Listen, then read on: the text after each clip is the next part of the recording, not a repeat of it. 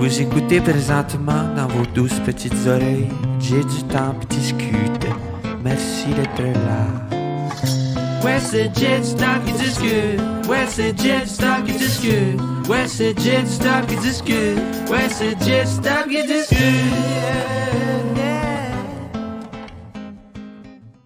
Merci vraiment d'être là, Émilie Perrault. Ben, merci, euh, Jay, pour l'invitation. Le- Merci à ta sœur euh, qui Oui. m'a retrouvée euh, sur Instagram. Le pire, c'est que euh, grâce à toi, en m'en venant ce matin, j'écoutais du Julie Mars euh, dans la voiture. ça, là. Ça, là. c'est que c'est hot, mais euh, c'est- Ma job est faite. je trouve ça. euh, là, en m'en venant, j'étais ah, on commence-tu en parlant de ça? J'étais comme, Je peux pas passer à côté. Comme, euh, que- quel cool podcast que Merci. Pourquoi Julie? Merci. Euh, si les gens l'ont pas écouté, c'est disponible. Euh, je l'ai écouté ce matin. euh, ben, ce matin, j'écoutais la musique là, de Julie Mars. Mais euh, d'où t'es- toi, c'est ton idole de jeunesse? Oui, c'était vraiment. Mais tu sais, c'est un vieux souvenir. Là. Je veux dire, j'ai pas passé toute mon enfance. à- tu sais, de toute façon, on est parti en 95. Là, fait qu'à un moment donné, tu décroches puis tu passes à autre chose. Mais c'est vraiment euh, dans le cadre de cette année-là où j'ai eu à faire une chronique là-dessus. Puis là, c'est l'adulte qui s'est mis à fouiller là-dessus. Puis à faire Mais voyons donc. Elle était au sommet de son succès. Puis Ouais. elle fait fuck off. tu sais. C'est Moi, ça- tellement badass. Là. C'est ça. Puis c'est pas du tout l'image qu'on a gardée d'elle. Tu sais, tu te dis, ah, ben, c'est la belle poupoune. Puis, tu sais, euh, et, et donc, c'est tout ce, ce côté-là. Puis ça me hantait. Puis souvent, c'est là où tu le sais si c'est un bon sujet. C'est que, entre le moment où j'ai eu la- le premier flash puis le moment où je l'ai fait, il, s'est passé au moins euh, neuf mois. Fait que Ouais. ça veut dire que l'idée, elle me lâchait pas. Puis là, je me disais, OK, j'ai j'ai envie d'enquêter plus en profondeur pour essayer de comprendre, est-ce que- comment on fait pour tourner le dos complètement au succès? Dire, moi, ça, j'en ai pas besoin, alors que dans notre société, c'est la valeur cardinale. C'est pour Oui. ça que je suis là, j'ai besoin d'être vue.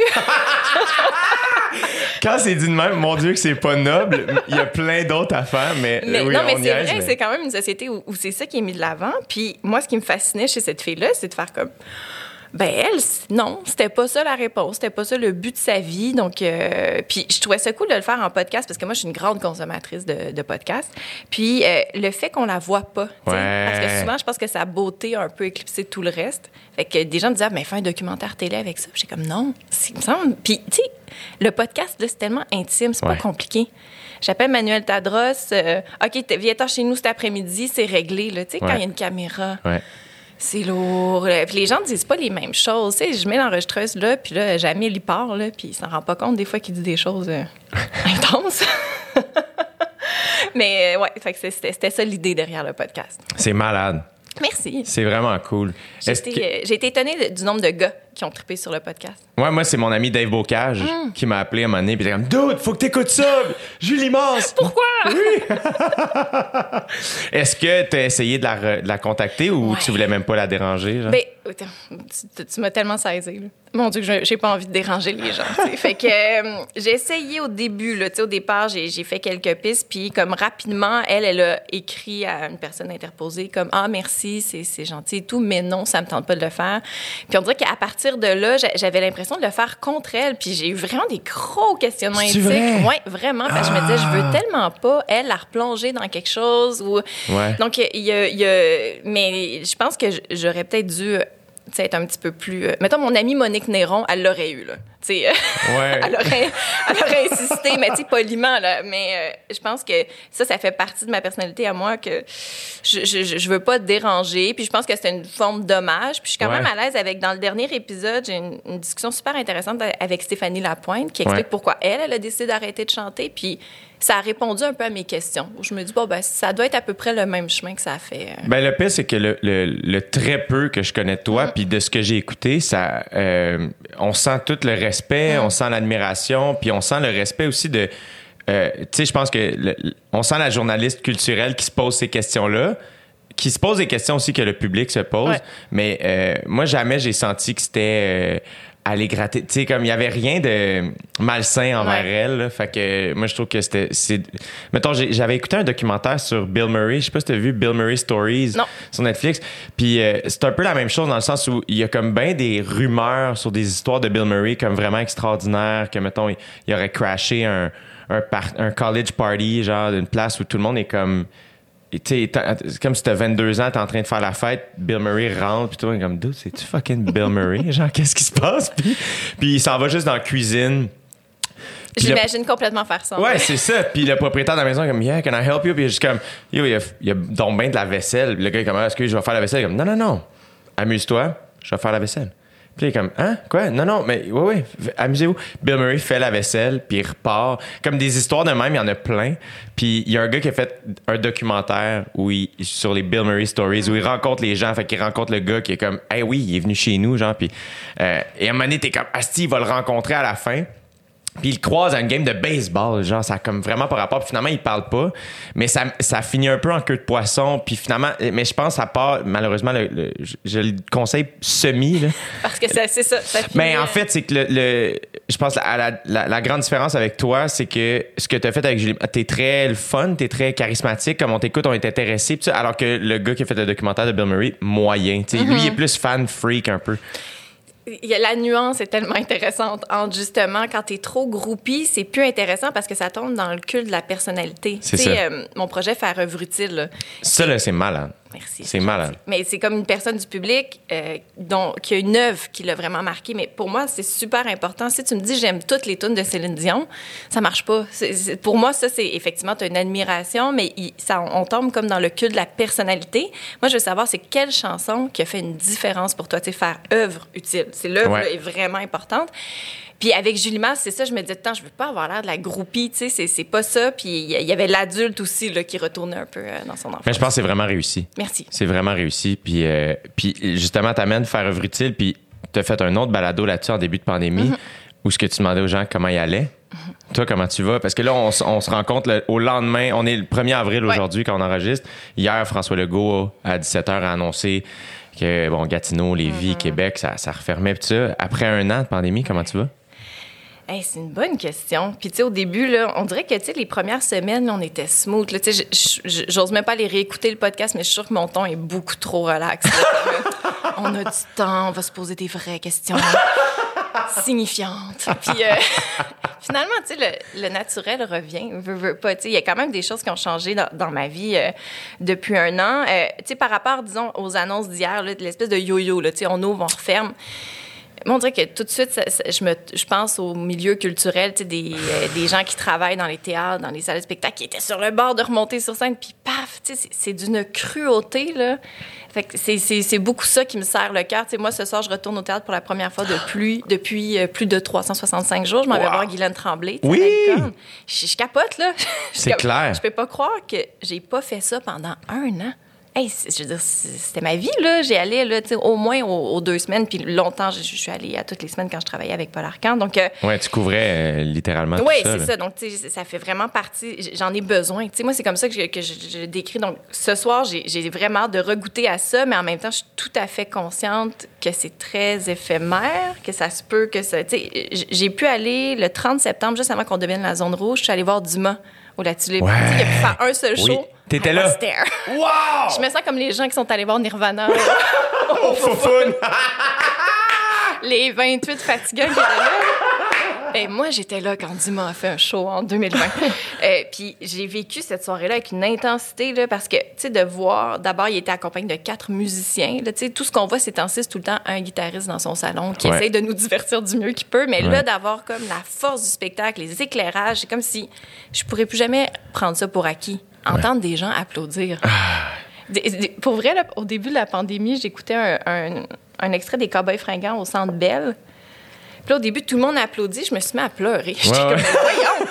Mais c'est comme cette charge-là. Je me dis, quand est-ce que je vais pouvoir revivre ça? Tu sais, tu- toi, Ah tu ouais. l'as vécu, là. Je veux dire, c'est toi qui étais sur la scène, là, au Centre Bell, là. Ah, absolument. Puis euh, j'en parle beaucoup récemment parce que moi, en fait, la pandémie est arrivée à un moment où j'étais en pause. Tu sais, fait que on dirait qu'inconsciemment, c'était normal pour moi de pas faire de spectacle au début parce que j'en faisais déjà pas depuis euh, deux mois.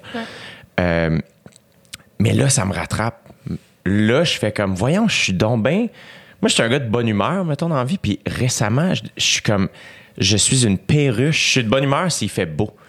Puis là, il- dès qu'il fait gris, Oui, je suis là. super maussade. Puis, mais je suis pas ce gars-là normalement. Puis là, à un moment donné, je fais, je sais pas si, je- tu sais, on dirait que je cherche une réponse à ça. Puis hier, je parlais avec ma soeur, puis je suis comme, si moi, je pense que là, les shows, ça me rattrape. Je pense que je suis addict à cette adrénaline-là, Ben à cette pro- pro- assurément aussi cette validation-là, ce, ce besoin d'attention-là, que je me dis, on dirait que normalement, ça remplit tellement ça que je suis vraiment plus calme dans la vie maintenant. Fait que là, je continue d'être calme, mais on dirait que j'ai plus cette adrénaline-là.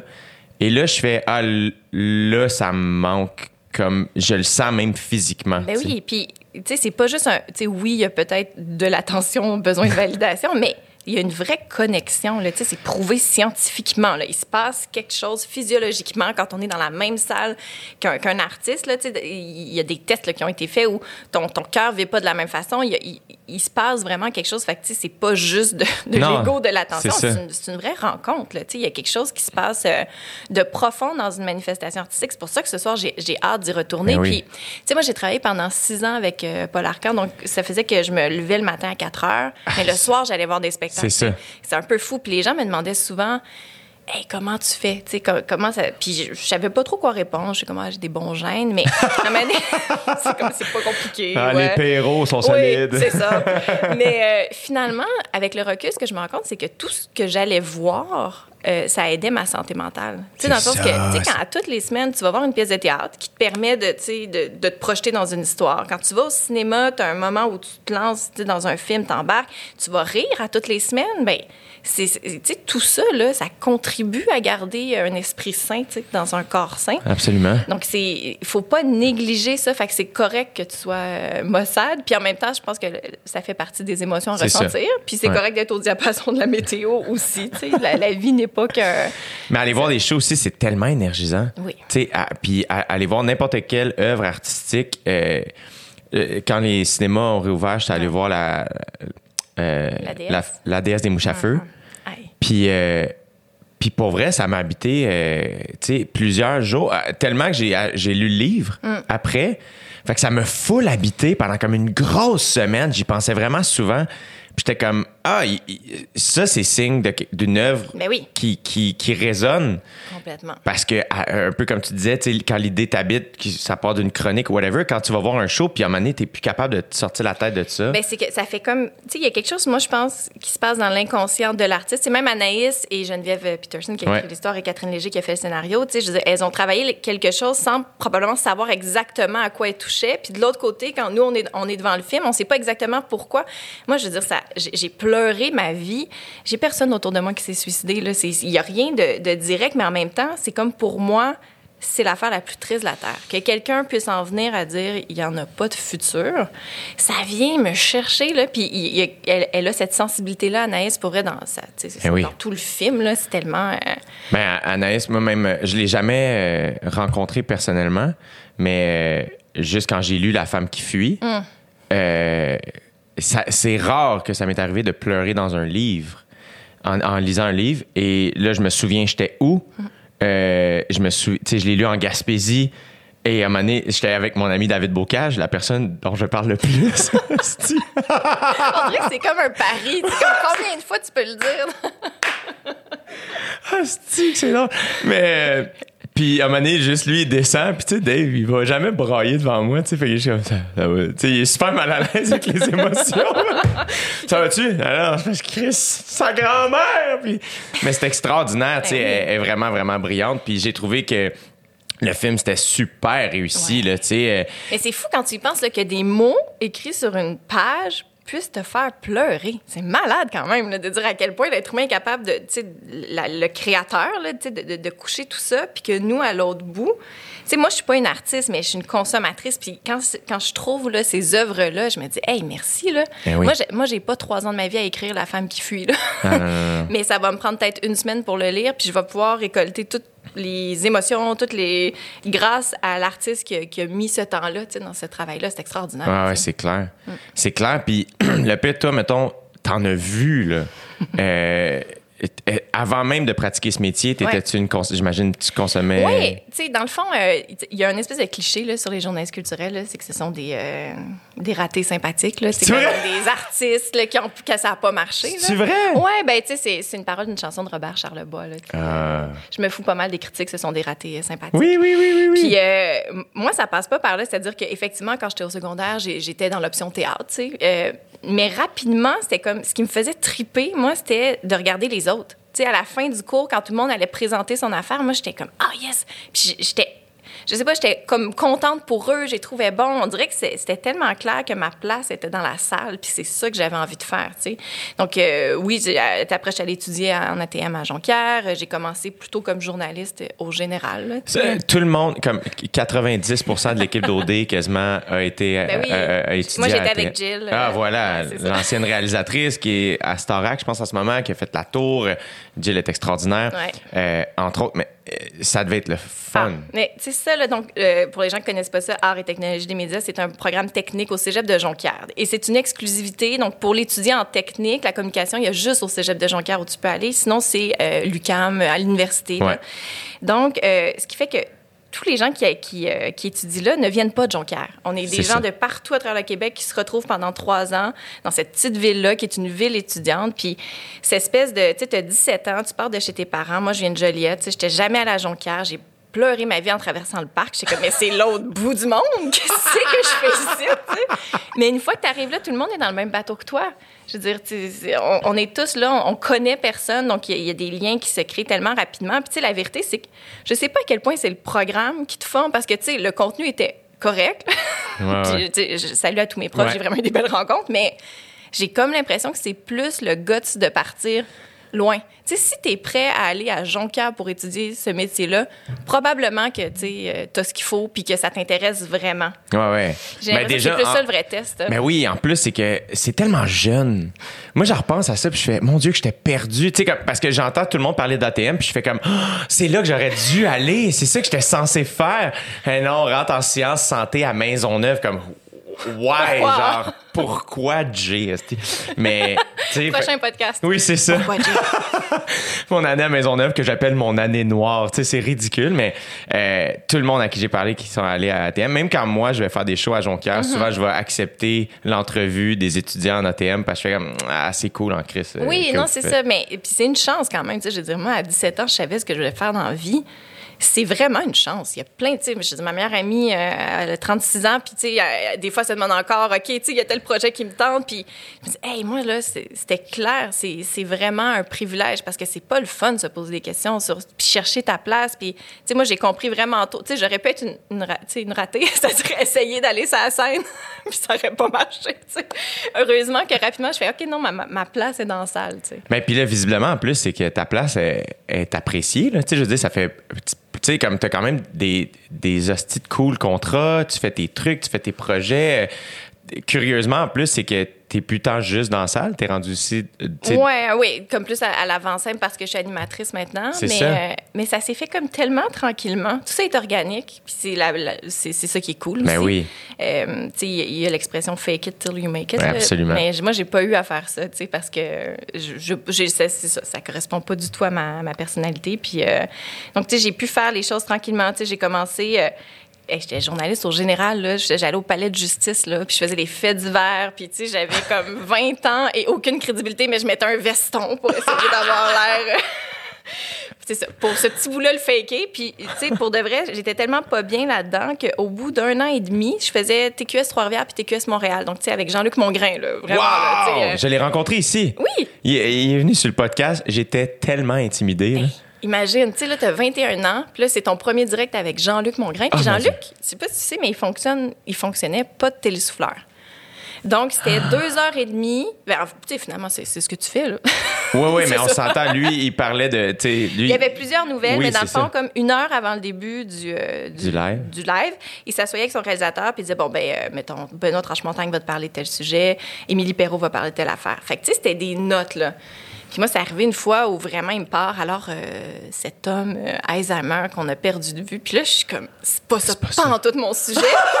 puis là, tu sais, comme on dirait, euh, tu vas te faire frapper sur l'autoroute, là, t'es comme, OK, comment je vais reprendre ça? Parce qu'on te dit très tôt, tu ne dois jamais dire non à ton anchor, tu sais.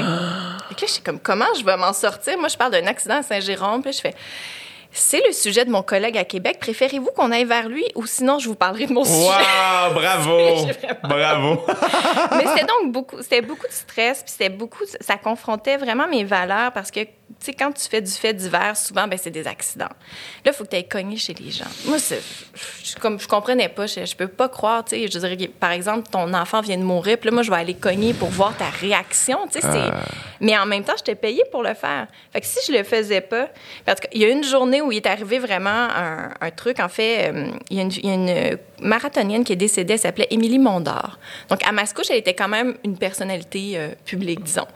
Euh, fait que mon affectateur dit Écoute, Émilie, je sais que tu ça faire ça. Regarde, va pas cogner chez ses parents. là. Fais le tour du quartier, puis fais-moi juste un topo euh, sur son décès. Donc là, je suis contente parce que je me dis, OK, pour une fois, je respecte mes valeurs. Mais finalement, ce soir-là, Félix Séguin, TVA, il est allé cogner chez les parents d'Émilie Mondard, puis elle, elle mettait jamais sa ceinture de sécurité. Puis ses parents ont décidé de profiter de cette opportunité-là pour faire un appel à la sensibilisation. Fait que là, moi, je me sentais comme la merde, parce que je me dis, crème, j'ai pas fait ma job. tu sais, J'ai pas fait ça pourquoi j'étais payée, parce que moi, mes valeurs, puis... Là, j'ai fait, OK, ça me tente plus de me retrouver là-dedans. Fait que j'ai euh, j'ai quitté le journalisme, Jay, à 21 ans. Wow! Première retraite. Oui, exactement. J'allais étudier euh, à l'INIS en documentaire. Donc, pendant cinq mois, j'ai fait complètement autre chose. Puis, à la fin, mes patrons de TQS m'ont rappelé puis ont dit Hey, on va essayer une chronique culturelle cet été, veux-tu faire ça? Fait que, tu sais, c'était vraiment comme. C'est bien cool. Complètement. Alors là, à partir de là, j'ai commencé le journalisme culturel, puis c'était de, de, de fil en aiguille, TQS a fermé, euh, j'étais allée travailler Ouais. au 98.5 et tout, mais a- ça a vraiment été formateur, tu sais, ce passage-là de dire, crime, c'est contre mes valeurs, mais qu'est-ce que je fais? Tu sais, je suis payée pour le faire aussi. C'est Ouais, ouais. c'est vraiment... euh, Ben, je peux comprendre. Je dire, j'anime une télé-réalité qui, des fois, vient challenger mes valeurs, puis c'est tough parce que, un moment donné, j'en parlais avec mon psy, tu sais, j'étais comme, je, je disais la même affaire que toi, je suis comme, mais c'est ma job, tu sais, puis, euh, puis était, lui, de la manière qu'il avait expliqué, c'était bien simple, il est comme, t'as un grand besoin d'authenticité, et à ce moment-là, ben, on te demande d'en avoir un peu moins pour, tu sais, garder le rôle neutre. Euh, fait qu'il faut que tu trouves la balance, tu sais, dans tout ça. Fait que, fait que je peux tout à fait comprendre. Puis moi, le pire, c'est que, tu sais, quand tu parles de journaliste culturel, euh, en gros guillemets, ici, raté sympathique, tout ça, euh, j'en rencontre quelques-uns des journalistes ici, puis dans, dans tu sais, on, on se croise un peu sur des plateaux, peu importe. Puis souvent, les journalistes culturels, c'est mes préférés. Euh, puis même les journalistes, tu sais, euh, Olivier Bourmas, euh, tu sais, je trouve que vous avez souvent une rigueur euh, que les humoristes, on a que très peu. Euh, et vous avez de l'anecdote. Tu sais, comme vous- euh, moi, Rebecca, à chaque fois qu'elle vient à mon podcast, c'est, c'est- c'est- elle est comme, pourquoi on parle? Pourquoi je suis ici? Puis suis comme, Chris, t'as vu Kanye West quand il est sorti College Dropout? Comme, j'ai- j'étais en secondaire 2, genre. Tabarnak! tu sais, puis, je trouve que vous avez souvent, genre, cette espèce d'anecdote-là, un peu, où t'es comme, ah, t'as fait un live avec Jean-Luc Mongrain à 21 ans? Ouais. Voyons, tu sais. Mais c'est ça qui est cool du métier de journaliste, c'est beaucoup de vie par procuration. Oui. C'est- c'est- moi, c'est ça que, que- que j'aimais quand je faisais le truc plus au général, c'est que d'un party de Noël, je pouvais parler avec tout le monde. Tu sais, j'avais tu sais, couvert des sujets à droite puis à gauche, fait qu'il y a quelque chose qui est vraiment cool au niveau de la culture générale. Oui, c'est ça. Effectivement. Tu sais, je- rapidement, je repense à ça. J'étais là quand Céline a dit euh, tu sais, à son lancement de sa coche, euh, c'est moi le boss. Ouais. Tu sais, la première, là? oui, la première fois, elle a assumé là, que depuis que René est mort, ben regarde, c'est moi le boss. C'était un moment, là. Wow! c'était, ben, tu sais, je vivais la conférence de presse, puis je me disais, c'est sûr que Jean-René Dufort, puis euh, Ah. Antoine Vézina, euh, euh, c'est Antoine Vézina, c'est ça qui font le, dans la tête de à Infoman. En tout Oui. cas, c'est- je voyais déjà le moment parce qu'elle était vraiment en train. Oh, J'ai, arraché mon micro. C'est moi le boss, regarde. c'est moi. le- Mais c'était touchant parce que, tu sais, elle essayait d'expliquer, elle dit toute ma vie. Là, je vais reprendre les mots de Céline. Mais oui. Toute ma vie, c'est comme si le repas, il était préparé. Là. Ouais. le, le rôti, les carottes sont cuites. Pourquoi je viendrais dire, on rajoute ça un petit peu de sel? C'était déjà bon. Là, maintenant, je peux dire, ah, j'ai envie d'essayer ça. Puis là, c'est là qu'elle a fini par en disant, je vais mettre ça clair, là, c'est moi le boss. J'étais comme, hey, cette clip, tu sais, tu le sais, quand, quand ça arrive, tu dis ça. Puis là, tu sais, moi, je suis revenue à Paul Arcand, là, depuis ce temps-là, Paul, il utilise la clip euh, Ouais. à toutes les sauces, là, tu sais. c'est moi le boss. Mais même là, tu sais, on parle de tu sais, Jean-Luc Mongrain, Paul Arcan. euh, tu sais, t'as quand même travaillé avec des, des, tu sais, des, des. Oui. des espèces de monuments. là. Complètement, tu sais. Puis, euh, c'est ce que- tu sais, effectivement, c'était terrorisant, Jean-Luc Mongrain, euh, à 21 ans. Mais, tu sais, après, j'ai travaillé avec Benoît Dutrisac. Fait que- Tous les vendredis, j'avais une chronique d'une demi-heure euh, où je, disais j'allais m'obstiner, dans le fond, là, avec, avec Benoît. Puis après ça, Paul Arcan est venu me recruter. Fait que, dans l'ordre, ça fait euh, Jean-Luc Ouais. Mongrain, Benoît Dutrisac, Paul Arcan. Puis aujourd'hui, je travaille avec Marc Labrèche. Fait que je dis souvent que j'ai gagné mon ciel. Oui. cette il, lignée. il est, il est moins rude. Oui, non, mais puis pour vrai, Paul Arcan, ça a été. euh, puis même Benoît et Jean-Luc aussi, là, ça a été vraiment des expériences super formatrices. Euh, Paul Arcan, c'est. C'est un cerveau de radio. Ça n'a aucun sens. C'est hallucinant, puis c'est tellement un grand leader. là. Ouais. C'est fou de, de- de regarder travailler cet homme-là, la façon dont il est avec son équipe. C'est-à-dire que Paul s'entoure de gens en qui il a confiance. Donc, tu as une carte blanche, dans le fond. tu sais, C'est toi, tu es la fille de la culture, c'est toi qui le sais qu'est-ce qui est important. Puis des fois, je dis Ah, tu sais, j'hésite entre telle affaire, qu'est-ce que tu en penses? C'est toi qui le sais. Mais c'est- fou, cette confiance-là, puis c'est très rare dans les médias. Il y a tout le temps de l'ingérence, surtout en culture. Mais oui. Parce que tout le monde a ses goûts. Hein? Ouais. Que là, ah, ben là, moi, je pense que tu devrais plus parler de ça. Puis Paul, c'est vraiment. euh, puis, tu sais, regarde autour de son équipe, il était allé chercher Pierre-Yves McSween. Pierre-Yves Ouais. n'était pas du tout connu là, quand il a fait ça. Il y avait une chronique de temps en temps à Radio-Canada. Euh, Paul a vu le potentiel. Monique Néron, tu sais, Ben 28 ans, tu vas remplacer Claude Poirier. Il faut le voir, là, tu sais. Fait que Ouais. c'est... euh, effectivement, Paul, ça a été une, une école euh, extraordinaire. C'est vraiment... un- pour moi, c'est un mentor, là, tu sais. Mais le pire, c'est que récemment, j'ai lu le livre de. Je pense que j'en ai déjà parlé sur le podcast. Moi, je, je, je radote énormément, mais euh, j'ai lu le livre de Phil Jackson, qui était le coach des Bulls et des Lakers. Je sais pas si tu as checké The Last Dance. C'est ça. Mais c'est le coach là-dedans. Et euh, j'ai lu son livre qui s'appelle Eleven Rings parce qu'il a gagné 11 championnats. Puis il parle beaucoup de leadership là-dedans. Puis entre autres, il est comme. Les meilleurs leaders sont ceux qui sont capables de euh, déléguer Mm-hmm. le plus parce qu'ils te font sentir qu'ils ont confiance en toi. Et C'est ça. Et ça, ça renforce le sentiment de leadership. C'est malade. Euh, moi, quand, moi, j'étais la remplaçante à Paul Arcan, dans le fond, quand euh, Sylvain Ménard était pas le gars qui, était, qui faisait la chronique auparavant. Puis, j'étais très à l'aise dans ce rôle-là. Tu sais, moi, je suis pas une fille qui a beaucoup d'ambition. Puis, j'étais comme, ah, le plan B, c'est cool, tu sais. c'est comme, pas trop de pression, Ouais. je viens remplacer, je, je m'entends bien avec Paul. Puis, euh, et quand le poste s'est ouvert, tout- à la station, c'était comme su que je le voulais pas tant. Puis là, Paul me dit, ben, on va prendre un café, puis écoute, je sais que tu n'avais pas la job, mais je veux que tu me dises pourquoi. Puis là, du haut de mes 27 ans, j'étais comme, ben, tu sais, je sais pas, je vois comme beaucoup de gens qui, euh, tu sais, leur vie privée avec cet horaire-là, c'est pas facile. Puis tu sais, un peu. euh, Tu patinais, là. ben oui, parce que j'étais comme. J'avais pas de chum à ce moment-là, pas d'enfant. Tu sais, ta vie privée, on s'en sac. Mais là, tu sais, j'étais un peu comme. Je sais pas. Puis, puis c'était sincère, ça me faisait peur. J'avais vraiment vu beaucoup de gens euh, scraper leur santé. C'est un horaire qui est pas facile, on va, on va le dire. Puis Paul a juste dit, ben, tu sais, je t'écoute euh, quand tu fais tes chroniques avec Benoît. Je trouve que tu as quelque chose, mais il me semble que tu pourrais aller plus loin. Et c'est tout. Puis là, juste ça, tu dis, attends, Paul Arcan me dit que moi, je pourrais peut-être aller un peu plus loin. C'est quelque chose quand même. Là. Ouais. Fait que là, tu- t'es-tu niaiseuse? Tu vas rester chez vous puis faire comment ma vie privée? Non, je peux pas, faut que j'aille clubber à ça. c'est tellement, tellement pas mon genre.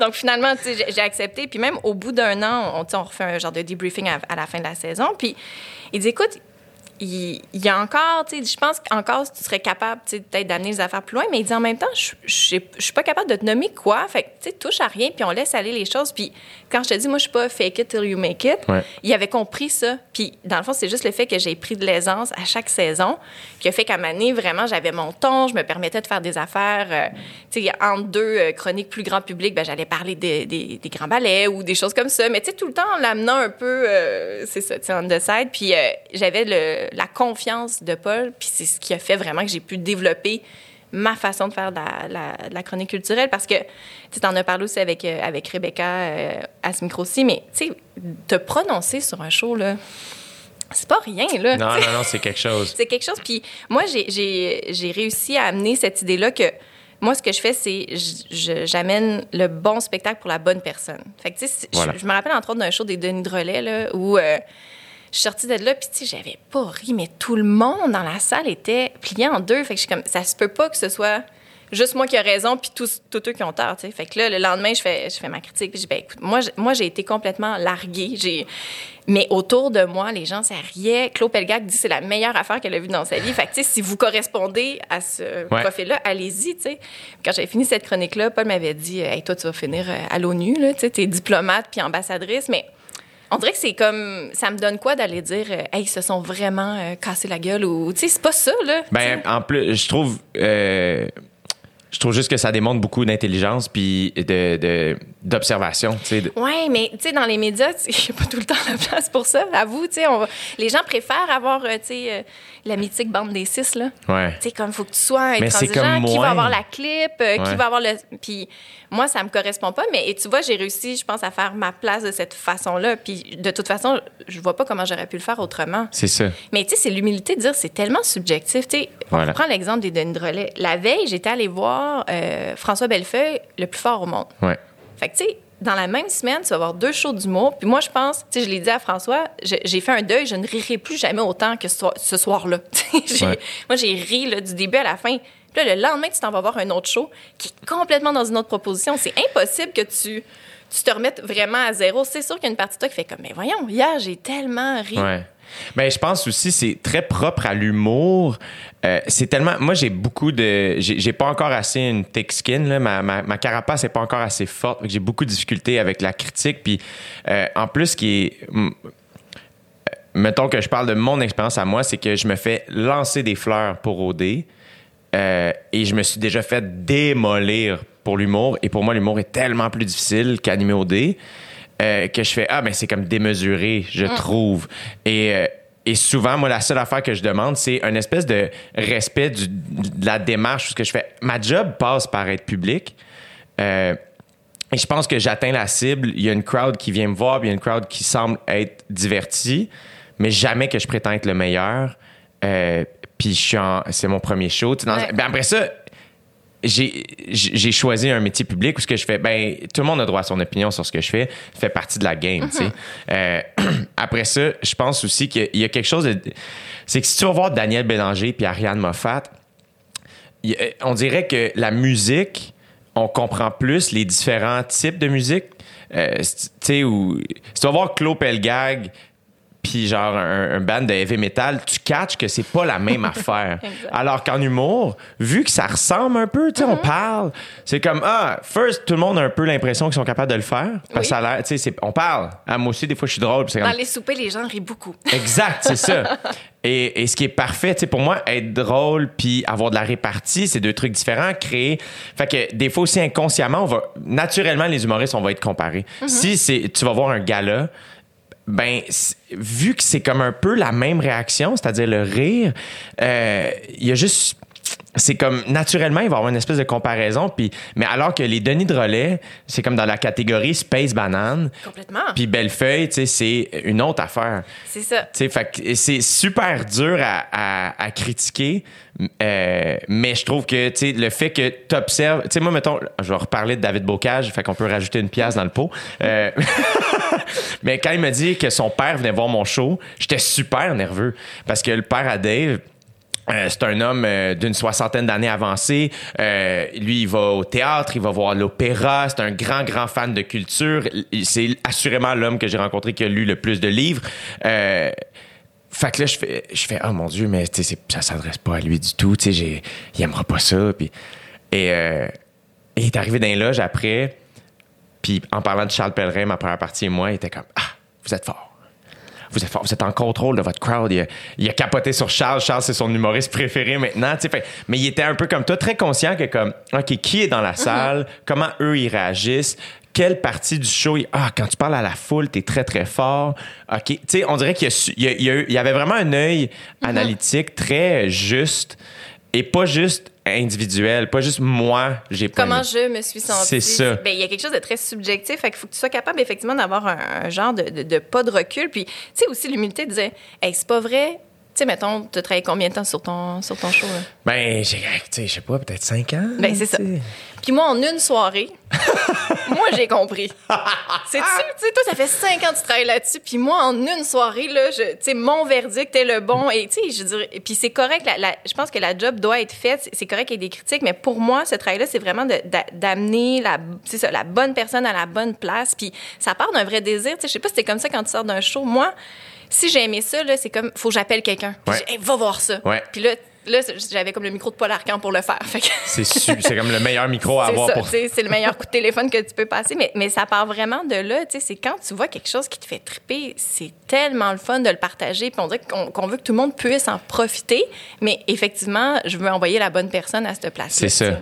Ben oui, absolument. Puis ça, donné aussi, on- mon Dieu, qu'on aime ça, faire découvrir des affaires aux autres. Tu sais, euh, mais à un moment donné aussi, il faut connaître la crowd. Là, sais. Moi, mettons, je vais les renommer. Asti, c'est terrible. Mais Dave Bocage et Guillaume Girard, euh, c'est comme mes deux amis qui aiment le cinéma, qui, qui ont une meilleure culture générale que moi. Je suis comme le douchebag du trio. tu sais. Puis. euh, et Parles-tu de comme ça quand. Ouais, ouais, ouais. Y a-tu un podcast où de. Sont où là, les deux. bocage, J'ai tout en train de te nommer? Y a mon ami douchebag, euh. Puis, mais à un moment donné, mettons, euh, si moi je réussis à leur faire découvrir quelque chose, c'est niaiseux. Hier, j'ai lu un, papier dans le GQ sur Steve Buscemi qui est sorti en début de pandémie. Puis j'étais comme, ah, c'est sûr que Dave et Guigui l'ont déjà lu, mais d'un coup que je vais leur envoyer, les deux sont comme, ah non, on n'a pas lu ça, merci. Puis j'étais comme, ça y est, je, je suis un érudit. Mais quel feeling quand même. Moi, c'est, euh, tu sais, faire revenir les parties de là. C'est-à-dire que quand des auditeurs m'écrivaient pour me dire, hey, merci, grâce à toi, je suis allée pour la première fois à la licorne, par exemple, ou euh, hey, le feeling que ça me faisait, puis je me dis, moi, on s'entend, j'ai juste passé la POC, là. Ouais. J'ai pas fait la pièce de théâtre, là. J'ai juste dit à la personne d'y aller, mais ça me remplit profondément. Tu sais, c'est, c'est le fun d'être le passeur, de, de- de tomber sur quelque chose qui t'intéresse. Tu sais, en même temps, je pense que je suis un peu l'amie gossante aussi, là. tu sais. C'est comme, t'as écouté tel podcast? Puis là, comme, ouais, ouais, c'est sur ma liste. Mais tu sais, ils vont jamais le faire, là, mais... Mais ils vont finir par le faire, Ben- je pense. Ça dépend des amis, là, tu sais, mais, euh, mais je trouve ça cool parce qu'il y a tellement de bons contenus. Moi, mettons, je suis pas du tout dans, dans la vibe de suivre des affaires pour les détester là, ou les mépriser. Je suis comme, il y a tellement de bonnes affaires. Faut les. Ouais. Faut, tu sais, tu- t'es ce que tu. Ce, que tu, ce dont tu te nourris. Oui, tout à fait. Ben, c'est... euh, je sais que tu suis personne sur les réseaux sociaux, Jay. Mais c'est nouveau. c'est une façon de... C'est comme de faire la, la curation de, de- de- d'effectivement des gens à qui tu t'abonnes parce que c'est... Tu sais, c'est vrai que les réseaux sociaux particulièrement peuvent être un super beau puits de malveillance. Tu peux t'abonner à des gens pour justement juste comme faire Ah, t'as-tu vu, il a écrit telle affaire? Ouais. Puis, mais à un moment donné, tu te rends compte, mais ça m'amène où, tu sais, alors moi, le pire feeling, c'est quand les gens. Puis moi, ça, les, finalement, le monde autour de moi finissent par. sont peu de même, mais des fois, il y a du monde qui vont finir par envoyer une story de quelqu'un Mm-hmm. pour comme rire. de- Je- moi, je réponds pas, jamais. Parce que comme j'ai tout le temps peur que ça. la quantité d'histoires sont comme Ah, si, je voulais l'envoyer à toi, mais finalement, j'ai répondu à elle directement, puis je l'insultais, Oh, puis je suis comme. Mais euh, comme, à quel point t'as pas appris que c'est pas fin, genre? Euh, Moi, si quelqu'un me fait ça, je suis comme non, non, non, non, non. Mais tu sais, puis c'est tellement. euh, je sais pas, c'est, une perte de temps. Terrible. Puis je me dis, mon Dieu, il y a tellement d'affaires intéressantes. Tu sais, c'est, c'est, c'est comme des, des loisirs de haute qualité, mais t'es tellement mieux de mettre ton énergie, effectivement, à lire un livre, à écouter un podcast qui t'intéresse vraiment. Je sais pas, le, le chemin est plus. euh, plus Puis toi, à, à force d'en faire, parce que là, ça fait partie de ta job aussi, Mm-hmm. de, tu sais, de voir des shows, lire des livres. Est-ce que. euh, comment tu fais? Tu sais, Est-ce que tu fais ça aussi à temps perdu encore? Est-ce que tu as gardé cet équilibre-là? C'est quand je le faisais vraiment à temps plein avec euh, Paul Arcand, donc pendant six saisons, c'est sûr que t'as pas le même rapport. Tu sais, À Mané, c'est comme je lisais des livres, mais tu sais, avec un. Il faut que je le finisse avant demain. Tu le consommes pas de la même façon. Aujourd'hui, c'est vraiment plus pour le plaisir. Tu sais, Particulièrement cet hiver, là, j'ai eu vraiment des moments où j'ai juste comme. Je suis en train de lire euh, La trajectoire des confettis de Marie-Ève Huot ou Tuot. C'est genre 600 pages. Ça fait vraiment longtemps que je m'étais plongée. Puis c'est pas un effort. Vraiment, c'est bien écrit. Je, m'abandonne là-dedans. Euh, donc, de plus en plus, il y a la notion de, plaisir parce qu'en ce moment, j'ai comme pas de. euh, j'ai pas un mandat. Ah oui, il y a cette année-là, effectivement, où on donne des donne-moi le goût, mais c'est pas la même euh, régularité que je devais le faire quand j'étais avec Paul Arcand. Fait que je- j'en profite plus. Je pense qu'il y a un bout de temps où, quand je devais vraiment le faire, tu savoures pas les choses de la même façon. Tu comme tu trouves un album coup de cœur, puis là, t'es comme, ah, c'est vraiment bon, mais j'ai plus le temps de l'écouter parce qu'il faut que j'en écoute quatre autres, tu sais. Puis il faut que je me prononce dessus. Il y a En vraiment plus. comme un. Donc, je, je pense que je suis quand même contente de m'être sortie de ce rythme-là, mais en même temps, il y a plein d'affaires qui me manquent parce que. Tu sais, veux, veux pas, quand t'es obligé d'y aller, des fois, ça m'arrivait, ça me tentait pas, là. Ben tu oui. vraiment, t'es chez vous, t'es bien, puis là, t'es comme, ah, faut que j'aille voir euh, telle affaire. Puis, mais la plupart du temps, une fois que j'étais assise dans la salle, j'étais comme, ah, cool, tu sais, ça se passe. Puis, mais tu sais, l'effort, là, puis Ouais. moi, c'est ça qui me fascine quand je vais voir des spectacles. Tu sais, mettons un mardi soir, Je me dis, c'est qui ces gens-là dans la salle? À vous, tu sais, comme ils ont, ils ont pris une gardienne, il y a un stationnement, puis ils sont là, puis ils ont travaillé toute la journée. Ça m'a toujours fasciné. Moi, ça, ça- ça a été ça euh, au début. La première fois que j'ai fait une heure solo, j'en revenais pas. C'est la première fois que j'étais comme, ah mon Dieu, mais attends, là, là. tu sais, on dirait que quand j'animais dans un bar, il y avait moins de pression. là. Tu sais, c'était comment, on est dans un bar, les gens viennent, oui, mais ils ont payé 8 piastres. Là, donné, c'est comme, attends, quoi, 22 et quelques pour venir me voir moi, tu sais, comme, je sais même pas si je suis bon, euh, j'essaye juste, tu sais, puis, et quand j'ai commencé à rouler mon show, C'est hum, un, bon titre de, un bon titre de show. J'essaye juste. j'essaye juste. Il n'y a pas d'attente. Aucune. Je m'excuse d'exister, mais merci d'être là. Mais il y avait ça, puis à un moment donné, tellement, c'était tellement en moi que j'ai- j'ai fini par commencer mon show avec ça de comme. euh, vous me faites le plus beau cadeau. C'est un peu, je le disais quand même moins quétaine que ça, mais euh, je trouve que le plus beau cadeau que tu peux faire à quelqu'un, c'est de lui offrir du temps. Et c'est ce que vous faites ce soir. Vous m'offrez une heure et quart de votre vie, tu sais. euh, puis c'est. Faut pas que tu y penses trop, parce que ça peut devenir une pression. Tu peux figer, faire oh, mon Dieu, mais là, attends, j'ai 25 ans, puis. euh, tu sais, je repense à mon premier show, puis je suis comme, oh mon Dieu, tu sais, comme. Mais, un premier show, il y a toujours de l'insouciance, là. Sinon, tu, tu l'aurais jamais fait, là. Exact. Puis heureusement. C'est ça. Heureusement, tu sais. C'est ce qui peut être paralysant par la suite. Exact. Tu peux pas ravoir cette insouciance-là. Mais, tu sais, quand est-ce que la gratitude est devenue quétaine? Pourquoi c'est C'est quétaine? fou, de- hein? C'est fâchant. C'est qui qui a fait ça? Parce que c'est quand même un beau sentiment de juste se dire, waouh, il y a des gens, tu sais, c'est pas merci la vie, là, c'est juste, je reconnais que vous avez fait l'action de vous déplacer, puis je suis reconnaissant. Pourquoi ça devrait être quétaine? Puis on, s'excuse quasiment de le formuler, tu sais. Absolument. Puis moi, il y, a il y a un humoriste euh, américain qui s'appelle Bo Burnham. Euh, que son dernier show, c'est lui qui a fait 8 grade. Oui, c'est ça, c'est un réalisateur aussi. hein. Exact. Maintenant, il fait plus ça. Il joue dans Young Promising Woman aussi, je sais pas si tu as pas vu. vu encore, mais- nommé aux Oscars, si je me trompe pas. Euh, Quand même cool film, là. Euh, Puis, dans son dernier show, qui est sur Netflix, qui s'appelle Make Happy. Euh, et moi, je suis allé voir live et je, je pogne le moton à chaque fois qu'il finit son show. Sa dernière phrase, c'est euh, Thank you, good night, I hope you're happy. Je t'en parle, j'ai des frissons. Je sais pas pourquoi, mais je fais comme. Asti que c'est fin. Puis tu sens toute la sincérité quand il dit c'est juste fucking fin. Tu sais, il vient de faire une heure d'humour. Il vient de nous parler aussi que dans le show, il raconte à quel point il y a un, drôle de rapport avec la crowd, où ce que c'est son métier, puis qu'il aime ça, mais en même temps, il est zaï parce qu'il est comme je peux pas te dire exactement ce que je veux parce que toi tu vas être diverti, mais moi j'ai des choses à dire. Puis le show porte par rapport à ça, à quel point l'entertainment puis l'entertainer maintenant c'est mélangé, les réseaux sociaux, pis ça. Mais il finit quand même en nous disant J'espère que vous êtes content. Puis j'étais comme Ah, tabarnak, man. Genre, ah, je l'écoute sur Netflix. Puis je pleure. Comme c'est ridicule. Ben, c'est que ça vient de. C'est comme l'espèce d'authenticité là-dedans, la sincérité du propos. Tu sais, des fois, il y a des phrases comme ça qui nous rentrent dedans. euh, la chanson des cowboys, euh, L'Amérique pleure. là. Ouais. La première fois que j'ai entendu ça, il y a une phrase là, vers la fin, dans le dernier couplet, euh, où ils parlent, tu sais, qu'ils retournent chez eux puis qu'ils se rendent compte, tu sais, euh, pourquoi je suis loin de ma famille, tu sais, pour Ouais. jouer la game. Puis là, je me mets à pleurer dans l'auto. Puis je suis comme, mais voyons que ça me rentre dedans de même. Mais des fois, il y a comme, il y a une phrase qui arrive au bon moment, tu sais, c'est de la les- synchronicité, mais. Les cowboys, là. Les cowboys. Je veux dire, je pense que c'est le band que j'ai vu le plus souvent en show. Puis c'est les. Tu sais, genre, j'ai rencontré euh, le chanteur puis le, le guitariste, genre, à une game de célébrité de hockey. c'est juste. Qu'est-ce que fait? Mais c'est juste, c'était tellement absurde. de Comme, je peux pas vraiment aller voir faire comme, Asti, je- genre, je vous adore. j'ai- j'ai- j'ai- je vous ai vu Mais tellement. pourquoi pas? Mais c'est juste qu'à un moment donné, finalement, je fais. Chris, je suis sur le banc, puis Carl est dans mon équipe, puis là, je- ça, on est au centre belle, puis sa toune joue, puis je suis juste comme Carl, c'est ta toune, tu sais, puis mais je fais, je sors de mon corps, puis je fais, je suis en train de parler avec Carl, esti, des cowboys que genre j'ai vu au festival des Montgolfières en secondaire 3 avec mon ami Vincent Blais, puis que je voulais qu'on s'achète une bière.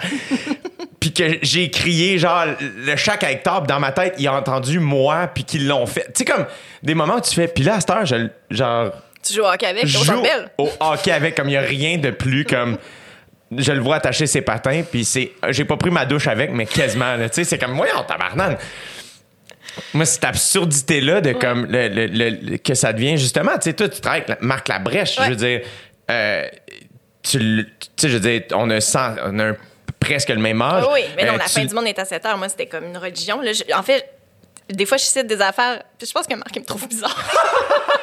Genre, je fais des jokes la fin du monde à 7 heures qui se rappellent plus tout là, mais moi, j'ai comme les labrèches becu avec euh, Bruno Blanchet, ou, tu sais, je suis comme. je- Mais tu sais, c'est des humains, là. C'est- Plus ça va, tu, tu les croises, puis tu fais OK, tu sais, puis heureusement, c'est pas décevant. Tu sais, Marc, c'est vraiment la personne la, la plus sweet de, de la Terre. C'est un plaisir de travailler avec lui. C'est sûr. Vraiment, là, tu sais.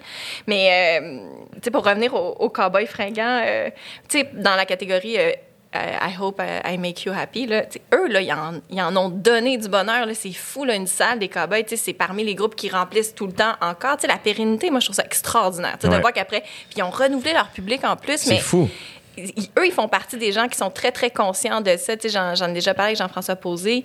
Tu sais, lui, sa est, enseignante, tu il dit, je la vois travailler fort. Puis dans, mes salles, c'est ces gens-là qui sont là. Fait que, nous, il faut qu'on fasse tout ce qu'on peut pour que ces gens-là aient la soirée qu'ils méritent. Là. Ouais. C'est leur vendredi soir, puis ils sont venus faire la fête, puis on va tout donner. Puis moi, j'ai beaucoup de respect moi, pour les, euh, pour les cowboys fringants. Évidemment, je suis une fan aussi parce que j'étais, Ouais. c'est ça, j'étais au cégep pendant en Berne. que, C'est ça. Ils sont extraordinaires. Ouais. C'est vraiment un band spécial. Puis, euh, en effet, il y a quelque chose de. euh, euh, c'est vrai que la pérennité, je trouve ça cool. Tu des, des artistes qui traversent les époques. Tu sais, moi, j'en, j'en croise beaucoup des humoristes aussi au bordel où tu fais comme.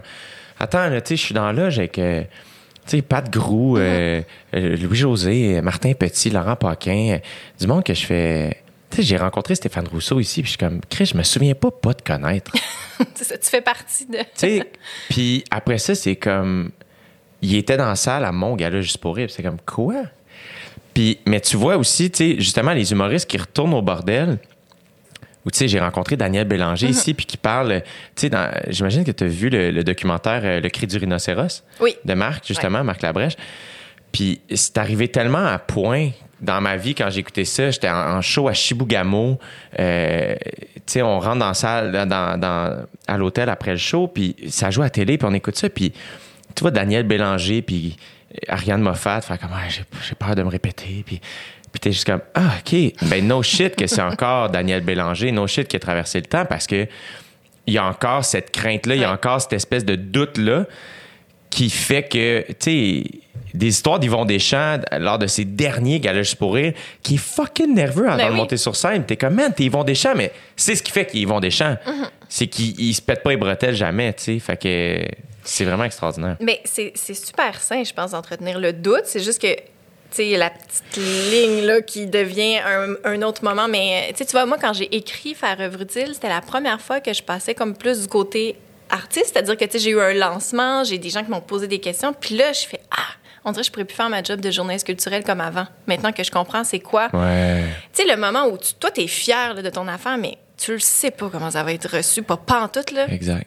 Puis je pense qu'il faut, faudrait que tout le monde le vive une fois pour comprendre parce que de l'extérieur, tout le monde dit ben voyons, c'est super beau faire œuvre utile. Qu'est-ce qui aurait pu arriver de mal tu sais? Ouais, le sais pas. Tu sais, il y a comme quelque chose de moi j'y crois, je suis je suis passionnée par ce sujet-là, j'ai vraiment l'impression que c'est une idée qui répand euh, c'est ça, du bonheur puis qui montre à quel point il y a des humains euh, les gens sont nice là, c'est ce que tu disais Oui. avec euh, C'est vrai. c'est Adib qui disait ça. Oui. Les gens sont nice. Oui, mais c'est vrai. Oui, mais tu sais, faire œuvre utile, c'est ça. Sauf que il y a quand même cette notion-là de OK, mais comment ça va être reçu, tu sais?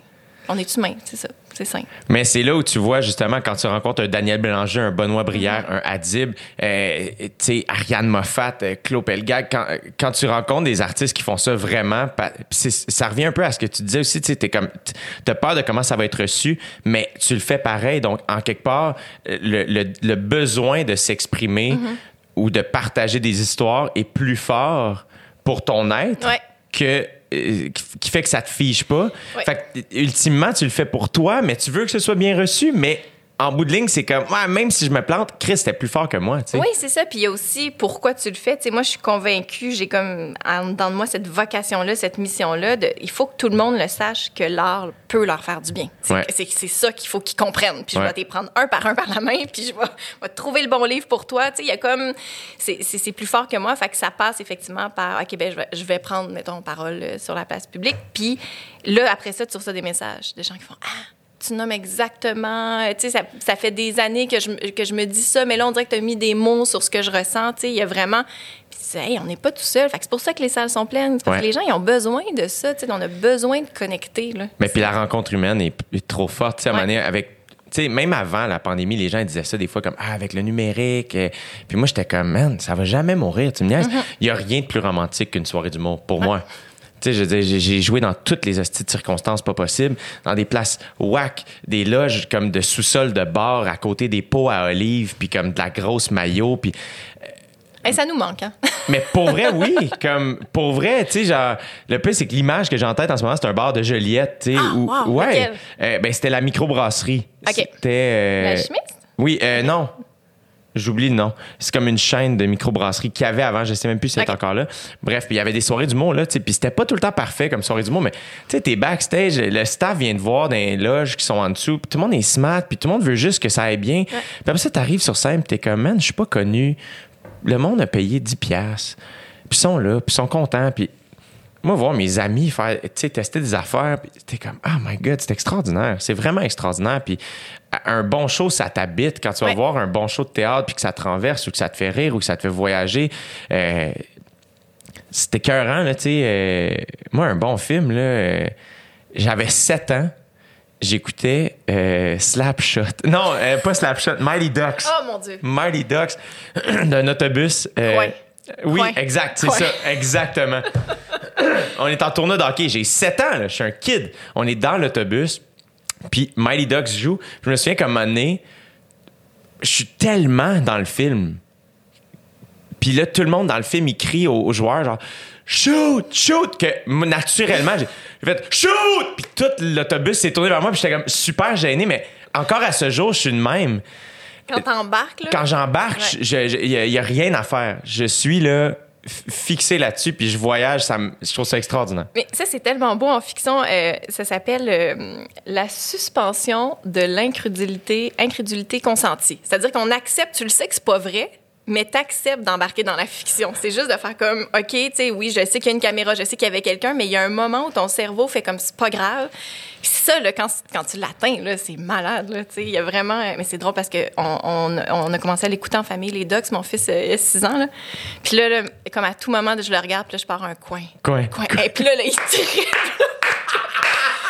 Mais c'est fou quand même que les vieux films, parce que, tu sais, je sais pas si tu l'as réécouté récemment, là, mais ces films-là des années 90, il- c'est 20 minutes avant que l'action commence, là. Il y a des intros interminables. Aujourd'hui, t'as plus le temps de faire ça, là. T'écris une fiction, là, c'est comme, ah ouais, tu euh, une minute, faut qu'on soit au cœur de l'action. Mikey Ducks 1, là, je veux dire, euh, je sais pas si tu te rappelles, Emilio Estevez perd son permis de conduire, mais tu sais, c'est Ah, c'est long, C'est là. long, là. Puis là, je regardais mon fils de 6 ans, j'étais comme, OK, mais il restait là, tu sais, comme il dit, si ma mère m'a mis ça, il doit avoir un. Il y a quelque chose. Je- je là, toi, tu le pars, puis là, ça prend 20 minutes, parce que les premières 20 minutes, t'es comme, Ah, c'était peut-être pas ça qu'il fallait que je monte. C'est calique. Eh non, mais c'est c'est une grosse responsabilité d'être parent pour ça. Ouais. ben, l'espèce de. c'est comme, mettons, mon fils, il a une grosse passion de catastrophe naturelle en ce moment, là, fasciné Ah par les ouais, hein? tsunamis. euh. Puis là, même, je fais comment je pourrais montrer Titanic? Non, c'était peut-être pas la meilleure idée, mais en même temps, lui, il capote. sa- Fait que là, tu sais, toute la scène d'action, mais là, à un moment donné, dans Titanic, les gens, ils meurent. là. C'est assez violent. Puis là, j'étais comme, OK. Mais moi, je me dis toujours, hey, à 5 ans, j'écoutais Top Gun, là, puis tu sais, Ouais, je suis pas c'est morte. ça, Là. Fait que, ça. Ils savent. Là, j'explique que c'est de la fiction, puis lui, ça reste que c'est. Là, il est fasciné par le Titanic. On regarde des documentaires sur le, le Titanic, puis. euh, mais c'est- Wow! on a quand même une responsabilité. Il est bien curieux. Ouais, C'est ouais. bien cool. Ben, c'est c'est un âge, euh, tu sais, je pense que tous les enfants de cet âge-là, tu sais, il est en maternelle, puis c'est comme, il revient de l'école, puis il m'apprend des affaires, puis Ouais. il est full fier. Ouais. C'est ça, maman, que.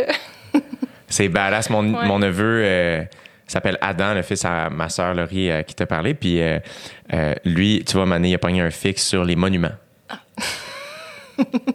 Mais tu sais, c'est comme je connais pas les monuments du monde tant que ça, là, tu sais. Puis lui, à un moment donné, c'était comme, il reconnaissait. Puis là, il y avait un livre là-dessus, avec là, c'était comme, mais tu sais, euh, là, Laurie puis son mari ont fait, Hey, on va, on va l'amener à Paris voir la, la Tour Eiffel, tu sais, parce qu'on est vraiment chanceux, puis ils peuvent se permettre ça. Puis, mais tu sais, genre, Adam, il, il en est, il en est jamais revenu, tu sais, comme, il voit la Tour Eiffel, tu sais, puis lui, c'est comme, c'est gros, là, pour lui, là, tu sais, puis c'est comme, Genre, et moi, j'étais même pas là, ils m'ont juste raconté, puis c'était émouvant. là. Ouais. T'es comme, asti que c'est hot, là, tu sais. Puis nourrir la curiosité de son enfant, je peux même pas m'imaginer. euh. Oui, c'est c'est drôle. Puis en même temps, il aurait pu vraiment s'en foutre finalement. Une fois Ouais. rendu là. Tu sais, des fois, il y a des affaires, tu sais, comme moi, mon fils, quand il était petit, il tripait ses trains. Là, puis tu sais, vraiment, il jouait avec les trains. Fait que là, j'étais comme, on va aller à, à Charlevoix, l'hôtel La Ferme, Oui. là, tu sais, euh, le groupe Germain. Puis Ouais. euh, il y a un train à côté, tout ça. Ben, il a peur des vrais trains. Tu sais, moi, j'ai comme tout planifié la vacance de rêve. Là, je me sentais la mère de l'année. Puis j'ai comme, on va vivre un trip. Puis là, comme le train arrive, puis il se pitch à terre, puis c'est comme. c'est pas pas ces trains-là qu'il aimait. Puis là, je suis, ah, OK, tu il faut comme avoir l'humilité de faire, OK, c'est. Mais c'est correct. On, a- on est allé faire un tour de traversier finalement. Puis euh, C'est correct. on est en mode solution. Euh, Oui, mais, hey, parlant de ça, mode solution. Euh, parce qu'évidemment, bon, je t'ai vu à, à Tout le monde en parle avec Monique Néron, euh, ton amie avant tout, mais aussi ta collègue. Il y a un film qui s'en vient euh, qui s'appelle La parfaite victime. Tout à fait.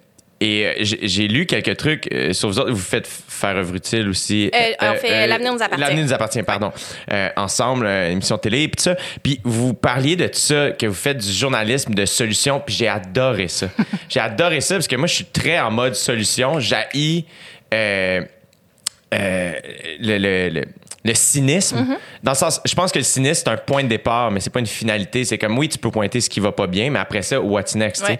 Euh, et euh, et j'ai trouvé ça vraiment cool comme expression de faire du journalisme de solution qui est pas nécessairement, tu sais, qui est tough à entendre aussi. Ouais. tu sais, la parfaite victime, mettons, c'était c'était un long processus. Là. Oui, mais tu vois, la parfaite victime, c'est ça qui est. C'est, c'est, euh, c'est pas, c'est pas l'opposé du journaliste de solution, mais dans la parfaite victime, c'est vraiment. euh, c'est, c'est pas sur l'affaire Ozon, pas du tout. C'est juste qu'à la base, Monique et moi, avec Amélie Pineda, que tu as reçu ici, Ouais. on a sorti l'affaire Ozon. Et de là où je me suis rendu compte que, tu souvent les gens disent, oui, mais pourquoi ils vont pas à la police? Puis là, tu fais, Ah, ben, OK, on va aller voir pourquoi. Puis là, quand tu te rends compte, c'est quoi le processus judiciaire? Moi, c'est, vraiment parti d'une indignation. Je me suis dit, ah, tu sais, le processus est tellement froid que je peux comprendre que quelqu'un fait, hey, j'ai pas le goût de passer à travers ça. Donc, l'idée de la parfaite victime, c'est vraiment d'aller enquêter. Là. Donc, je te dirais, c'est pas qu'on n'est pas en mode solution, mais on, expose vraiment, voici ce qu'on a appris sur le système judiciaire.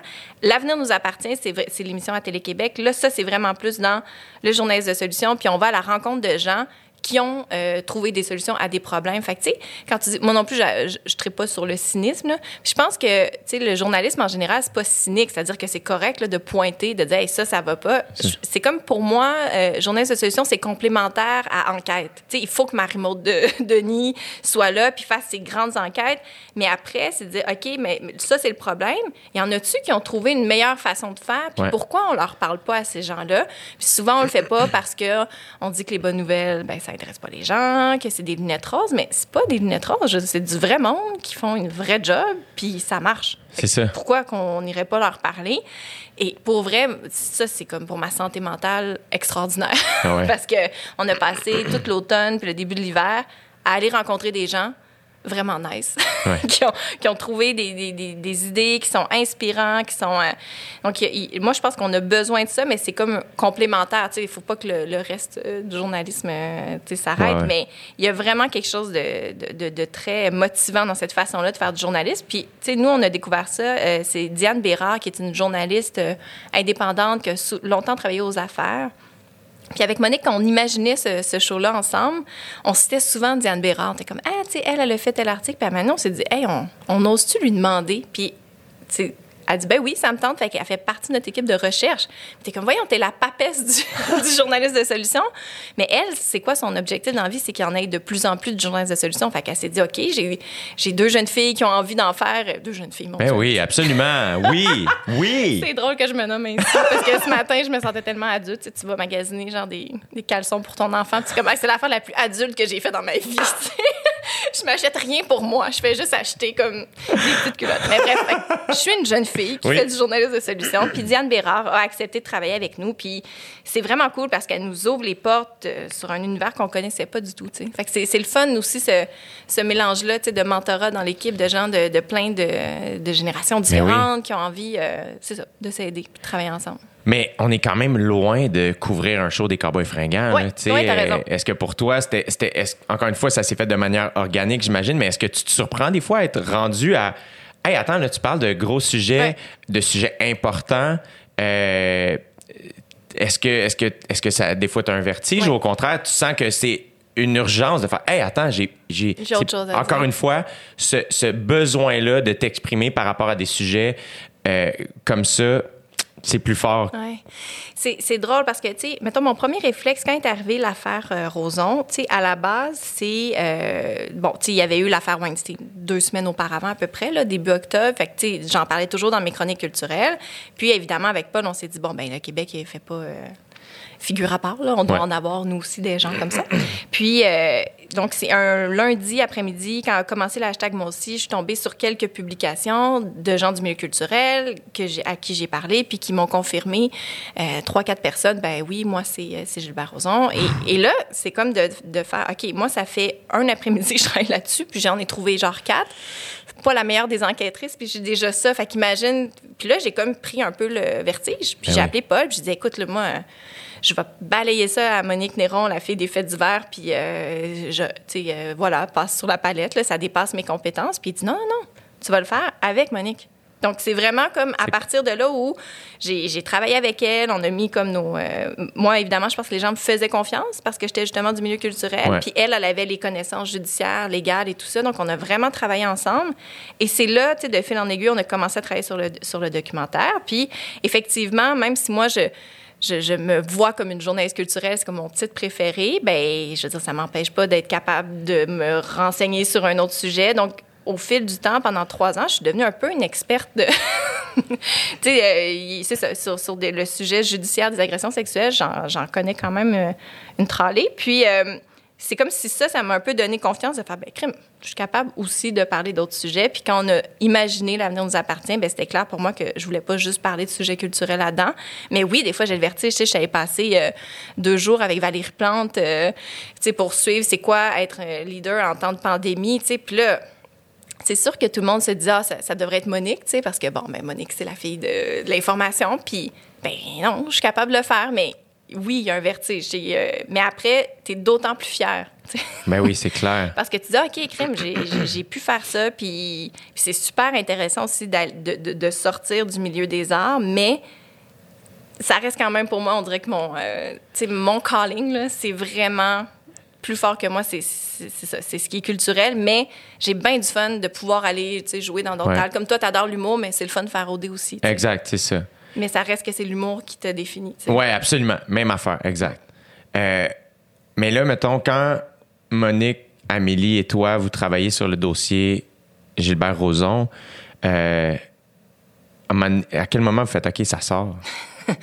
C'est bien, euh, c'est super légal en fait. C'est à partir du moment où tu as assez de, de, de, de témoignages, que tu as été capable de les corroborer, euh, que tu as offert à la personne un droit de réplique. Parce que, tu sais, on, on a demandé à Gilbert Rozon s'il voulait commenter. Tu sais, on lui a dit, là. On a Ouais, ça pas s'en vient. de- Et lui, il a décidé d'attendre que ce soit euh, Public. diffusé. Fait que à partir de là, c'était comme notre go, dans le fond. Tu sais, OK. C'est à partir de là, quand on, a- on se dit, ben c'est d'inté- c'est d'intérêt public. Mais ça a été vraiment un processus, euh, tu sais, ça a été comme les trois jours les plus. euh, euh, ouais, c'est ça, rempli d'adrénaline puis de stress. Puis, tu sais, la, la nuit avant la diffusion, on, on est allé dormir à l'hôtel, Monique puis moi, mais tu sais, je pense qu'on a dormi deux heures. C'est. C'est comme juste parce que, tu sais, on avait une espèce de canevas, fallait vraiment respecter chaque, euh, chaque phrase parce que tu peux pas partir en freestyle. là. Non, non, non, non, c'est vraiment. euh, mais en même temps, tu sais, euh, c'est le. c'est le courage de ces personnes-là. Tu sais, je veux dire, elles- elles- c'est 10 femmes qui disent Moi, ça m'est arrivé, puis je vais pas. me- Tu sais, je vais me nommer, puis je vais le dire publiquement et ouvertement, puis on pourra plus dire ça n'existe pas. Quel courage, tu sais, parce qu'elles, après, je veux dire, elles s'en font toujours reparler, tu sais. Pendant des mois, là, tu sais, je me rappelle d'être à, Esprit Critique dans les Ouais. loges, puis euh, Pénélope est là, puis il y a des gens qui en parlent avec une telle... Tu sais, comme, ouais, je sais pas ce qui m'est arrivé. Puis là, je suis comme, mais voyons, c'est une vraie personne qui a vécu, tu sais, ce qu'elle essaie mettre une agression. Tu peux pas. Des fois, c'est ça, les gens manquent vraiment de fini, je trouve, mais euh, à chaque fois que je repense à ça, c'est vraiment le courage que ces, ces, ces femmes-là ont eu. Puis quelque part, nous, euh, nos patrons 98.5, tu sais, on faisait pas vraiment de l'enquête au 98.5. Ils auraient pu faire, Hey, regarde, ça dépasse nos fonctions, puis on laisse tomber. Puis ils ont eu le gars de se dire, non, ça, c'est d'intérêt public, puis on va de l'avant. Wow. C'est sûr que d'avoir Paul Arcan qui back tout ça, je pense que pour ces femmes-là aussi, il y avait comme quelque chose de qui les mettait en confiance, c'est de dire, OK, ben, puis, tu sais, tu peux le lire, puis, tu sais, l'article d'Amélie était super, euh, super bien fait, mais c'est vrai que d'entendre, tu sais, d'entendre les témoignages, il y a comme quelque chose de plus là, dans le, la façon dont c'est rendu. Euh, fait que je pense que c'est ça qui a fait qu'il y a eu un aussi gros, euh, un aussi gros impact. Puis, est-ce que. Moi, des fois, je trouve que la. L'attention est beaucoup mise sur, euh, mettons, Gilbert Rozon, sur l'agresseur. Euh, Est-ce que toi, ça te gosse, ça? Genre, ou en même, en même temps, je suis comme, ah, euh, tu sais, faut respecter le- le- la limite de la victime là-dedans. mais des fois, je fais, ça devient le petit côté spectacle. Ouais. On dirait qu'on passe des fois à côté. Tu sais, comme. Je sais pas, t'as-tu un. Ben, tu sais, comme, mettons, je pense que ça glorifie pas, là, tu sais. Non, Fait c'est que, ça. quelque part, tu sais, je- je- moi, ce, bout-là, ouais, c'est ça, ça me dérange moins. C'est peut-être aussi parce que moi, j'ai un biais très, Ouais. très conscient où je suis tellement dans cette réalité-là, j'ai tellement depuis rencontré des, des victimes d'agression sexuelle, je comprends tellement c'est quoi le, le, le, le, le processus. Fait que, tu sais, après que, que les gens euh, mettent leur attention vers l'agresseur, tu sais, je pense qu'à partir du moment où c'est nommé, c'est surtout ça, ce bout-là. Je pense que pendant toutes ces années, c'est ça qui est étonnant. Tu sais, mettons, Harvey Weinstein, c'est combien de victimes? Ça n'a aucun sens. Le, le euh, médecin, le gymnaste aux États-Unis, euh, Larry Nassar, qui a fait, je pense, 380 victimes. Euh, comment ces gens-là ont pu en faire autant? C'est juste parce que on s'est tu. Tu sais, Ouais. Le pouvoir fonctionne comme ça. Fait à partir du moment où on libère la parole, c'est fou ce que ça fait. Là. Ouais. Donc, euh, je, je trouve qu'il y a quelque chose de beau dans ce, dans ce mouvement-là, mais là, il y a peut-être un autre bout, c'est qu'il faut libérer les oreilles. Il faut qu'on soit prête à les entendre, ces histoires-là. Puis tout le monde n'est pas prêt. Il y, a- il y a des gens qui n'ont pas envie de les voir, ces affaires-là, puis qui font comme « Ah oui, là, ça existe, là, mais ça doit pas être si pire. » Ben, c'est si pire. Ouais. c'est ça qui est... euh, moi, ce que je- ce que j'ai constaté là, des trois dernières années, c'est que c'est un, un vrai problème de société. Là. Ça n'a pas de sens que je me considère chanceuse Ouais. que ça me soit jamais arrivé. C'est pas normal. Non, en effet. Ça devrait être l'exception, là, tu sais. Mais c'est pas ça. Donc, euh, j'espère que les gens seront pas tannés d'en entendre parler parce que je pense qu'on n'a pas encore entendu tout ce qu'on avait euh, à entendre. Mais non, on l'a remarqué parce que en 2017, l'affaire, l'affaire Gilbert Rozon, c'était avec le mouvement Ouais. Moi aussi. Et l'été dernier, euh, Ça a comme pas de nom, hein, la vague de la vague de dénonciation, euh, c'était ça, là, un peu l'espèce de attends, là, tu sais, euh, C'est pas fini, là. mais pas fini, Chris. Que, elle elle est passée où cette réflexion-là de 2017, tu sais? Puis euh, je vous écoutais à tout monde en parle, Monique et toi, puis l'espèce de crainte de justement, ah, est-ce que ça, quand ça va sortir, la- le, le- le- le film La prochaine victime, est-ce que ça va être encore d'actualité? Puis il y a un souhait où ce que tu veux plus que ce soit d'actualité, tu sais? Mais en Mais, même temps, tu veux que les gens soient ouverts à l'entendre. Et finalement, ça arrive au moment où Gilbert est acquitté. Mm-hmm. Tu fais, attends, quoi? Tu sais, euh, il faut vraiment qu'on qu'on voit ce film puis qu'on entende ces témoignages-là comme c'est important, tu sais. Bien, je pense que oui. Puis je me dis aussi de l'autre côté, même pour les victimes, moi, ce que j'espère que le film va avoir comme effet, c'est de dire Ah, OK, je suis pas folle. Ouais. tu sais, des fois, là, tu fais OK, ah, c'est à, à tel niveau, tel niveau, tel niveau. Ah, ah, OK, là, je comprends c'est quoi le processus, puis pourquoi, effectivement, il- il- à plusieurs niveaux, j'ai de la difficulté à me rendre plus loin dans, dans le processus judiciaire. Fait que j'espère que pour les victimes, ça aura cet effet-là, mais effectivement, pour le reste de la société, juste de, de- de prendre conscience de, de l'ampleur de, de ce fléau-là. tu sais. Mm. C'est vraiment ça qu'on espère. Puis euh, j'imagine, tu sais, j'ai juste vu euh, le- l'extrait comme une, euh, qu'on- que vous avez montré à tout le monde en parle, tu sais, puis juste cet extrait-là est extrêmement chargé. Vous autres, vous avez accompagné ou du moins entendu ces personnes-là, vous avez posé des questions.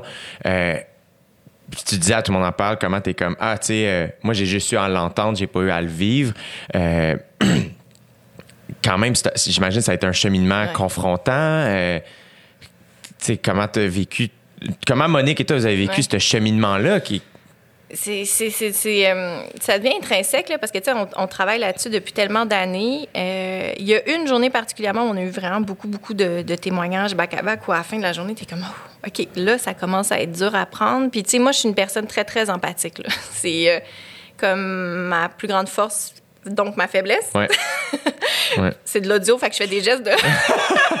Mais ce que je dis, c'est que ta plus grande force est, est souvent ta faiblesse en même temps. T'sais, La moi, qualité de ton défaut. Exactement. Moi, je pense vraiment c'est ça. Mon, mon super pouvoir, mais qui en même temps euh, peut me faire tourner. Fait que j'ai beaucoup d'empathie, mais des fois, il faut comme que tu apprennes à, à te fermer parce que de toute façon, il y a un point où c'est pas utile. Sais, faut pas que je la ressente ta douleur parce que je, je vais être bloquée puis je pourrais pas euh, avancer. Donc, euh, c'est comme si ça devient une espèce de mantra de faire comme, hey, tu sais, moi, la seule chose, tu sais, je me sens complètement impuissante. La seule chose que je peux faire, c'est accumuler le plus de données possible, puis rendre ça digeste, puis en faire un film qui s'écoute vraiment comme, ça, comme un coup de poing du début à la fin pour que les gens sortent de là en disant, OK, je ne peux plus être indifférent à cette euh, réalité-là. C'est ça qu'on espère.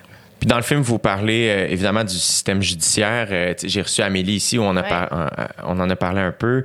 Euh, est-ce que même est-ce que est-ce que vous croyez que ça, ça se peut d'avoir euh, tu sais, parce que dans, de- ce que vous disiez dans Ouais. l'entrevue, c'est que euh, il y a des gens qui travaillent à former éventuellement, possiblement, euh, une cour Mm-hmm. spéciale, entre guillemets, pour les agressions sexuelles, mais que le milieu est un peu plus réfractaire. est un peu plus Ouais. réfractaire. Bien, en fait, pour les gens qui s'intéressent à cette euh, question-là, il y, a- un rapport qui s'appelle Rebâtir la confiance, qui a été mené donc par un groupe qui est spécialisé et, qui était formé comme transpartisan, c'est-à-dire des gens de la CAQ, euh, du PQ, libéral, Québec solidaire. Tout le monde s'est mis ensemble. Ils ont mandaté des experts, puis ils ont fait 190 recommandations. Tu sais, c'est, pas comme il y a deux, trois affaires qui marchent pas. Il y a 190 idées concrètes, puis ça inclut la violence conjugale, d'autant plus d'actualité. Fait que pour moi, il y en a déjà là, des solutions qui sont, qui sont admises, mais le problème avec ce genre de rapport-là, c'est que souvent, c'est tabletté. Fait que, sur le coup, ça fait, ça fait jaser un peu. Alors, ce qu'il faut vraiment, c'est que euh, ces idées-là soient, soient mises de l'avant parce que, je veux dire, le, le- le droit, ça, ça, ça a évolué là, au fil des ans. là. C'est pas vrai là, que, que ça peut pas changer. Donc, euh, j'espère que ce, ce- ce- ce rapport-là ne sera pas tabletté. C'est vraiment ça. Parce que même j'ai parlé avec Michel Audette ici, tu sais, Oui. qui, qui me parlait de la commission euh, qu'il y avait eu tu sais, sur les, les, les, femmes, auto- hein, ouais. les, les femmes autochtones. tu sais, Puis euh, elle me parlait justement de toute la douceur qui, qui s'était émanée de. C'était une commission quand même, tu sais, c'était pas une, une, une cour spéciale, euh, où ce que justement, il y avait un peu des Monique et des Émilie euh, en Michel et ses, et ses collègues, euh, beaucoup d'écoute, beaucoup de douceur, beaucoup d'ouverture, beaucoup de respect et de- de d'admiration du courage euh, des personnes, qui- des femmes qui venaient parler. Euh, et tu fais pourquoi le système judiciaire est pas capable de cette humanité-là, euh, C'est super intéressant parce que, euh, évidemment, il existe la justice réparatrice qui est complètement autre chose. C'est pas un processus judiciaire, c'est-à-dire que si ton agresseur reconnaît les faits, ben, vous pouvez passer par un, un autre processus. Donc, il n'y aura pas de la prison, mais il va y avoir, un cheminement. Puis, il y a beaucoup de gens pour qui c'est. Tu sais, il y a- y, y des femmes qui veulent pas nécessairement que leur agresseur est en prison. Tu sais, elles veulent qu'on reconnaisse que ça leur est arrivé. Puis, un autre exemple, quand je parlais de, du médecin euh, des gymnastes aux États-Unis, Larry Nassar, qui avait fait comme 300 victimes, la juge a dit toutes les victimes qui veulent venir parler à la représentation sur sentence ont le droit de le faire. Donc, pendant des jours, une après l'autre. Et quand elle, s'ass- elle- elle se présentait, elle disait Je te vois, tu es entendu et tu peux dire ce qui t'est arrivé. la juge disait La ça. juge disait ça à chaque personne. Juste ça, là, pour moi, c'est comme probablement la partie la plus réparatrice de toute la patente. En plus, il y, y a une peine de prison qui s'en est suivie, mais ce bout-là de dire tu as le droit de raconter ce qui t'est arrivé, puis c'était surtout lui, il est obligé d'être là. C'était pour lui là, qu'il faisait ça. Toi, tu Ouais. vas reconnaître et entendre tous les dommages que tu as causés. Parce que probablement que ce- cet homme-là est un pervers narcissique qui avait jamais euh, Réalisé. l'ampleur de, de ce qu'il faisait. Donc, tu sais, je pense que c'est possible. Tu sais, il, il- il devrait y avoir une place pour ça. Mais le, le- peut-être le problème avec une commission, c'est qu'il faut pas que ce soit juste ça. C'est ça, exact. c'est très cool, effectivement, qu'on prenne le temps d'écouter les gens. Moi, je pense que les gens ont, les gens ont besoin de se raconter. Ouais. C'est fou. Ouais. Tu sais, euh, dans Faire œuvre utile, là, euh, les gens du public qui participent, tu te dis, qu'est-ce qu'ils ont à gagner dans les faits? Tu sais, oui, il y, a- il y a une discussion qui s'ensuit avec l'artiste qui est très intéressante, mais tu sais, c'est leur histoire, ça leur appartient. Pourquoi? ils- Mais je me rends compte, le, le- le pouvoir du récit. Tu sais, Il y a plein de gens qui me disent, tu sais, souvent, il y a des histoires qui vont être un peu plus dramatiques et une chanson est venue les aider dans un deuil, puis ils disent, hey, c'est la première fois que je racontais mon histoire du début à la fin. Puis je sais pas, on dirait que depuis qu'on a fait le tournage, je me sens mieux. Il y a vraiment quelque chose dans. Je pense que les gens, on, on a tous ce besoin-là. Puis, tu sais, comme les artistes, c'est à plus grande échelle. Ouais, puis, ils louent une salle. Puis, faut qu'il y ait euh, 500 personnes qui écoutent. Mais, tu sais, je pense que tous les humains ont besoin de se placer dans un récit, tu sais. Puis, le, le- le système de justice peut répondre d'une certaine façon, je pense, à, à ça. Est-ce que lorsque vous euh, adressez, on peut pas dire ça, là, lorsque vous parlez de ces problèmes-là, euh, quand même, tu sais, vous puis vous le faites de manière tellement respectueuse et douce, là, euh, euh, mais un peu pointer les failles du système de justice.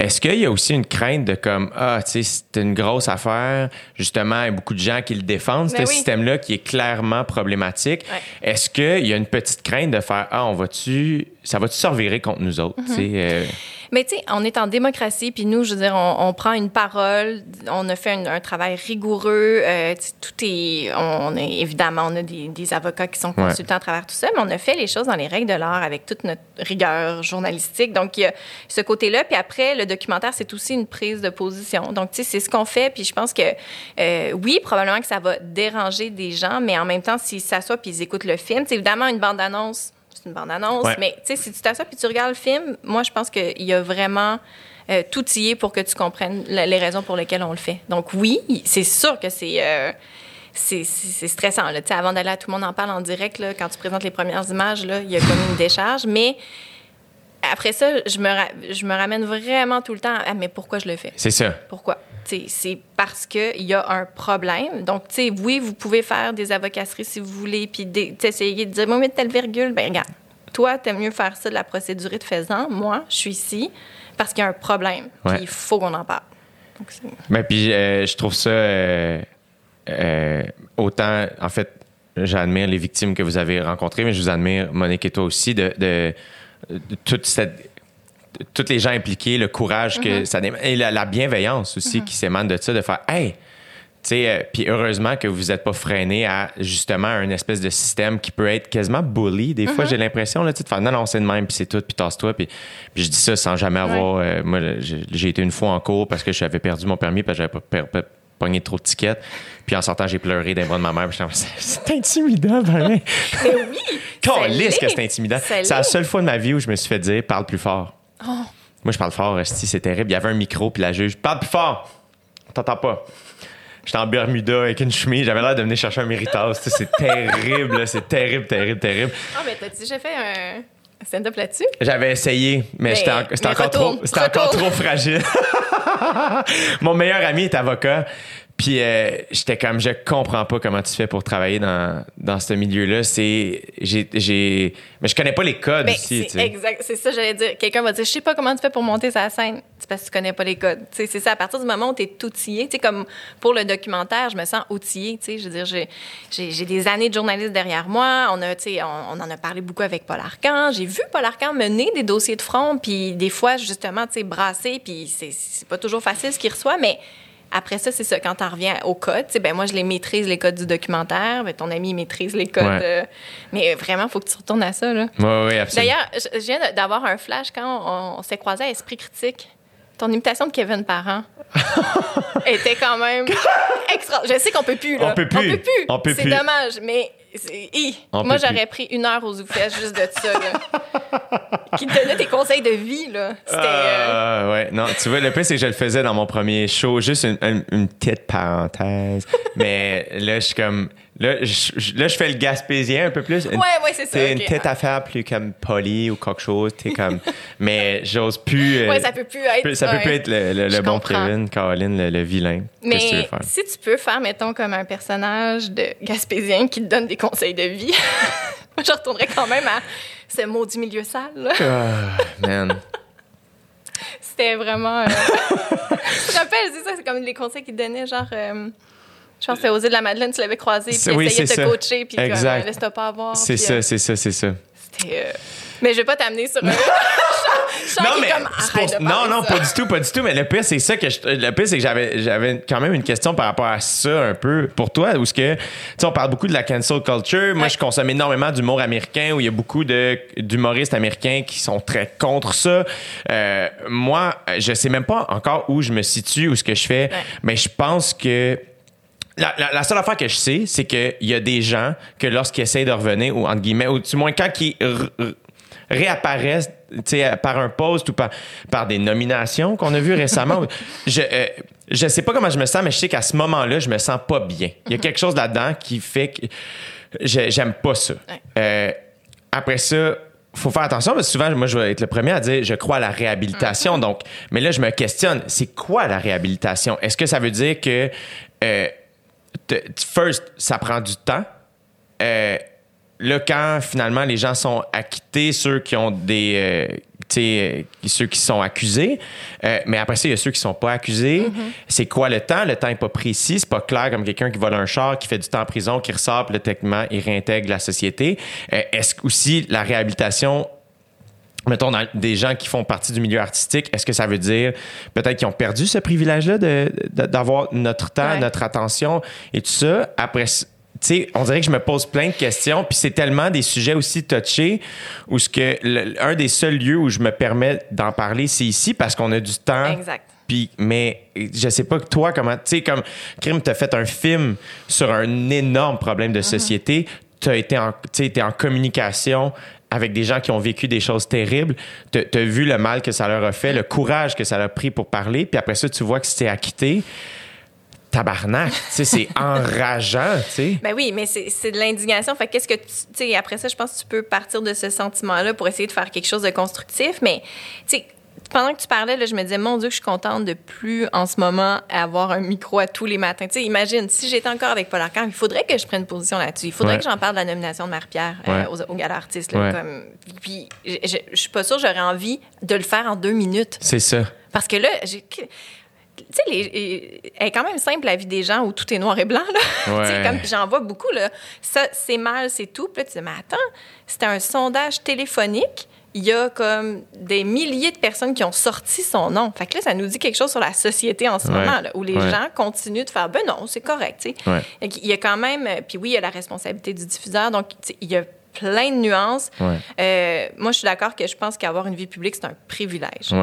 Fait que, tu sais, après, tu peux essayer de le, de le ravoir. Tu peux t'essayer. Moi, je suis pas comme à lancer une pierre à ceux qui s'essayent, mais en même temps, si ça marche pas, ben, tu sais, euh, on, tu fais pas pitié, là. Mais après ça, ça revient à ce qu'on disait tantôt, parce que, euh, mettons qu'on prend l'exemple de Marie-Pierre. Moi, évidemment qu'il y a un souhait, où que je souhaite qu'elle, personnellement, aille mieux. Souhait, mettons, numéro un. Euh, je souhaite que les gens à qui elle a fait du mal euh, aillent vraiment mieux et qu'ils soient entendus et respectés. Après ça, il il y a quand même une partie de moi qui fait comme euh, j'en ai perdu mon idée. Euh, Mais c'est parce que c'est, Tu peux pas trancher, tu sais. C'est- je veux dire, c'est- On te demande pas de choisir entre la victime puis, puis l'agresseur. ça. T'es pas obligé d'avoir une opinion là-dessus, tu sais. Comme... Mais oui, tu peux ressentir un malaise de, de voir cette personne-là célébrer, tu sais. ah, c'est ça que je voulais dire. C'est que euh, on a une responsabilité où ce que justement, si mettons, elle, elle sort un documentaire sur sa réhabilitation. Je comprends le style diffuseur qui fait, man, on va le mettre à la Ben télé, oui. ça va marcher. Ben oui. Mais ça revient à l'espèce de curiosité malsaine à laquelle, euh, qu'on accepte, je trouve. Ouais. Euh, où, euh, et je fais, ben, moi, ma- la seule affaire que je peux faire, c'est que si elle, justement, elle se réessaye, elle a le droit. Ma responsabilité, c'est peut-être aussi de ne pas plier à cette curiosité-là. Voilà. Non, mais tout à fait. Puis on a une responsabilité. Que, je Comme dire, consommateur. ben oui, comme consommateur, c'est- des choix. Moi, je t'avoue, c'est ça, d'avoir un petit pas de recul en ce moment. C'est sûr que je suis comme, ça va être qui le premier, là? Média qui va faire comme, OK, on a la longue entrevue. Puis c'est sûr qu'elle a des demandes en ce moment. C'est assuré que de tous les médias, il y a des gens qui ont envie d'a- d'avoir sa première entrevue, par exemple à Marie-Pierre, où elle va venir raconter. Puis visiblement, elle est de plus en plus active, on le voit. Donc, tu sais, il y a un peu aussi, tu disais, euh, on vous voit les médias, tu sais. Ouais, c'est ça. Aller, puis qui, qui va le faire, puis de quelle façon. Mais Euh, on- encore une fois, je trouve. euh, il y a un petit manque d'humanité, ça se Ben oui, mais assurément. Mais après, est-ce que, est-ce que de, de tout ça, on va en ressortir avec un genre de triomphe de l'humanité, puis euh, qu'on va se rendre compte qu'on peut plus gérer les gens comme avant, tu sais? Moi, c'est ce que j'espère qui est le leg de 2017. Cela dit, ce qui est bizarre dans la troisième vague, c'est que c'était toutes des affaires qui s'étaient passées après le MeToo, puis t'es comme, tu me fucking niaises. Ouais, exact. T'étais où?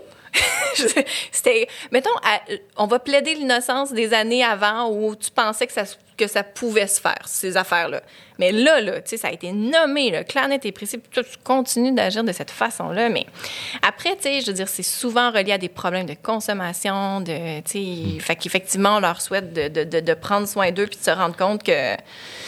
Mais tu sais, tantôt on disait les gens sont nice. Mm. Mais moi, c'est là où je fais on peut comme Il y en a tellement pourquoi on célébrerait les autres. Te- Exact. Oui, c'est il y a une petite par- partie de moi qui fait asti man, Il manque pas de monde, là. pourquoi on, on trouve pas ça plus cool le monde fin? Ouais. Tu sais à un moment donné euh, puis encore une tu sais justement je sais pas où je me situe, je sais juste que j'ai un inconfort, je sais aussi que j'ai de la peine des fois Ouais. de comme euh, mon, mon, mon milieu, j'ai moins confiance. Euh, puis je suis pas une comédienne. Si j'étais une comédienne, je serais probablement enragée. Ouais.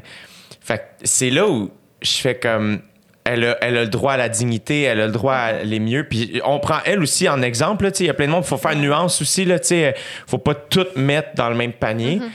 Mais là, je sais pas où je me situe par rapport à la cancel culture. Je sais juste qu'il faut en parler comme pour se faire une tête, mais je, c'est comme vraiment weird. Il y a quelque chose. Euh, je trouve ça plate des fois, tu sais, parce que je fais Asti qu'il y a du bon monde. Comme. Puis c'est cool de travailler avec du bon monde, tu sais. Ben euh, oui, mais tu sais, je pense que ça, c'est quand même de plus en plus célébré. Puis la vérité, c'est que sur le long terme, tu sais, il y a quelques exemples, mais tu sais, c'est un petit milieu, là, les pas fins, là, ils peuvent, Ils peuvent pas te- s'en sortir tout le temps, là. Ouais, ouais, ça se peut pas, là. Tu je, je sais pas, je trouve que... il Y a, puis il y a quelque chose que je trouve de plus admirable de faire ton petit bonhomme de chemin en, tu en étant, c'est ça, tu euh, en lien avec tes valeurs à toi, parce que, tu sais, sinon, tu quand, quand je le vois passer la cancel euh, culture sur le- les réseaux sociaux, puis des gens qui sont indignés, puis... Je comme, ah, j'ai-tu de l'énergie à mettre là-dedans? Tu sais, même si effectivement, je, je suis pas emballée par cette nomination-là, je vais-tu comme, elle a embarqué sur Twitter puis laisser rentrer des gens dans mon salon avec qui Ouais. j'aurais jamais eu de discussion anyway. Tu sais, il y a- il y, a ce côté-là quand même où tu dis, c'est-tu vraiment là où j'ai envie de mettre mon énergie? Puis en même temps, je pense qu'il faut être vocal. Tu sais, j'aime beaucoup ce que fait Juliette Bélanger. Ouais. Puis, tu sais, c'est parfait parce qu'elle elle prend vraiment le temps de bien nommer les choses. Puis là, après ça, on- les gens peuvent le repartager en Oui. faisant comme Ah, merci. Voilà ça. ce que je pense. Puis c'est nécessaire, ce travail-là. Mais c'est tout le côté, là. Qu'est-ce que tu en penses? Et Louis T m'a- voulait, euh, l'été passé, que je participe à son podcast sur ce sujet-là. Puis je fais comme Ah, je le sens pas, je suis pas la meilleure personne, je vais t'aiguiller vers. Puis, tu sais, il riait parce qu'il dit Vous faites tout le temps ça. Toutes les filles me répondent ça. Mais c'est vrai qu'il y a un côté de nous, des fois, qui peut-être qui doute plus pour, pour le podcast. Pourquoi Julie Tu sais, quand on boucle Ouais. la boucle. Euh, les, ça a été super dur faire parler les filles. Les hommes, là, fait 35 ans qui n'ont pas vu Julie. Ben oui, moi, t'en parler de Julie, euh, tu sais. Vraiment, aucun doute. Là, mettons une Marie Plourde, t'es comme, ben là. Si je, si je suis pas pertinente, là, je veux que tu, je veux pas que tu me gardes au montage. Puis je suis comme Marie est dans chaque épisode. Tu sais, elle est super pertinente, mais je sais pas, c'est comme si ça fait partie de nous de, de se dire ben, fait que moi je me sentais pas à l'aise d'aller parler de ce sujet-là avec Louis T, puis d'affirmer mes, mes opinions. Tu sais, c'est comme j'ai- besoin de nuances justement. Mais souvent aussi, tu sais, euh, là, c'est moi qui amène le sujet de par aussi la conversation qu'on a, tu sais, mais euh, euh, c'est. euh, autant, je peux sonner comme si j'ai une opinion, mais c'est aussi, je brainstorm un peu à voix haute, là, Ouais. tu sais. à- euh, puis c'est Nick ici sur le podcast par rapport au Black Lives Matter l'année dernière, tu sais, qui était comme, faut se permettre la conversation, faut se donner droit à la, à la conversation, tu sais, il faut pouvoir échanger là-dessus. Puis euh, moi, ce que je trouve cool, mettons, du, do- du documentaire que j'ai très hâte de voir, que Monique et toi avez fait, euh, c'est que vous amenez la conversation euh, tu sais, dans la société. Oui, puis, a- avec des faits. Tu sais, il y a ça aussi, là, c'est parce que aujourd'hui, on lit des titres. Ouais. Moi, là, tu sais, souvent, je fais comme, ah oui, j'ai lu, euh, ben, j'ai lu le titre de l'article. Non, mais ça. attends, là, ça- tu sais, c'est- dangereux, tu sais, il faut s'informer, il faut, faut se donner du temps, puis c'est des, c'est des efforts à mettre quand même, tu sais, euh, je suis en train d'écrire un essai sur le, euh, sur les saines habitudes de vie culturelle qu'on devrait avoir. Tu sais, comme on le sait, là, pour le sport, qu'il faut s'entraîner, faire 30 minutes d'activité Ouais. par jour, manger des fruits et des légumes.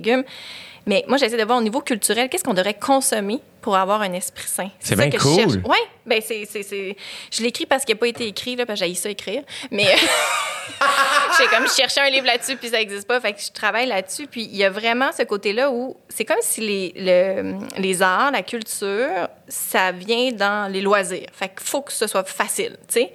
Mais non, c'est des fois c'est un effort lire un livre là, puis ça tu vas peut-être t'endormir au bout de cinq minutes, puis demain tu vas en lire six minutes, puis il faut comme arrêter de penser que tout doit nous arriver euh, tout cuit dans le bec, puis que ça sera jamais confrontant. Hey, ça va être confrontant. J'en ai vu des affaires qui m'ont vraiment dérangé, mais après c'est super intéressant de te dire ah pourquoi ça me pourquoi ça me fait ça, mais il faut accepter qu'il y a des efforts, tu sais. Fait que c'est c'est ça par exemple le documentaire, c'est ok tu vas aller en salle regarder un documentaire pendant une heure et demie, mais fais-moi confiance de sortir de là nourri, tu sais. Il- Tu vas avoir appris quelque chose, Ouais. tu vas avoir été transporté par un récit, mais oui il y a un effort à faire. Puis c'est c'est le danger, je pense qu'on devient de plus en plus paresseux, là. Puis je m'inclus quand je te dis je lis juste un titre d'article, euh, sais on va combien de soirées on passe sur Netflix à juste regarder des titres de films? Ouais, jamais ouais. en choisir un, tu sais. Il y a comme, c'est c'est dangereux quelque part. Je me dis, sais, faut, faut euh, entraîner ce muscle-là. Absolument. C'est ça, essayer de le, de le cultiver. Puis parce qu'au bout de tout ça, t'en, t'en, re- t'en reçois vraiment plein de bienfaits. C'est ça que j'essaie d'expliquer dans mon essai. J'ai trouvé des, tu sais, des études scientifiques là, qui le démontrent. Ouais. Euh, oui, il y a plein de... euh, il y a plein de, chercheurs qui se sont intéressés à ça. Tu sais, L'Organisation mondiale de la santé a fait un rapport de 3000 pages avec plein d'études qui démontrent concrètement tu sais, l'effet de la musique. Mais tu sais, c'est des choses qu'on sait. C'est vraiment des... euh, c'est comme un feeling qu'on a, mais là, on a des preuves qui te disent oui, c'est vrai que la musique que tu écoutes peut complètement changer ton mood.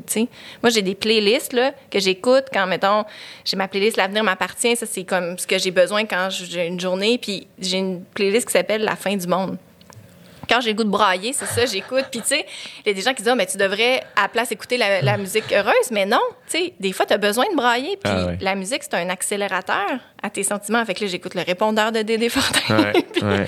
c'est misérable, mais après, je suis plus sereine. Hey, moi, Patrick Watson m'a accompagné dans des, des- des- beaucoup de pleurs. Ben oui! mais non, mais essaie de passer à travers une peine d'amour, pas de musique. exact. Tu sais, Impossible. dire, euh, mon, mon chum est, est chanteur, euh, Ouais. dire le coyote. Puis, Oui. euh, tu sais, Benoît, il reçoit souvent des messages de gens en fin de vie, tu sais, qui disent J'écoute ta musique, puis, tu sais, j'ai demandé la médicale à mourir, puis c'est ça que je vais. Tu sais, c'est fou quand même. là. Tu dis La Ouais. dernière chose que tu veux faire de mourir, c'est d'écouter une chanson. À quel point on a besoin de ça dans nos vies, là. C'est pas du tout superficiel, là. Non, non, non. C'est essentiel, tu sais. Ouais. Ben, puis en plus, Benoît est vraiment spécial, là, tu sais, comme artiste. Là, Ouais. Euh, je le connais pas beaucoup, je l'ai croisé quelques fois, puis c'est comme, ah, comme smart comme pas un. Mais il y a vraiment, euh, je pense que le, il y a une authenticité, tu sais, dans, puis dans ses textes, il y a quelque chose qui est très chargé, puis euh, ses salles sont pleines, tu sais. Fait que c'est ça aussi, il n'y a pas besoin nécessairement de faire, euh, tu sais, les grands plateaux ou quoi que ce soit, mais il a trouvé son public, tu sais, puis ça, c'est beau aussi, puis That's c'est, pas un succès qui est arrivé du jour au lendemain. Moi, quand j'aime ça la pérennité. Ouais. Mais c'est vrai que c'est cool, tu sais, ça il Ouais. a pris comme quatre albums, puis mais, mais son, son public est là, puis c'est, c'est des gens qui, c'est ça, qui se laissent porter par la poésie.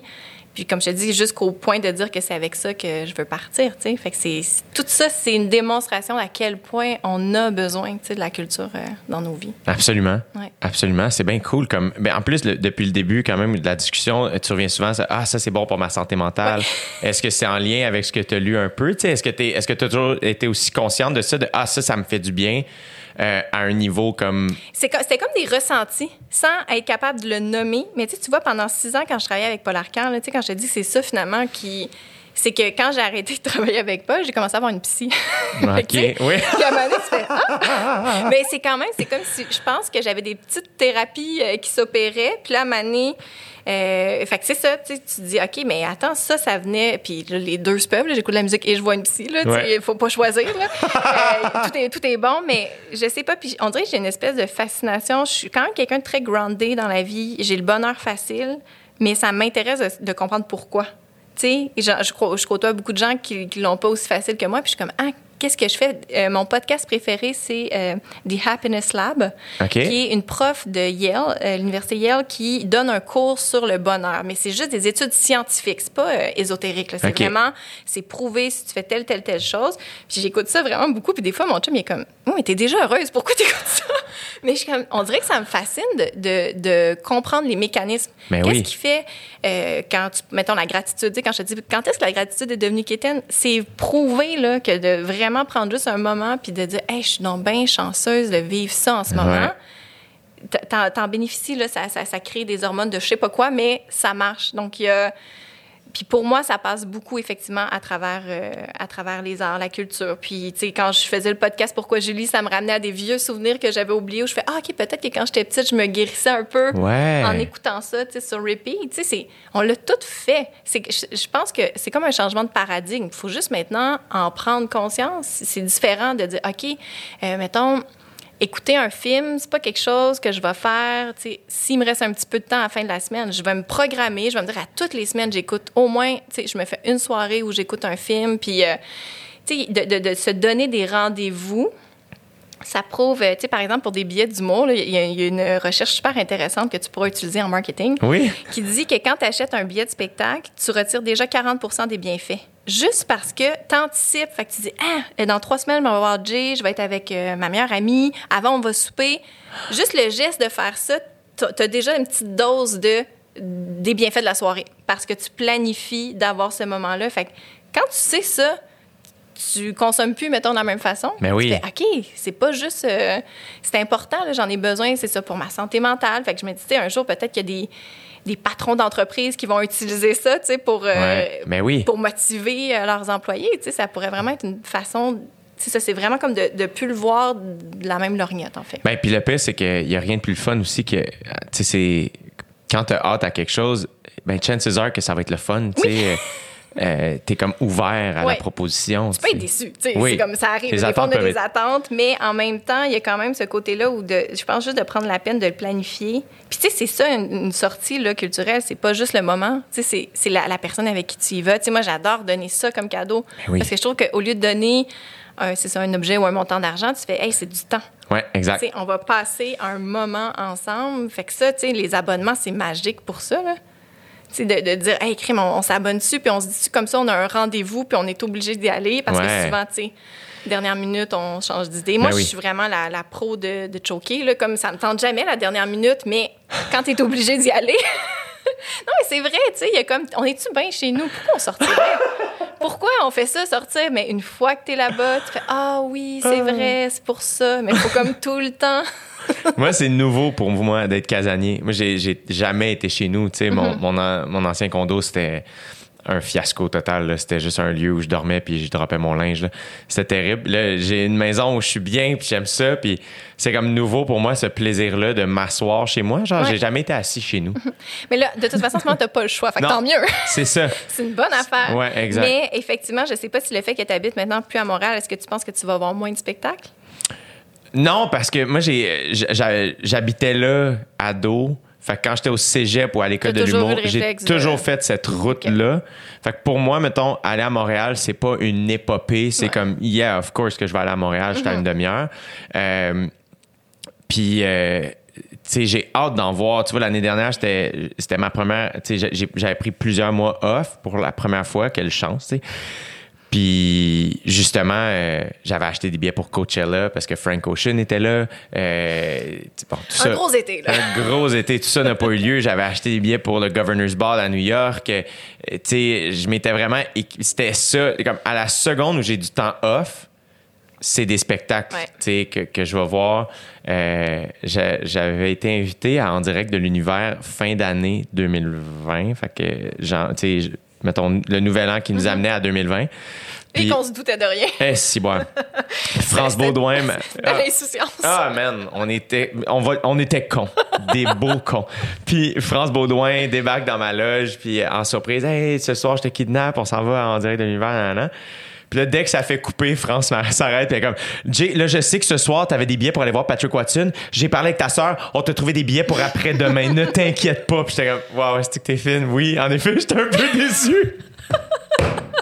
Plein de gratitude, mais un peu déçu. Ah, man! Puis, tu sais, genre, c'est parce- c'était tu sais, c'était quand il a sorti son dernier album, Ben tu sais. oui. euh, puis j'étais juste comme, ah non, faut que j'aille le voir, là. Moi, puis Patrick Watson, en plus, c'est un, un- des rendez-vous manqués depuis des années. J'étais au. La première fois que j'ai eu des billets, c'était avec ma copine de l'époque. J'avais fait découvrir Patrick Watson. On est au cégep. Puis euh, ses parents à Noël nous achètent des billets pour aller le voir. Et finalement, avant le show, on s'est laissé. Fait qu'il est allé avec son père. Moi, J'ai pas pu y aller. La deuxième fois que j'ai acheté des billets, j'étais à l'école de l'humour, j'étais avec Catherine Levac. Euh, puis je fais comme Yo, Patrick Watson, on va-tu le voir? Nan, nan, nan? Elle est comme Hey, oui, j'achète une paire de billets. Je texte ma petite sœur, je fais Hey, Patrick Watson, telle date. Tu sais, comme Ah oui, achète-moi une paire de billets. Mais j'ai juste acheté une paire, j'ai pas acheté deux. Mais là, il y a quatre personnes qui sont censées y aller. Fait que je fais Ben, je vais donner les billets à Catherine Levac, puis l'amie de ma petite sœur. Fait que moi, puis Sarah, on n'est pas allés. Mais tu sais, comme le cœur brisé, là, je me souviens, là, imprimer les billets, on a juste deux qui sortent, faire non, non, non. Puis c'est le soir du show, tu sais, il n'y a rien à faire. Puis là, ça, ça là, j'étais, ben là, là, je vais le voir, là, tu sais, c'est des mois d'avance, on a acheté, oui, les billets, parfait, tout ça. France Baudouin, non, c'est ça. Là, j'étais allé, puis tu sais, c'était extraordinaire, là, tu sais, Ben puis de... Ben, puis en plus, c'est que, euh, tu sais, tout ce que tu disais tantôt, les bienfaits de la musique, tu sais, moi, mettons, cet album-là me full accompagné à l'automne 2019, puis, euh, et là, d'avoir accès à lui en live, euh, on dirait que la gratitude était sans limite. Ben oui. Sans limite. Euh, puis là, c'est la première fois aussi que j'étais très conscient. Comme je me, en tout cas, j'étais très conscient que je pleurais beaucoup au spectacle. Puis que, genre, le, le problème, c'est que il y a un de mes amis qui m'a texté. Je viens d'arriver au show. Puis un de mes amis qui me texte Hey, ma soeur travaille au bar du Métropolis. Elle veut t'ouvrir un shot.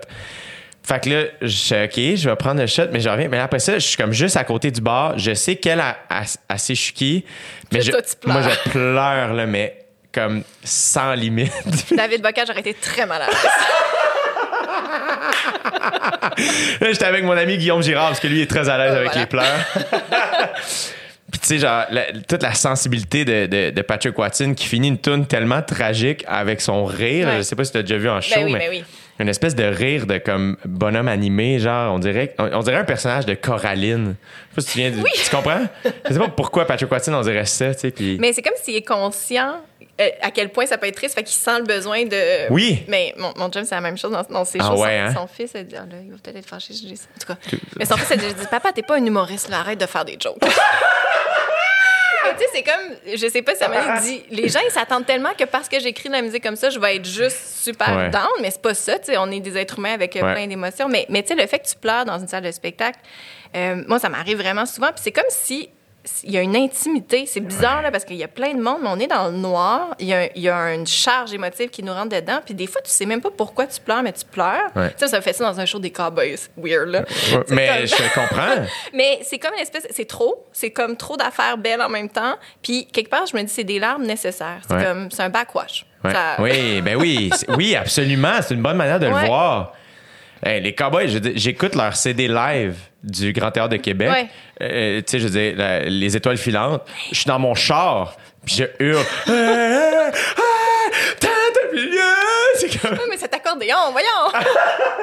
mais moi, tu vois, je les avais vus à la Maison Symphonique, tu sais, avec l'orchestre en plus, puis euh, mais il y a quelque chose, là, c'est ça, c'est- d'une puissance, puis tu sais, souvent, moi, les gens me disent ça quand ils regardent l'émission Faire œuvre utile, c'est « Ah, c'est bon, mais j'ai tellement pleuré! » Mais en même temps, je suis comme « Mais c'est correct, tu sais, parce que oui. pour vrai, c'est tout le temps lumineux, tu sais, je raconte pas une histoire si ça finit mal, là, je veux Ouais. dire, il y a tout le temps, c'est quelqu'un qui vient raconter comment un artiste l'a aidé à passer à travers quelque chose, fait que c'est juste de la lumière, là, c'est toujours Ouais, tourné. ouais. Fait que oui, à travers le processus, il y a des moments, effectivement, où, où tu pleures, mais je sais comme, pour moi, c'est tellement lumineux.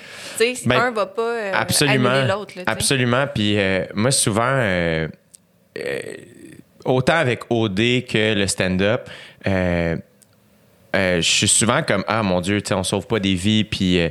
Euh, c'est cool ce qu'on fait, puis le divertissement, c'est important aussi. Puis euh, euh, l'art, le stand-up, que tu, tu sois social ou pas, c'est cool, c'est important, c'est le fun. Je, trouve que j'ai la meilleure job au monde. Mais ça m'est souvent arrivé de, pas la diminuer, mais un peu faire comme, Hey, on va se calmer les nerfs ici. C'est cool, mais. Puis, euh, mais oui, de temps en temps, il y a des petits messages qui rentrent que tu es comme Ah, ben, pour ces gens-là, à soir, c'est important. tu sais. À un moment donné, euh, il y, y a une fille qui m'a écrit que je pense que c'était un show à l'Étoile du 10-30, si je me trompe pas. Et. euh, elle et sa sœur avaient acheté des billets des mois d'avance et euh, la semaine avant, ils ont perdu un parent. Euh, je me souviens pas si c'est le père ou la mère qui est décédé. C'est dark, là, Ouais. c'est une hostie d'épreuve à traverser. Et euh, quelques jours après, ils ont des billets pour aller voir fucking Jay du Temple. Là, c'est comme, bon, qu'est-ce qu'on fait avec ça? On les donne dessus, on y va. Puis euh, les filles ont fait, on y va. On va y aller, tu sais. Puis, mais il arrivait un peu du reculon et je comprends donc, tu sais. Puis, tu sais, le sentiment où tu disais, on Ouais. est bien à la maison. Tu sais, dans ce moment-là, ben oui, probablement qu'il euh, il avait envie d'être à la maison puis de, de- de pleurer puis de parler de tout ça. Puis finalement, ils ont fait, hey, on, on va, on va essayer ça, tu sais, d'aller rire. Puis ça leur a fait full du bien, tu sais, pendant une heure et quart, une heure et demie ça a été un espèce de moment où ils sont comme ah tu sais euh, oui on y pensait mais en même temps on y pensait plus Euh, on a ri t'as réussi à nous faire rire tu sais merci puis tu sais puis t'es comme oh attends là tu sais c'est, du gros là tu sais euh, Puis ça, c'est celle qui t'a écrit. Parce que tu le sais pas. Non, c'est ça. L'impact. que ça- C'est ça qui est magique. là. C'est Ouais. qu'il y en a plein qui vont pas écrire parce que, tu sais, ah, je veux pas le déranger. Ouais, ouais. Alors que tu déranges jamais là, quand Non. tu dis quelque chose comme ça. là, évidemment, là, tu sais, un merci, ça, ça fait du bien. Mais c'est c'est fou quand même, c'est ça, le, le pouvoir que ça peut avoir. Puis, tu sais, même dans la mort, euh, je pense qu'on. Je serais curieuse d'aller parler, mettons, avec des infirmières en soins palliatifs. Moi, je pense que ça rit beaucoup jusqu'à la fin. C'est un mécanisme chez Ben oui. l'humain. Ça nous, c'est important de dédramatiser. Puis même quand tu dis ah, on sauve pas des vies, puis je pense que c'est correct parce qu'il faut pas qu'on se prenne trop au sérieux, Ouais. mais faut pas dévaloriser le travail Non, que exact. tu fais. Exactement, tu sais, parce que, euh, je veux dire, à travers OD, tu as, un impact. Je veux dire, il y a des jeunes, tu le sais, là, qui te regardent, font comme ah, je, je peux faire ce que je veux. ouais ouais ouais Je peux m'habiller comme je veux. J'ai comme il y a aucun. euh, tu sais, il y a 10 ans, c'était impensable. Là. Ouais, on ouais, tout passé par le secondaire, puis c'était pas une option, là, cette affaire-là. là. Non, même moi, tu sais. euh, mais c'est ça qui est spécial, tu sais. euh, le plus, c'est que tu me fais penser Mike Ward, un, un numéro, écoute, ça doit dater de 2006 à peu près, euh, sur le décès de sa mère, où il parle de ça, à quel point les derniers moments de sa mère. il raconte dans le numéro, là, donc je me permets de. C'est sûr que les gens peuvent trouver ça sur YouTube, Puis il rentre dans la chambre d'hôpital de sa mère, puis c'est bondé de gens. Puis à ce moment-là, lui, il commençait en humour, puis ça marchait pas super bien. Puis sa mère, elle fait signe de s'approcher, puis il se penche, puis elle est comme, hey, tu vois, même moi, je vends plus de billets que toi, tu sais. Puis c'était comme tabarnane. Tu sais, moi, je me souviens, ma tante Lucille, la tante à ma mère. Euh, moi, mes grands-parents sont, tu sais, euh, j'ai trois de mes grands-parents qui sont décédés, somme toute jeunes. Euh, donc, on a eu la chance de, de- ça, ben, on a eu la chance, la malchance, mais finalement, ça a fait qu'on s'est rapproché de ma tante Lucille, qui était une femme charmante. Euh, genre de madame qui mesurait 4 pieds 9, mais qui demandait à son médecin, je peux-tu dire 5 pieds? Puis, tu sais, comme, elle était juste Je l'aime funny. déjà. Ah, elle était extraordinaire, extraordinaire. Puis euh, une femme aussi qui avait vraiment les valeurs à la bonne place. Moi, j'étais très impliqué socialement au secondaire, puis euh, je faisais beaucoup de bénévolat, puis d'affaires comme ça, parce que j'aimais ça, tu sais. Et elle, c'est de ça qu'elle me parlait. C'était pas tant de mes notes ou de comment le hockey. C'était comme, ah, tu sais, tu fais encore le bénévolat. Qu'est-ce que t'as fait en fin de semaine? Puis, ah, oui, des, des personnes en- qui sont en maison de désintox. Comment ça s'est passé? Puis, pour elle, ça, là, ça valait tout l'or du monde parce que son fils était atteint du dé- de- d'une déficience intellectuelle. Pour elle, c'était comme, oh mon Dieu, tu sais, Tu t'intéresses à la différence. Exactement. Et, euh, et à un moment donné, à la fin de sa vie, je suis à l'école de l'humour et euh, elle est malade, tu sais. Et euh, fait que souvent, le vendredi, en partant de l'école, j'arrêtais la voir, elle et son mari, ils habitaient à Montréal, avant d'aller, de retourner chez mes parents. Puis un soir, David Bocage, évidemment, et Catherine Levac, avec qui j'étais à l'école, euh, viennent souper à la maison avec moi. Fait que je fais, ah, je vais juste arrêter voir ma tante Lucille avant, tu sais, est-ce que, est-ce que vous voulez attendre dans la voiture ou vous voulez monter? Tu sais, elle est malade, puis... euh, puis les deux sont comme, tu me niaises qu'on va attendre dans l'auto? Comme, ben oui, on va monter, tu sais. Puis, euh, Ça vive. Ben oui. On va le dire. Absolument. Les gens sont nice. Et on arrive à, à l'étage, et de la manière que le couloir est fait, il y a comme un coin, tu sais, à droite, là, je- qu'on- que je vois pas quand je marche dans le couloir. Et de biais, je vois la, la porte de l'appartement. Fait que je marche et je vois Pitt, euh, qui est le surnom de son mari. C'est Urbain Galant, son nom. Wow. Ouais, ouais, un nom de, comme d'acteur français des années 40. Euh, mais euh, tout le monde l'appelle Pitt, peux-tu croire? Et euh, fait que je vois Pitt dans le corps de pop. Je suis comme, hey, bonjour, tu sais. Et comme je, je traverse le coin, ma tante Lucille, elle est là. Puis elle est comme, bouh! Et je fais le saut, mais comme jamais, tu sais. Puis là, j'étais comme, voyons, tu sais. euh, Et finalement, on rentre dans l'appartement, puis là, on jase, puis Dave est très drôle, il est capable d'imiter tout le monde, sa face est drôle. Fait que là, je sais pas trop sur quoi on fait, puis finalement, il imite genre Daniel Lemire, des affaires. Puis là, ma tante Lucille, elle le regarde, puis elle est juste comme, ah, fais-le encore, tu sais, c'est drôle. Puis, puis là, Kat avait ses longs cheveux, puis là, elle- elle- elle- mais on était tellement humaine, tellement intéressée, posait des questions à mes amis, super allumés. Mais on est sortis, puis ils sont comme, Chris, tu nous as dit qu'elle était malade, man. Elle était plus allumée que nous autres. Je comme, je sais, je comprends pas, tu sais. Un moment donné, on était là avec ma famille, puis elle a eu un petit vertige. Tu sais, comme quand quelqu'un est malade, souvent, t'es comme, Ah, si, tu sens qu'elle est malade, beaucoup de gens qui sont mal à l'aise, tout de suite, à désamorcer, comme, excusez, c'est un plancher flottant. T'es comme, voyons, Chris, c'est bien quick, tu sais. euh. Puis, fait qu'en effet, je pense que, tu sais, la, la drôlerie, euh, des fois, la, la petite joke va, va pas juste. euh, c'est pas une manière de fuir. Je Non, pense que ça non, désamorce, tu sais, puis ça. C'est- un mécanisme social. C'est pas que de la fuite parce que souvent on va associer ça, parce que tu n'es pas capable de vivre ton émotion. Non. Tu sais, je veux dire, il y a des temps pour pleurer, il y a du temps pour pleurer, mais je pense que. Je, en tout cas, je serais vraiment intéressée de, de, de, de me pencher. Ah, je, je vais être obligée d'écrire un autre livre. Ah, si, j'ai écrire, j'ai trop des bonnes idées, merde! Est-ce que quelqu'un pourrait l'écrire? mais euh, non, mais c'est ça. Je, sais pas l'espèce de lien entre ce moment-là. En tout cas, moi, je pense que c'est pas que de la fuite. Il y a peut-être une partie de ça, mais il y a quelque chose où je pense qu'on en a besoin. C'est comme une forme d'intelligence aussi. Ouais. C'est la vitesse d'esprit, Ouais. comme tu dis. C'est qu'elle était encore vive. Ouais. Des fois, tu as des derniers regains aussi, là, à- avant Absolument. la mort. euh. Absolument. Ouais, faut que j'écrive ça. Mais là, en ce moment, euh, là, euh, ce que tu es en train d'écrire, euh, t'appelles ça un essai parce Ouais. que c'est somme toute. Ça va-tu être un- sous forme de roman comme Non, un c'est essai? ça. C'est parce que ah, c'est ça, moi, je suis artiste. suis comme, tu sais, non, mais j'admire les gens qui écrivent la fiction, puis je suis comme, wow, tu t'assois sur le bord de la fenêtre, puis l'idée arrive, puis t'écris. Je suis comme, Hum. moi, c'est comme, faut que j'aille tu des faits. J'ai- J'ai j'ai parlé à quelqu'un, je fais des entrevues, je- Donc, c'est- donc oui, c'est ça. C'est un essai qui va être publié aux éditions Cardinal, qui est la même maison d'édition avec qui j'avais fait faire œuvre utile. Donc, ça va, ça va paraître cet, au- cet automne. Je suis en train de le, c'est comme les dernières étapes. Là, de- Wow! oui, ça a été quand même un projet de longue haleine. Ça faisait un bout. euh, ben, c'est comme tous les projets. Là. Sur le coup, tu es comme, ah oui, je vais faire ça. Puis là, finalement, tu es comme, ouais. Ouais, c'est rempli de montagnes russes. Là, Ben oui, c'est ça. tu sais, Le, le, le, film, on pensait pas là, que ça prendrait autant de temps. Euh, tu sais, c'est tout le temps. euh, c'est euh, Vincent Bolduc qui a partagé sur Instagram un mème d'une petite fille toute cute qui est comme euh, thinking about making a movie. Puis après ça, quand elle fait le film, elle s'arrache les cheveux. C'est souvent ça, tu sais, mais ça part. Puis il faut garder ça de même. Il faut que tu gardes ton insouciance. Il Ouais. faut que tu dises ah oui, c'est vraiment une bonne idée. je Ouais. vais m'y plonger. Mais euh, moi, c'est vraiment, c'est ça, ce médium-là, je trouve ça plus dur. Je suis plus une fille de podcast. tu sais. Ouais. Il y a quelque chose de. Pour moi, la radio, je pense, c'est mon médium préféré. J'ai toujours dit ça, même quand, quand j'étais plus petit. Là, euh, moi, j'ai beaucoup écouté la radio. Ben ben, l'humour à la radio, tu sais, je veux dire, ça a été le médium. euh, Vraiment très, très, très, très fort. Euh, Puis oui, aujourd'hui, tu vois, mettons, dans un moment où justement, je m'ennuie de faire des shows, je m'ennuie de mes collègues humoristes, je m'ennuie des loges, je m'ennuie. euh, Ben, j'écoute tellement de podcasts. Puis c'est pas ça qui manque, là, des humoristes qui jasent sur Internet. Là. Mais ça me fait du bien. Ouais. Ça me fait vraiment sincèrement du bien. On dirait que je suis juste comme Ah oui, ok, cool. Genre, je, je comprends ce qu'ils veulent dire. En, euh, en fin de semaine, j'ai écouté deux fois back à back le, le documentaire Comedian de Jerry Seinfeld. Mais tu sais, comme c'est un vieux documentaire, là, tu sais. Je l'ai fini, j'ai fait Ah, je vais le recommencer. Wow. J'ai avancé les bouts de Orny Adams, là, qui est comme l'autre humoriste un peu weird dans le documentaire. Mais juste, genre, réécouter les trucs parce que c'est juste comme, ah, ouais, tu sais. On dirait que je- ça me donnait du courage de faire, ah oui, il va falloir que j'écrive un nouveau spectacle, puis je devrais être correct, tu sais. Ben oui, mais ça fait du bien. Puis moi, je pense que c'est le processus dans la saison 2 de Faire œuvre utile, le- l'espèce de mantra là, qui accompagnait la saison, c'est avec l'art, t'es jamais seul. Mais c'est ça aussi, tu sais, quand t'écoutes une tune puis quelqu'un ressent ce que tu ressens, tu fais Ah, mon Dieu, merci, quelqu'un me comprend. Mais c'est la même chose, c'est quand vient le temps de créer. Moi aussi, en ce moment, euh, j'ai j'ai d'autres idées de documentaires. Puis là, je suis retombée sur un vieux documentaire sur l'ONF euh, euh, sur Léonard Cohen, qui a été fait en Wow. 1965, comme avant qu'il soit chanteur. C'est juste comme un, un documentaire sur le poète. Mais vraiment, là, le réalisateur, le super witty, c'était comme la narration, tout ça. Puis je suis comme, ça a été fait en 65. Puis là, j'ai comme découvert ce réalisateur-là. Puis là, je suis tombée dans un vortex de. Oui! tu réécoutes plein d'affaires, mais ça, c'est tellement le fun parce que c'est nourrissant.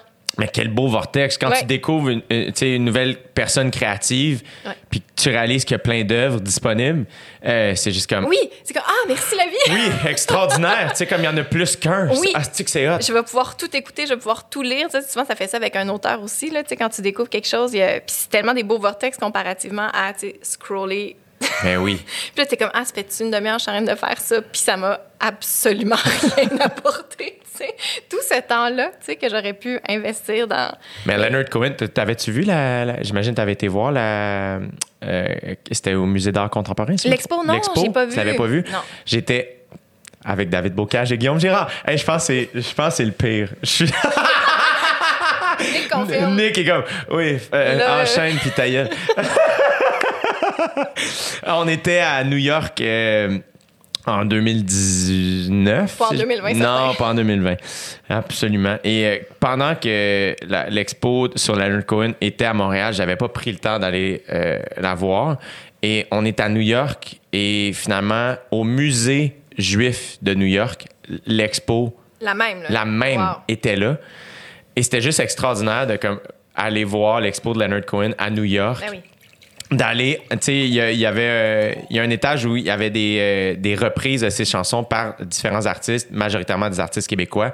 Fait que t'es à New York, cinquième étage d'un musée près du Guggenheim, à côté de Central Park, puis t'as juste Ariane Moffat qui chante, puis j'étais juste comme, ah, c'est que c'est hot, tu sais. Puis, Mais c'est drôle en voyage, on a ce réflexe-là hein, d'aller chercher. euh, La je pas maison. Pourquoi, oui. Mais c'est comme si. Oh ouais, tu sais, on connecte. je sais pas pourquoi. C'est euh, c'est ça. C'est un sentiment d'appartenance. On a besoin de connecter, dans Ouais. le fond. Mais quel homme spécial, Oui. tu sais, Leonard Cohen. Euh, Il y a beaucoup de gens aussi comme ça. Après ça, je pense que. je- je- je- des fois, je me trouve. euh, c'est niaiseux. J'ai réécouté Avatar, euh, je sais pas quand. Puis j'étais comme, ah, comment ça se fait que j'ai aimé ça au cégep? Dans le sens, c'est- beau, mais c'est un peu. Tu sais, c'est gros, là. C'est. Ouais. très. Mais je pense aussi que je suis un peu. Pas mais- immature, mais jeune. Je suis en train de me, me faire mon œil critique, genre. Oui, mais c'est parce que si on a été nourri à ça, tu sais, euh, on, a, on a été nourri de scénarios avec des péripéties, puis tu sais, c'est juste ça que tu connais. Fait que pour toi, un film, il est supposé d'avoir, tu sais, un début, des obstacles, une fin. Puis à un moment donné, tout à coup, t'en, découvres un qui est pas, tout tu dis, hein? Ça existe, Ça ça? se peut, ça. Ça se peut, puis, mais des fois, au début, tu sais, quand tu lis, mettons, des carnets, alors que tu as toujours lu des romans, ben, au début, tu te dis, ben voyons, c'est quoi le but? Ben, il y en a pas. Ouais, c'est ça. Il y en a pas. C'est juste pour le plaisir de l'écriture. Puis des fois, je me disais, il faut faire, j'aille relire quelque chose que j'ai pas aimé il y a longtemps parce que peut-être que maintenant, Oui. je vais le catcher. exact. C'est juste qu'à ce moment-là, j'étais j'étais- pas prête. Fait que c'est intéressant de revisiter. Moi, je suis pas trop de genre à relire les mêmes affaires, mais des fois, je me dis, peut-être pour les trucs que j'ai pas aimés, ça vaudrait la peine. Ouais, ouais, peut-être ouais. que je suis vraiment juste passée par-dessus. Ouais, absolument. Mais on dirait que j'ai j'ai vécu ça aussi, tu sais, relativement récemment où je fais comme, ah, on dirait que mon œil, je, je, je sens que j'ai grandi Mhm. comme culturellement, parce que, ah, ben, mon œil cinéma- cinématographique s'aiguise tranquillement, pas vite. Puis, euh, il y a beaucoup d'artistes aussi que j'ai découvert avec leur décès, malheureusement, aussi, parce que j'ai l'âge que j'ai, tu sais, je veux dire, euh, j'ai toujours connu David Bowie, tu sais. Mais à un moment donné, c'est comme, Asti, euh, par où commencer? Tu sais, quand t'as 14 ans, c'est comme, ah, je vais écouter une tune, ah, ouais, je, je, je vais, je vais en connaître une ou deux. Mais là, à un moment donné, euh, tu sais, Leonard Cohen, ça a fait ça. Je me souviens, j'étais où quand j'ai appris qu'il décédait? Puis là, je suis comme, Asti, là, j'ai pogné son album, tu sais, euh, son dernier album, oui, là, qui, est comme fucked up. Puis l'année passée, j'étais en Nouvelle-Zélande avant la pandémie, puis je me souviens encore une fois d'un moment sur la route où, je- sur aléatoire, une de ses tunes est tombée, tu sais, euh, What Happens to the Heart, puis t'es juste comme. Il faisait full soleil, il faisait full beau, puis je pleurais dans ma vanne, juste pas. Puis puis tu sais, avec sa voix, wow. Oui, puis ça, ça occupe là, tout le haut-parleur. là. Je veux dire, il n'y a pas d'espace libre. là. C'est vraiment. euh, Quand des artistes aussi, encore une fois, tu sais, on parle beaucoup de ça, mais tu sens toute la sincérité derrière, tu sais. Euh, tu sais, juste sa voix, il y a quelque chose. Il essaye pas d'être autre chose que lui-même, là, tu sais. Non, non, c'est ça. Mais écoute, il faut que tu ailles voir ce documentaire-là parce que c'est fascinant. C'est avant qu'il soit chanteur. Fait que, tu sais, imagine, lui, avant 40 ans, il chantait même pas encore. C'est fou Incroyable, quand hein? même. là, de- C'était juste la poésie. Puis il était déjà, juste comme poète, une personnalité publique. C'est Ouais, super ouais. intéressant. Mais, tu sais, qu'est-ce que tu dis par rapport à. euh, J'ai encore, euh, tellement de choses à apprendre? Moi, je, me, je trouve que la culture générale, là, c'est pas un concours. là. Non. Tu sais, souvent, on dirait que là, on se sent comme, ben là, je- par où je commence. Euh, Tu sais, c'est vrai, je connais pas ça. C'est pas grave. Tu sais, comme, vas-y, puis essaye des affaires. Puis des fois, tu vas te tromper. Puis il y a comme. euh, c'est l'é- c'est c'est l'élitisme, en fait, qui fait qu'on est réticent. Puis qu'on Ouais. dit, Ah, ça doit pas être pour moi, ça. Puis je- peut-être peut-être que je- ces codes-là. euh, je me rappelle quand j'étais au secondaire, il y a une fille qui elle, elle écoutait beaucoup du rock progressif, genre Yes. Là. Oui, oui. Puis là, j'y avais demandé, tu sais, je suis comme, ah, euh, je peux-tu écouter, tu sais, puis elle dit, Ah, ça t'atteindra pas. J'étais comme, que, ouais, ça t'atteindra pas. Hey! Comme, à quel point tu me méprises. Oui, c'est ça. Mais, puis ça, moi, je trouve que c'est la pire affaire. C'est, ce qu'elle aurait dû me dire, c'est, euh, aimes-tu le rock? Euh, aimes-tu les longues chansons? Parce que, tu sais, je t'avertis, cette affaire-là, ça, ça ressemble pas du tout à ce que tu Oui, OK, merci, prépare-moi. Puis oui, t'as raison, peut-être que je ne serai pas sur Yes, là. Fait que, Exact. mais, tu sais, la fermeture de toi, ça ne t'atteindra pas. Mais voyons. Fait que, tu sais, je sais pas, moi, je trouve que c'est... des fois, on se ferme nous-mêmes, tu sais. Ouais, puis il y a beaucoup aussi, je pense que ça revient aussi à, ce que tu disais tantôt quand tu es comme ah, faudrait peut-être que je revérifie certaines Mm-hmm. œuvres du passé parce que euh, je pense qu'en effet, il y a beaucoup aussi dans la présentation, à quel moment, comment tu te sentais, où est-ce que tu as vu tel film. euh, sais, moi, il y a des films que j'ai adorés que je fais, ah, probablement, tu sais, je pense à Walter Mitty, mettons, qui est un film, tu sais, de Ben Stiller, un peu, euh, ça se veut comme léger, là, tu sais, avec, euh, ah, j'oublie le nom de la fille qui joue euh, là-dedans. euh, elle était à SNL avant, elle a fait plein de présentations avec euh, Will Ferrell au, au, Golden Globes, ça, elle est extraordinaire. Kristen Wiig. Puis tu sais, je me souviens là, c'était une espèce de, tu sais, c'est un film un peu basic, mais on- j'avais tellement aucune attente. Comme ah, on est en Gaspésie, ouais, on, veut- on voulait écouter Slapshot, on voulait, j'étais avec Dave encore une fois, c'est terrible, c'est terrible, je, je commence à être gêné, mais C'est pas les Mikey Ducks? non! Mais on voulait faire écouter Slapshot à un jeune Français Ah. qui est en couch surfing là-bas. Puis euh, La médiation culturelle. Exactement. Et finalement, on a écouté ça, tu sais. Mais j'ai capoté, j'étais comme j'avais tellement zéro attente que c'est extraordinaire ce là, film. là t'hésites à le réécouter parce que ça dire peut-être que finalement, Oui. il était juste correct. Ah non, je retoucherai plus, Non, c'était mais c'est génial. correct aussi. Des fois, c'est beau le côté éphémère de la patente de dire, mais non, faut, faut plus que je touche à, à ce moment-là. Tu sais, c'est des fois il y a des affaires comme ça qui étaient magiques, puis il faut juste pas y retourner, puis tu gardes le souvenir. Mais effectivement, des fois, ça peut être intéressant de faire l'exercice d'aller. euh, des œuvres aussi que t'envies les gens qui l'ont pas vu encore? Ah oui. Tu sais, moi, les gens qui ont pas lu Harry Potter, je suis comme ah, c'est- quelle chance. Vas-y, découvre. C'est extraordinaire. Ah. Il y en va- a-tu? y en Oui. Oui. Ok. Ben il reste oui. des gens qui n'ont pas lu. euh, Il y en a, il y en a, il y en a plein Ouais. qui les ont pas lus. Il y en a qui, qui ont vu les films, mais qui ont pas. euh, Je sais pas, je viens de faire de l'élitisme. J'ai roulé des des gens qui ont vu les films et qui n'ont pas lu les livres. Je m'excuse. Mais- Mais là, c'est là, c'est c'est la question évidente. Je veux pas que tu sois stressé parce que des fois, c'est ce genre d'affaire que tu vas y repenser, tu vas repenser à ta réponse après. Là, fait que c'est vraiment sans pression. Ça- mais tu sais, journaliste culturel, t'as vu plein d'œuvres, plein de shows, plein de tes, tes shows les plus tripants que t'as vus. Tu sais, je veux pas que des Je pensais, fois. je pensais que tu me demandais, genre, j'étais à quelle école de Poudlard? Non, non, non, non, non. Puis j'ai connu beaucoup de gants blancs. C'est Serdaigle, évidemment. Euh, mais non, c'est ça. Tu sais, des fois, je sais que c'est le genre de questions qu'il y a, y a bien des journalistes culturels. C'est comme, ah mon Dieu, il y en a tellement. Je, je veux pas que t- il y a pas de top 5, il y a Non, pas non, de, de bonne ou de mauvaise réponse, là, mais tu sais.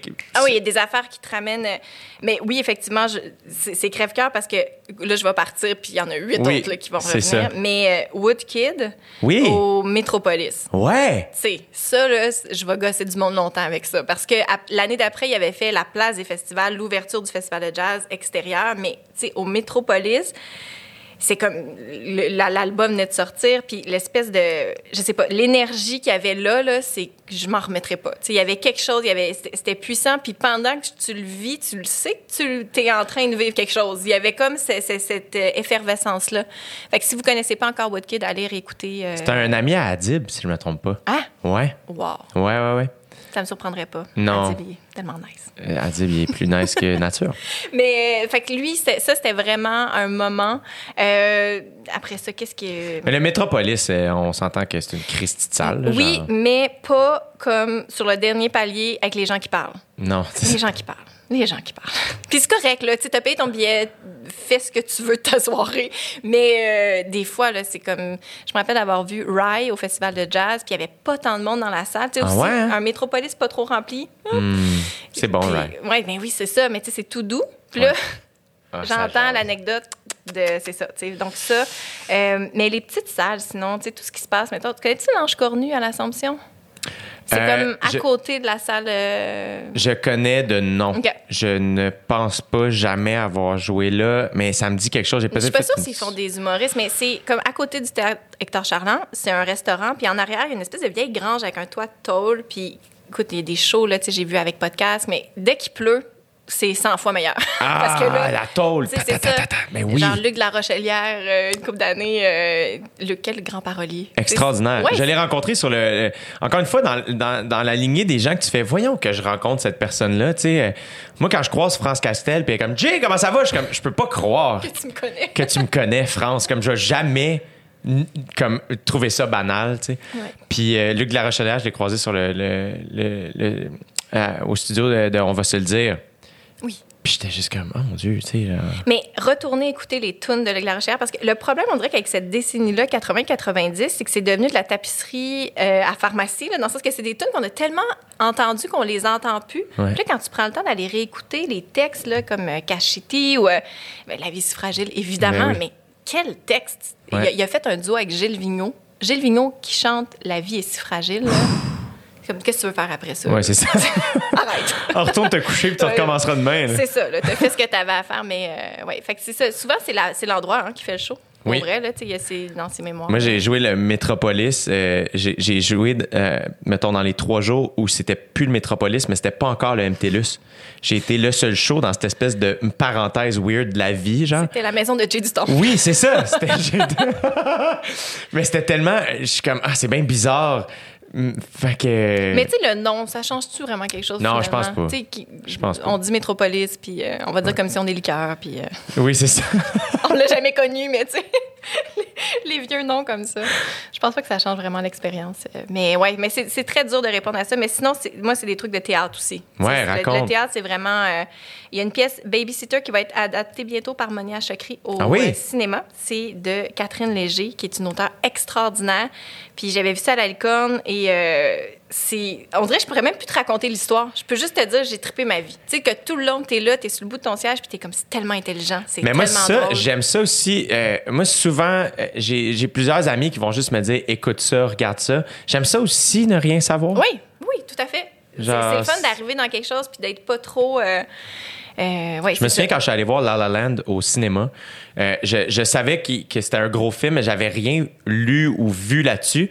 Fait que là, ça se met à chanter. Je suis juste allé tout seul au cinéma, je m'assois, tu sais, puis c'est la première scène qui part, puis j'étais comme qu'est-ce que je suis en train de regarder? Me suis-tu trompée? Et finalement, je suis retourné le voir au cinéma, j'étais comme Chris, c'était sick, tu sais, puis ouais. mais là je le regardais avec un autre œil, puis là je savais à quoi m'attendre, puis c'est comme deux attentes très différentes. Mais tu vois souvent les affaires deux fois, là. Ça fait une Oui. couple de fois que tu dis ça. Fait que t'as comme le côté, t'as besoin d'aller comprendre comment ça marche? C'est ça? Quand même, Ouais. quand même. Euh, en fait, c'est que si ça m'habite beaucoup, tu sais, tu vois justement la déesse des mouches à feu, j'ai vu, j'avais le livre Mm-hmm. chez moi. Des fois aussi, j'ai juste besoin d'un petit kick pour ouvrir la patente parce que euh, aussi c'est confrontant des fois essayer quelque chose de nouveau. Ouais. Tu sais, euh, moi j'ai réécouté Friends énormément.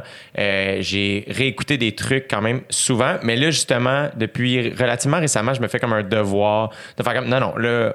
Je suis comme en espèce de jachère créative Ouais. aussi. Fait que je sais que je veux écrire un prochain spectacle. Fait qu'on dirait qu'en ce moment, je fais ah, OK, ben là, je vais me nourrir créativement. Parce que c'est sûr que si tu réécoutes encore les Friends, c'est pas vrai que tout à coup une nouvelle idée va, éma- va émaner. C'est- C'est doudou. Ça va te faire du bien, c'est réconfortant. Puis je pense qu'en début de pandémie, on avait besoin de ça. Tu sais, des gens qui disaient, je suis pas capable de lire, j'ai comme, ben retourne lire ce que tu as déjà lu, puis qui t'a fait du bien, puis tu le sais que tu vas replonger là-dedans. Mais c'est vrai que c'est le fun après ça d'être confronté comme à, c'est ça, des nouvelles idées parce que ça, tu sais jamais. C'est ça. Mais on dirait que j'avais besoin de traverser cette espèce de période, comme tu viens de nommer, tu sais, Ouais. le- de, de plus confortable.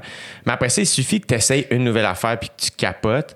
Euh, puis là, j'essaie de. Tu sais, mettons, quand j'ai écouté The Last Dance, ben, j'ai capoté. Ben là, finalement, ça m'a amené à lire le Ben livre oui. de Phil Jackson. Puis là, ben, hop, un livre de sport. Ah, ben là, asti, Dave Bocage me dit qu'il a lu Moneyball. Moneyball, j'ai vraiment aimé le film. Fait que là, ah, ben, j'ai acheté le livre. OK, ben là, j'ai lu le livre de Barack Obama. Ah, ben, je pourrais peut-être essayer le livre de Malala, Ouais. euh, qui, qui est sensiblement. C'est pas la même chose, mais des gens plus impliqués. Fait qu'on dirait que je me nourris de plein de différentes affaires. Je me, c'est vraiment, en ce moment, je trouve, tu sais, je travaille pas tant. Fait que, mais c'est comme mon travail est comme là. Je fais comme, OK, ben, je vais lire plein d'affaires. Dans cette discipline-là. Exact. Fait que euh, j'écoute plein de films. Tu sais, j'écoute des films à chaque semaine. J'essaye d'aller aussi de différentes manières, des documentaires, des, des, des, des, vieux films, des classiques, des trucs plus récents. Juste pour comme me nourrir de plein de trucs. Tu sais, j'ai écouté Good Time en fin de semaine avec Robert Pattinson. Puis euh, c'est quand même inconfortable là, comme film. Ça fait, je trouve que la réalisation, puis le son, puis ça, ça fait, le rythme faisait penser un peu à Uncut Gems. euh, avec Ah oui. Adam Sandler, Oui, qui était- euh, qui est plus récent. Euh, Good Time, je pense, c'est 2017. Mais tu vois, j'ai Uncut Gem, à un moment donné, j'ai eu de la misère à l'écouter. C'était vraiment inconfortable. Mais là, tu vois, on dirait qu'il m'a aidé Ouais, à absorber Good. Time. Exact. Puis là, j'ai fait comme. Même, je me suis surpris à me dire Ah, Chris, je prends-tu des cours de jeu? Tu sais, comme là, j'étais comme Ah, j'avais jamais pensé à ça. Je, je sais pas si je vais le mettre en œuvre, mais who knows, tu sais. Fait que euh, je trouve ça cool aussi. Ben le- oui, parce que ça, ça t'ouvre des portes que tu n'avais pas soupçonnées, tu sais. oui, ben puis même ça nourrit créativement, tu sais, euh, euh, on se nourrit de tout, tu sais quand tu dis tout le monde a une histoire à raconter, puis tu sais c'est comme ben on se nourrit de toutes nos rencontres, de tout ce qu'on écoute, de tout ce qu'on vit, que ce soit un voyage ou des cours ou tu sais euh, j'ai des amis qui pendant la pandémie des, des, des, des amis humoristes qui ont suivi des cours puisqu'il y avait rien d'autre à faire, puis tu fais ben Chris que- ou qui ont appris d'autres métiers ou qui essaient d'autres trucs, c'est comme c'est sûr que ça va te nourrir, tu sais. Ben oui, c'est ça, parce que ça aussi, c'est une autre gra- grande question, mais tu sais, quand ton gagne-pain, c'est être artiste, c'est un autre rapport à l'art. Ouais. Tu sais, quand ceux, mettons, qui le font pour le plaisir, sans la diffusion, dans la pureté, disons, du Ouais. geste créatif, c'est intéressant. Fait que, tu sais, des fois, je me dis, effectivement, c'est pas le fun quand tu es obligé de faire un autre métier pour vivre de ton art, mais je me dis, c'est pas bête aussi d'avoir des moments où, où si, comme toi, tu es capable de vraiment dire, OK, ben là, je me mets en mode jachère, puis j'accumule, mais j'aille pas ça, moi, cette idée-là, d'aller voir ailleurs si t'es là, tu sais. Ben, même- te rappeler pourquoi tu fais de l'art. Exact. Hier, je lisais l'article sur Steve Buscemi, Buscemi apparemment qu'il faut dire, que j'ai appris dans l'article hier du GQ. C'est paru euh, au début de la pandémie. là. Euh, Puis Steve Buscemi, lui, il était pompier avant. Oh, OK. Ouais. Pompier jusqu'à temps qu'il faisait ses cours de théâtre, même le premier film qu'il a fait. Il était en- continuait. Oui. Puis quand, euh, quand 9-11 est arrivé, il est retourné. Il est devenu pompier volontaire sur Ground Zero, Wow. euh, Ground Zero pour, euh, pour enlever les détritus puis aider. Puis tu fais comme, attends, là, Steve Buscemi, comme en 2001, il avait déjà fait des gros films, là, tu sais. Il est dans Adam Les- Sandler. puis, Oui, euh, euh, ouais. tu sais, il avait joué déjà dans Sopranos. Je pense qu'il il avait fait Reservoir Dogs. Euh, tu sais, il était là, là. Puis tu fais, ah, il est retourné à être pompier. Puis, c'était- puis après ça, dans l'article aussi, tu sens toute l'espèce de ultra humilité de ce gars-là. Euh, puis t'es comme, ah ben no shit. En même temps, il a été fucking pompier, tabarnak. Tu sais, comme, il a risqué sa vie. Après ça, pour lui, faire du acting, c'est vraiment. Il est, tu parlais d'être grateful, ultra reconnaissant. Mm. Ouais. Sais. euh, Puis ça le nourrit. Ben oui. Il y a ça aussi. euh, Gérald Godin, je sais pas si. Il est mort en 94, mais c'était un député du Parti québécois, mais qui était aussi un poète. Puis lui, ce qu'il disait, c'est que la politique, ça le servait parce que il dit la politique, ça me nourrit pas au niveau de l'esprit.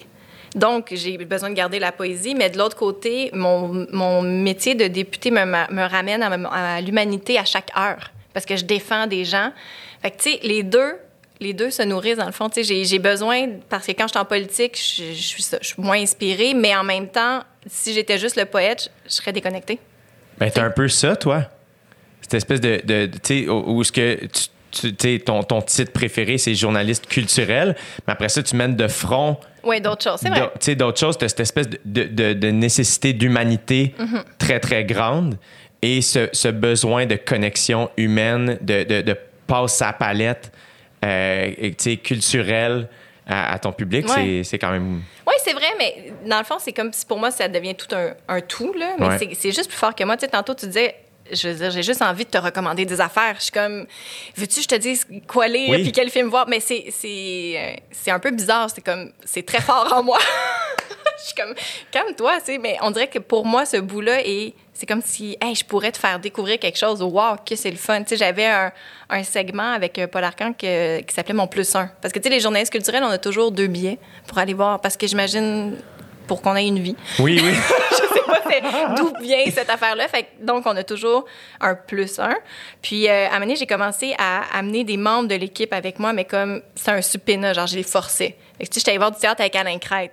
Mais, bien mais c'était tellement le fun parce que, évidemment, c'était pas un dîner de con. Tu sais, j'amenais pas Alain voir quelque chose que je savais pertinemment que ça le toucherait pas. Ouais. L'idée, c'était vraiment, OK, qu'est-ce que je peux faire? Puis j'avais amené voir 887 de Robert Lepage qui, qui, qui vient de rejouer, qui non? rejoue là, ben, qui- mais là, c'est terminé, Euh, je Ça pense. c'est terminé, mais c'est c'est programmé si ça a lieu en juin au TNM. Si vous avez la chance de voir ça, c'est tellement bon, puis c'est tellement accessible. C'est ça l'affaire, c'est que Robert Lepage, les gens pensent que c'est Oh, c'est trop brillant, c'est pas pour moi. Fait que quand j'ai dit à Alain Crête, on va aller voir euh, Robert Lepage, j'ai dit tabarnak, ça va durer 8 heures. puis je dit non, non, non, fais-moi confiance. Et là, finalement, on est allés ensemble, puis il a trippé sa vie, tu sais, puis il avait juste vu Brou avant, puis là, il était comme ah ok, ça peut aussi être ça du théâtre, tu sais, puis moi, je veux dire, j'en parle, puis j'ai encore des frissons parce que c'était tellement le fun de le découvrir à travers ses yeux, fait que tu sais, Ben oui. d'être cette personne-là qui dit ok, gars, fais-moi confiance, je te prends par la main, en tant qu'on peut se toucher, Oui. puis on va y aller, puis ça, ça, ça peut te parler, mais je pense que des fois, ça nous prend cette personne-là, Ben oui. Sais, qui nous dit oui, oui, ok, tu sais, vas-y, t'es capable, là. Absolument, absolument. Puis quand tu trouves ces personnes-là, c'est comme moi, c'est comme une mine d'or. Ouais. Moi, j'ai deux, trois personnes que je vais texter si je sais que je vais aller au cinéma, par exemple. Euh, puis, euh, tu vois, mettons, mon amie Mélissande, je pense que je l'ai déjà nommée sur le podcast, mais elle me- elle me- on se parlait pour la fête d'une amie. Puis, elle sait y a cette personne-là dans ma vie. Elle m'a juste écrit enfin Ah, by the way, euh, écoute le film Shit House. Je pense que tu vas aimer ça. C'est tout. Je l'ai écouté, puis je l'ai ré- j'ai- réécrit après. Je suis merci, c'était extraordinaire. C'est ça. J'ai adoré ça. J'ai croisé Nick Ouellet récemment sur un plateau, puis il était comme It's a sin sur Crave. Écoute ça. il m'en dit pas plus. Je passe ça, puis je suis comme Of course, merci. Mais Génial. c'est tellement simple. Ben oui. Mais ça, mais ça, ça peut-tu être juste ça? Ouais. Je veux dire, quel beau geste de bienveillance gratuite de tout le temps se promener en tête avec une. On devrait toujours avoir une référence culturelle, puis Ah ben là, moi maintenant, j'ai des, notes dans, dans mon cell, euh, livres à lire Ouais. et films à regarder. Puis là, ben. Mais parce qu'effectivement, souvent, on les oublie. Ça Mais là, j'ai note. Fait que là, des fois, même, je lis un livre où il parle d'un autre livre, je fais Ah, je vais le noter. Euh, fait que là, Hey, T'es très discipliné, Jay. C'est tout récent. Oui, mais. C'est tout récent, c'est nouveau dans ma vie. Euh, mais aussi, je suis comme. Je suis vraiment. Dans ma tête, je suis quand même en mode travail. Même si je me sens. Moi, je, je- je me sens souvent paresseux, mais je, je le suis vraiment pas, je pense. Oui, mais ça, c'est. le- Mon Dieu, c'est- la société qui fait ça. Comme grosse phrase. Mais c'est vrai. C'est qu'on est quand même tellement dans un monde qui nous a dit la productivité, c'était comme ça. C'est terrible parce que moi aussi, là, tu sais, dans la, la vérité, quand j'écris, ça va finir par être une heure par jour, dans le fond. Puis là, je fais, ah, j'ai juste travaillé une heure. Mais non, Non, c'est ça. il y a tout le reste, il y a toutes les idées qui, qui s'arriment, puis le moment où tu fais ta cueillette d'informations, puis après, mais, mais on se sent tout le temps paresseux. C'est, Ouais. terrible parce que ça veut, on l'est pas, tu sais. Je veux dire, il y a une façon de... T'accumules tes idées, t'es, t'es, t'es disponible. Le travail, c'est pas juste d'être sa scène, tu sais. C'est de vivre, là. Ben, puis on a chacun aussi notre manière de travailler. Mm-hmm. Euh, on a, tu sais, qui fait en sorte que, euh, à un moment donné, il faut accepter ça aussi. Tu sais, il y a l'espèce d'équilibre. T'as le Louis-José, que lui, c'est un auteur Mm-hmm. qui fait énormément, tu sais, qui est très, qui, qui est aussi un stand-up. Euh, mais t'as d'autres personnes qui, eux, c'est comme, tu sais, euh, non, moi, je monte sur scène puis je jazz puis il y a tout ce qu'il y a entre les deux. Mais c'est ça, à un aussi, moi, je suis rendu à un point où, tu sais, on dirait que C'est beaucoup une affaire de feeling. Fait que moi, je suis comme, ah, je, je sais pas encore ça va être quoi mon prochain show, mais je le sens. C'est un peu ésotérique, mais c'est comme, OK, ouais, ben, je, je, je- sais que je me nourris. En ce moment, je dis, je suis en jachère, mais je- je- je me nourris en pensant beaucoup à ça. Euh, je vais regarder du stand-up aussi en parallèle. Fait qu'il y a une, il y a une espèce, oui, d'organisation dans ma consommation en ce moment en lien avec, OK, ben, ce que je souhaiterais écrire ou créer éventuellement. Euh, puis c'est extraordinaire aussi parce que par la bande, ben, j'écoute des affaires super bonnes. Oui, et puis en même temps aussi, c'est le métier qui rentre, là. Il faut que ça serve ton instinct. Ouais, c'est ça. Tu Ouais. T'as raison. Fait que ça, ça veut pas dire qu'il faut que tu t'assoies sur tes lauriers. Pas Non, du tout, c'est pas ça que tu fais. Fait que c'est pas de la paresse, c'est vraiment. Tu sais, tu le sens déjà, t'es comme, OK, je pense que je, je vois où ça s'en va, cette affaire-là. Puis ça sert à rien de rusher, tu sais. Ouais. Ben, tu vois, ça, c'est relativement récent pour moi, mais je pense aussi que, euh, comme jeune humoriste, quand j'ai débuté, puis ça fait pas super longtemps, j'avais besoin de me prouver à moi, je pense, avant même au- de, de- de prouver aux autres que je suis un humoriste puis je suis capable de faire ça, tu sais. Puis ça, on dirait que ce sentiment-là m'a quitté à la fin de ma tournée. C'est pas tant juste le centre belle, plus que, OK, attends, là, j'ai fait, j'ai fait une tournée, comme... On dirait que ça m'a frappé à ce moment-là. J'étais reconnaissant tous les soirs. L'avant-dernier show, j'étais au Grand Théâtre de Québec, puis je voyais les instruments de l'Orchestre symphonique de Québec backstage, puis j'étais comme... Ma mère m'a texté, tu sais, euh, je faisais deux soirs au Grand Théâtre. Ma mère me texte avant chaque show. Puis le lendemain, finalement, mes parents sont venus voir le show parce qu'ils étaient comme, c'est fini. Ils allaient évidemment au Centre Bell, mais mes parents, ont dû voir mon show. Je l'ai fait 208 fois. Ils ont dû le voir au moins, au moins 25 fois, là. Au moins. Avec David Bocage. Avec David Bocage, qui a fait la première partie très longtemps. Voilà. T'auras compris. Euh, puis, euh, et j'ai pogné le moton dans ma loge de faire, mais quelle chance de. Ouais. Quand j'ai fait le test de son sur scène, c'est tellement grandiose, le Grand Théâtre de Québec. Puis après ça, je vois un orchestre symphonique. Puis moi, j'allais faire mes jokes sur ce stage-là, tu sais. Puis. Euh, Mais est-ce qu'à ce moment-là, tu t'es dit, je suis humoriste? Tu sais, comme tu dis, j'avais besoin de me prouver. Est-ce que tu l'as vraiment atteint le moment où tu t'es dit, ah, ben ça y est? Ben, euh, ça va et ça vient, j'ai Ouais. l'impression. Fait que je pense que tant que je faisais des shows, je me sentais humoriste. Là, tu vois, dans la dernière année, à un moment donné, je suis comme. euh, On va souvent me demander si je, je suis invité quelque part. Ah, qu'est-ce qu'on met Ah oui. comme titre, tu sais? Puis euh, souvent, je vais dire, ça me dérange pas, à vous de choisir. Moi, mon réflexe, c'est de dire humoriste, animateur. Puis j'ai c- cette crainte-là que les gens soient pas au courant que je suis humoriste. Euh, c'est moins quelque chose qui m'habite. Euh, qui fait en sorte que si les gens me suivent pas dans ma salle, ça me dérange pas du tout. Je sais qu'il y a des gens qui vont participer à, cette invitation-là, puis euh, je les remercie, puis ça va être bien parfait. Ça n'a pas besoin d'être plus de monde que ça. Mais, mais tu vois, mettons, la semaine dernière, euh, tu sais, j- j'étais pas aux Oliviers, mais j'étais un peu content que François Bellefeuille me name drop. Genre, j'étais comme, OK, je suis encore un humoriste. sais. J'existe. Ouais, c'est ça, tu sais, euh, l'espèce de besoin de sentir que tu fais partie de, de, de, de cette- de ses collègues, de, de ses pairs, je sais pas. Fait que ça va et ça vient. Mais je pense que. À un moment donné, j'écrivais, puis j'étais comme. la- je, me, je me suis surpris à écrire. La seule affaire qui fait que je suis un humoriste professionnel, c'est que les gens achètent des billets. Il n'y a pas de. Oui, qui décide? Ok. c'est ça, tu sais. euh, puis je pense que dans ton métier, c'est un peu la même chose. Tu sais, oui, il y a des études, tout ça, mais en bout de ligne, c'est ce qui fait que tu es une journaliste culturelle professionnelle, c'est que tu que- pratiques le ça. métier, tu sais. Ouais. Fait que. Puis il n'y a pas autant. Ben, c'est parce que, tu sais, avant qu'on commence, tu dis, ah, un jour, je vais. Tu sais, moi, j'ai été. euh, j'ai reçu mon poste là, de journaliste culturel à 22 ans. Puis là, je suis un peu bad trippée. Je fais, voyons, c'est le rêve de ma vie. J'ai 22 ans, puis je viens de l'atteindre. Mais pas pas en tout, dans le fond. Non, c'est ça. Exact. tu fais comme, mais non, quand je serai une bonne journaliste culturelle, puis, tu sais, là, j'aurais peut-être atteint quelque chose. Mais avant ça, tu sais, c'est comme. Puis je pense qu'on sent jamais qu'on a atteint, là. Moi, en tout cas, c'est. Tu sais, oui, je suis capable de m'asseoir sur mon expérience, de dire, hey, crime, j'ai 15 ans de métier, ça va, mais c'est pas un sentiment d'être arrivé quelque part, puis voilà, c'est à tout jamais. Puis en même temps, moi, je me dis, hey, c'est long une carrière, je veux, je veux plus tout faire dans la prochaine année. Je veux me garder quelque chose que je vais faire quand je vais avoir 45 ans, tu sais. Mais je veux, pense que euh, ça, c'est aussi euh, prendre l'expérience. Tu sais, Ouais. moi, j'ai longtemps été pas pressé, mais on dirait que j'étais là, fallait que je me prouve à moi-même. Je vais faire le plus de shows. Moi, quand j'étais dans les bars, j'étais dans les bars, j'étais partout. Alexandre Barrette, quand il a rodé son show imparfait, euh, à un moment donné, il est revenu dans les bars. Puis après, je l'ai croisé peut-être, euh, je sais pas, là, quatre fois en deux semaines. Puis je me souviens, il est venu me voir. Puis à ce moment-là, on parle de 2016, je pense. 2015 ou 16 j'étais pas connu, là, tu sais. Puis il était comme, il est venu me voir à un moment donné, puis il est comme, d'autres, quand j'écris, je pense à toi. J'étais comme, quoi? Puis il est comme, à chaque fois que je vais d'un bar, t'es là.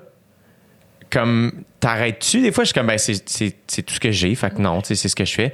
Puis à un moment donné, il, avait- il m'avait même dit, il était comme, hey, euh, je peux-tu te suivre? Um, tu sais, je peux-tu faire Il les mêmes voir, shows que toi, euh, mettons, deux, trois soirs où je suis comme, yeah, je suis, tu sais, choisis ta, ta soirée, tel soir, j'ai trois shows si tu veux. Puis tu sais, comme, ben, parfait, tu peux te leur demander si je peux venir? Je suis comme, ben oui, tu sais, comme, Pouvez-vous faire une place à mon ami?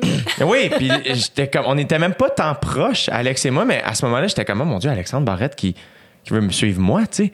Mais il y avait vraiment quelque chose de. Tu sais, c'était- ça, là. Moi, j'étais comme, je vais être là tout le temps, pas pour prouver aux autres, mais parce que c'est ça que je faisais aussi, c'était ça que je voulais faire.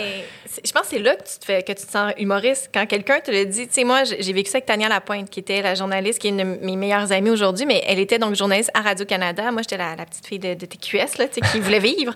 Puis euh, on s'est croisés un soir elle, elle allait voir un spectacle de, de Yann Perrault euh, à la place des Arts. Puis elle était là pour le plaisir, c'était le vendredi puis moi j'étais là pour euh, couvrir pour TQS puis on se croise puis je dis euh, ah des fois par la bande j'essaie d'en pousser une là, tu sais je sais que c'est pas tant le public de TQS mais tu sais quand personne ne regarde, je, je plug les affaires. Puis elle, elle avait comme vu que j'étais là pour les bonnes raisons. Ouais. Puis elle a comme, on a commencé à se parler, puis on est devenus super bonnes amies. Mais moi, que Tania Lapointe de Radio-Canada me regarde et me voit, Ouais. et fait comme, hey, toi, t'en vaut la peine, t'es là pour les bonnes raisons. Puis je pense que c'est ça qu'Alexandre Barrette y a fait. Il t'a dit, hey, toi, tu l'as pas volé, là, ta place, là, t'es là Ouais. trois soirs, ben, trois, Ouais.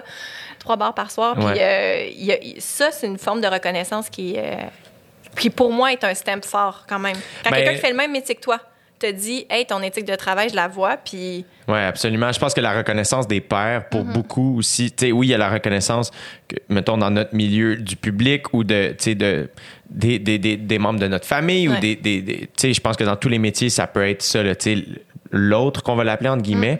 mais il y a aussi la reconnaissance des pairs, je pense, qui, pour beaucoup, c'est très important. Oui, puis c'est pas un trophée. Tu sais, je oui, tu peux gagner un, un Olivier qui a été voté par euh, tes, tes amis. Moi, j'ai gagné le Gémeaux pour euh, faire œuvre utile, meilleure euh, série documentaire. Wow. tu sais, c'était cool. Mais pour vrai, ça.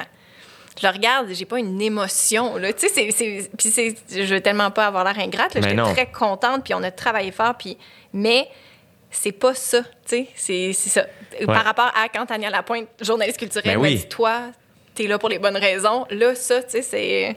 Absolument. Ben, C'est parce que ça aussi, ça a une valeur euh, émotionnelle pour toi Ouais, aussi. tu sais, le pire, c'est que c'est quand j'ai terminé ma tournée, c'est là aussi où ce que cette espèce de, de, de presse, de nécessité de me faire reconnaître comme étant un humoriste, ça s'est vraiment calmé. Puis, peut-être même un peu avant, mais là, je sens vraiment comme reposé. Puis c'est nouveau comme sentiment. Tu sais, en ce moment, j'ai pas fait de spectacle depuis super longtemps. Je l'accepte vraiment beaucoup. Ça me manque, mais c'est vraiment une espèce de. Hey, j'ai vraiment le sentiment. Avant, moi, dans ma tête, je hey, moi, là, euh, j'avais même une, naïveté de me dire, moi, là, à un moment donné, là, quand j'aurai mon one-man show, je vais me booker un bar dans la même ville où je joue mon one-man show à 11h, minuit, pour jouer mon autre show que je prépare. Puis, puis j'étais sincère quand je disais ça. C'est ça que je souhaitais à ce moment-là. Puis là, aujourd'hui, ça s'est vraiment transféré vers une espèce de calme, plus de presse, une ambition, quelque chose de plus tranquille, plus marathonienne, moins sprinter. Puis faire comme, OK, ben mon prochain spectacle va sortir au moment où je sens qu'il est prêt, tu sais. Mais euh, tout ça est nouveau, tu sais, euh, pour moi. Mais si tu étais dans une boîte, tu sais, parce que là, toi, tu travailles avec ta soeur. T'as-tu déjà été dans une agence ou t'as tout le temps fait les choses de cette façon-là? J'ai eu une autre gérante avant, mais elle avait sa boîte. maintenant, elle gère euh, plus des, musiciens, des musiciennes. C'est Fanny Bissonnette Dulude qui est extraordinaire. c'est entre autres la gérante de Croy, de Milk and Bone, Camille. Puis Ariane Brunet, si je ne me trompe pas, Jean-Michel Blais aussi, si je ne me trompe pas. Fait que, mais on n'était pas dans une boîte. OK, c'est ça.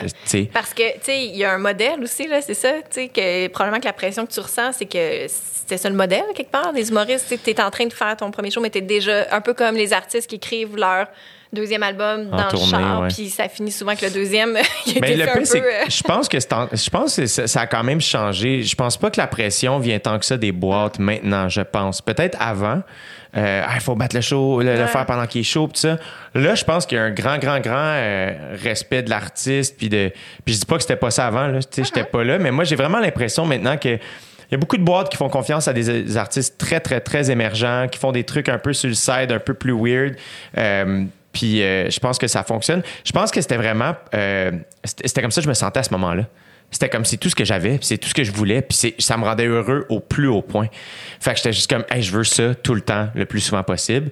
Puis après ça, je pense aussi que euh, ça a été une espèce de sprint de, euh, tu sais, mettons, euh, ben, mettons, en prenant ma sortie de l'école de l'humour à la, fin de ma tournée qui était début 2020, pour moi, c'était une espèce de sept ans où j'ai rien regardé, j'ai jamais arrêté, j'ai juste, j'étais concentré là-dessus. Puis là, c'était une espèce de, Hey, tu t'as fait le Centre Bell, euh, tu animes un show télé qui fonctionne, ça va bien, tu fais ce que t'aimes pour les bonnes raisons, en étant fidèle à toi.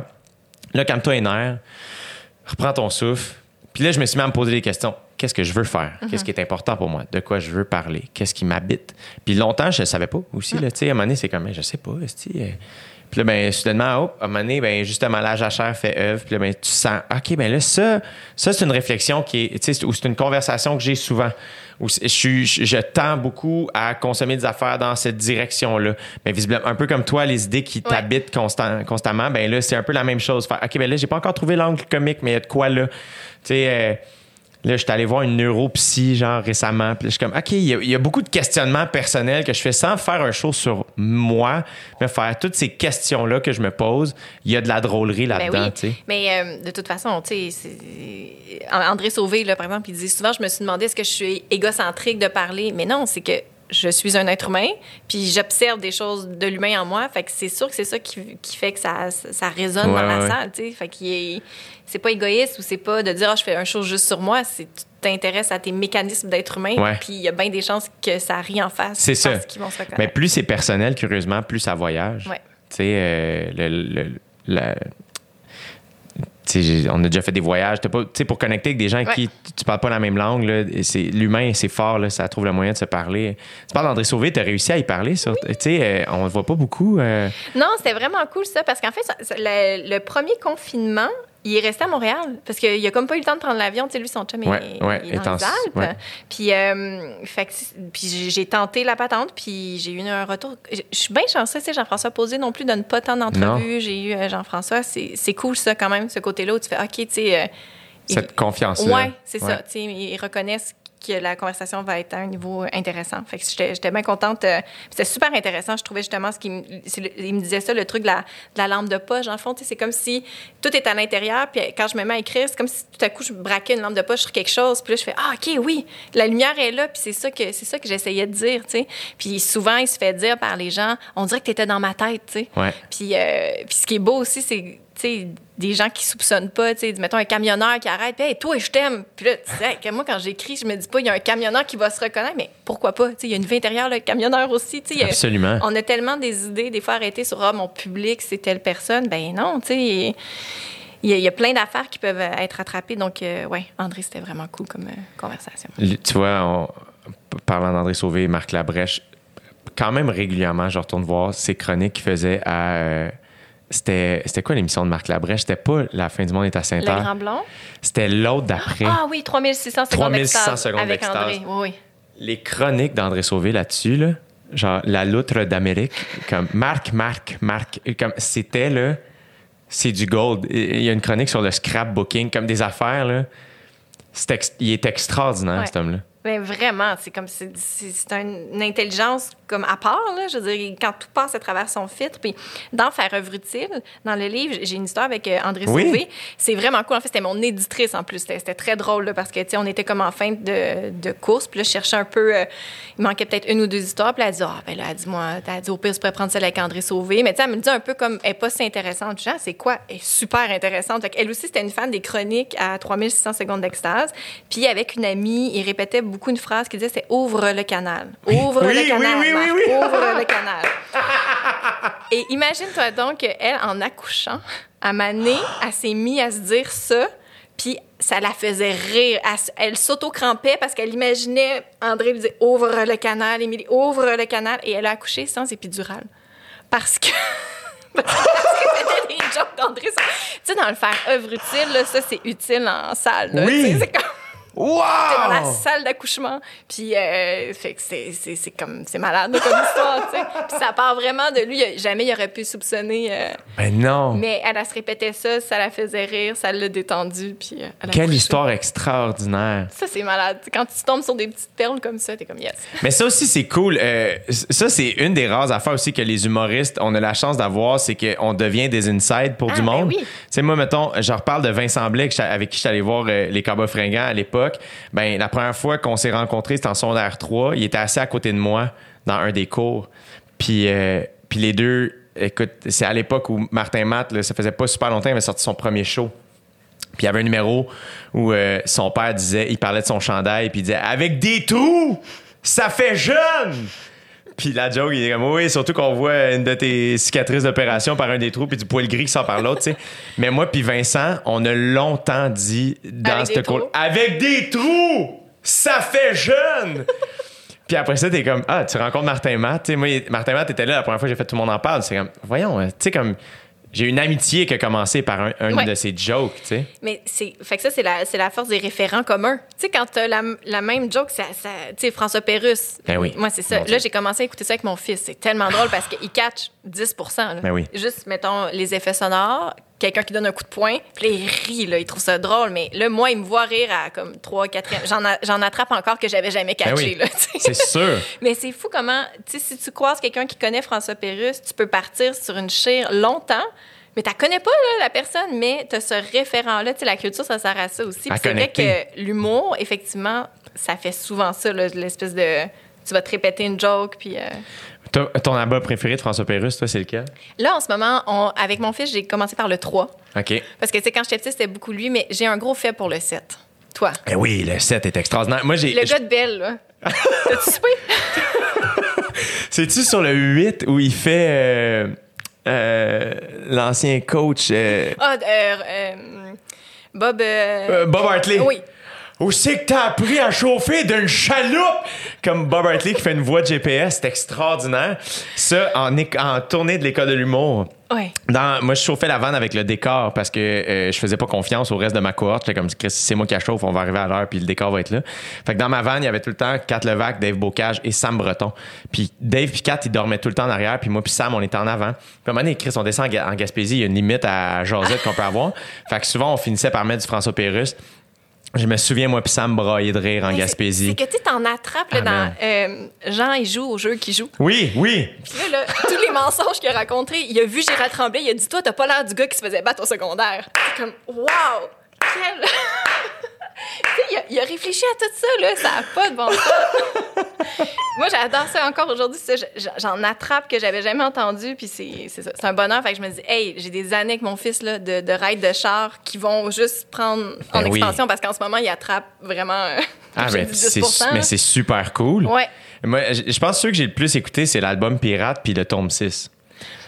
Euh, Faut je- vais m'y remettre. mais là, tu sais, euh, l'album Pirate, il y a le clown, là. Bonjour, bonne fête. En tout cas, il y a ça. Puis je pense que c'est dans le tome 6. Il y a un sketch. Moi et mon ami Kevin secondaire, c- euh, on le connaissait par Il y a une de mes cartes de fête où il, Il m'a écrit écrit le sketch au Oh, complet. wow. Le rail au port, Pierre et l'intrus d'ouvrir l'objet de. C'est comme, c'est malade, là, tu sais. C'est la lectrice de nouvelles. Oui! mais On oui. dit aéroport ou aéroport? Aéroport. Es-tu sûr? Ah, je sais pas, je vais m'arranger. Le aéroport, comme c'est malade, tu sais.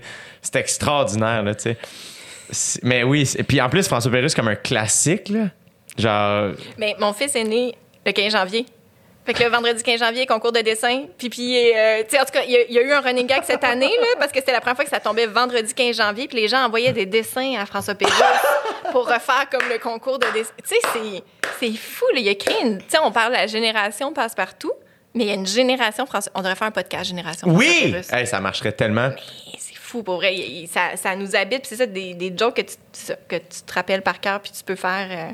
Puis des fois, moi, je dis, j'en cite, puis personne ne le comprend. Ouais, ça, c'est drôle, ça. Ça, là, chez mes parents, il y a une véranda. Je suis pas capable de dire le mot véranda sans dire la véranda de Lida. Comme, je sais pas si vous avez un référent, mais à un moment donné, quand ils appellent pour magasiner. Ah oui, les noms de- les oui, noms de les commerce aff- t'sais, le, le sport, puis tu le viens plus. Comme, tu sais, des Ah, affaires de même. complexe funéraire et autres troubles affectifs. je l'ai compris pour la première fois. L'autre fois, je suis comme Ah, un complexe, c'est donc bien drôle. Mais c'est fou, faut comme tes analyses, il y en a tellement. Mais effectivement, souvent, tu vas dire des choses puis personne ne va, personne. Mais ça, en plus, c'est ça.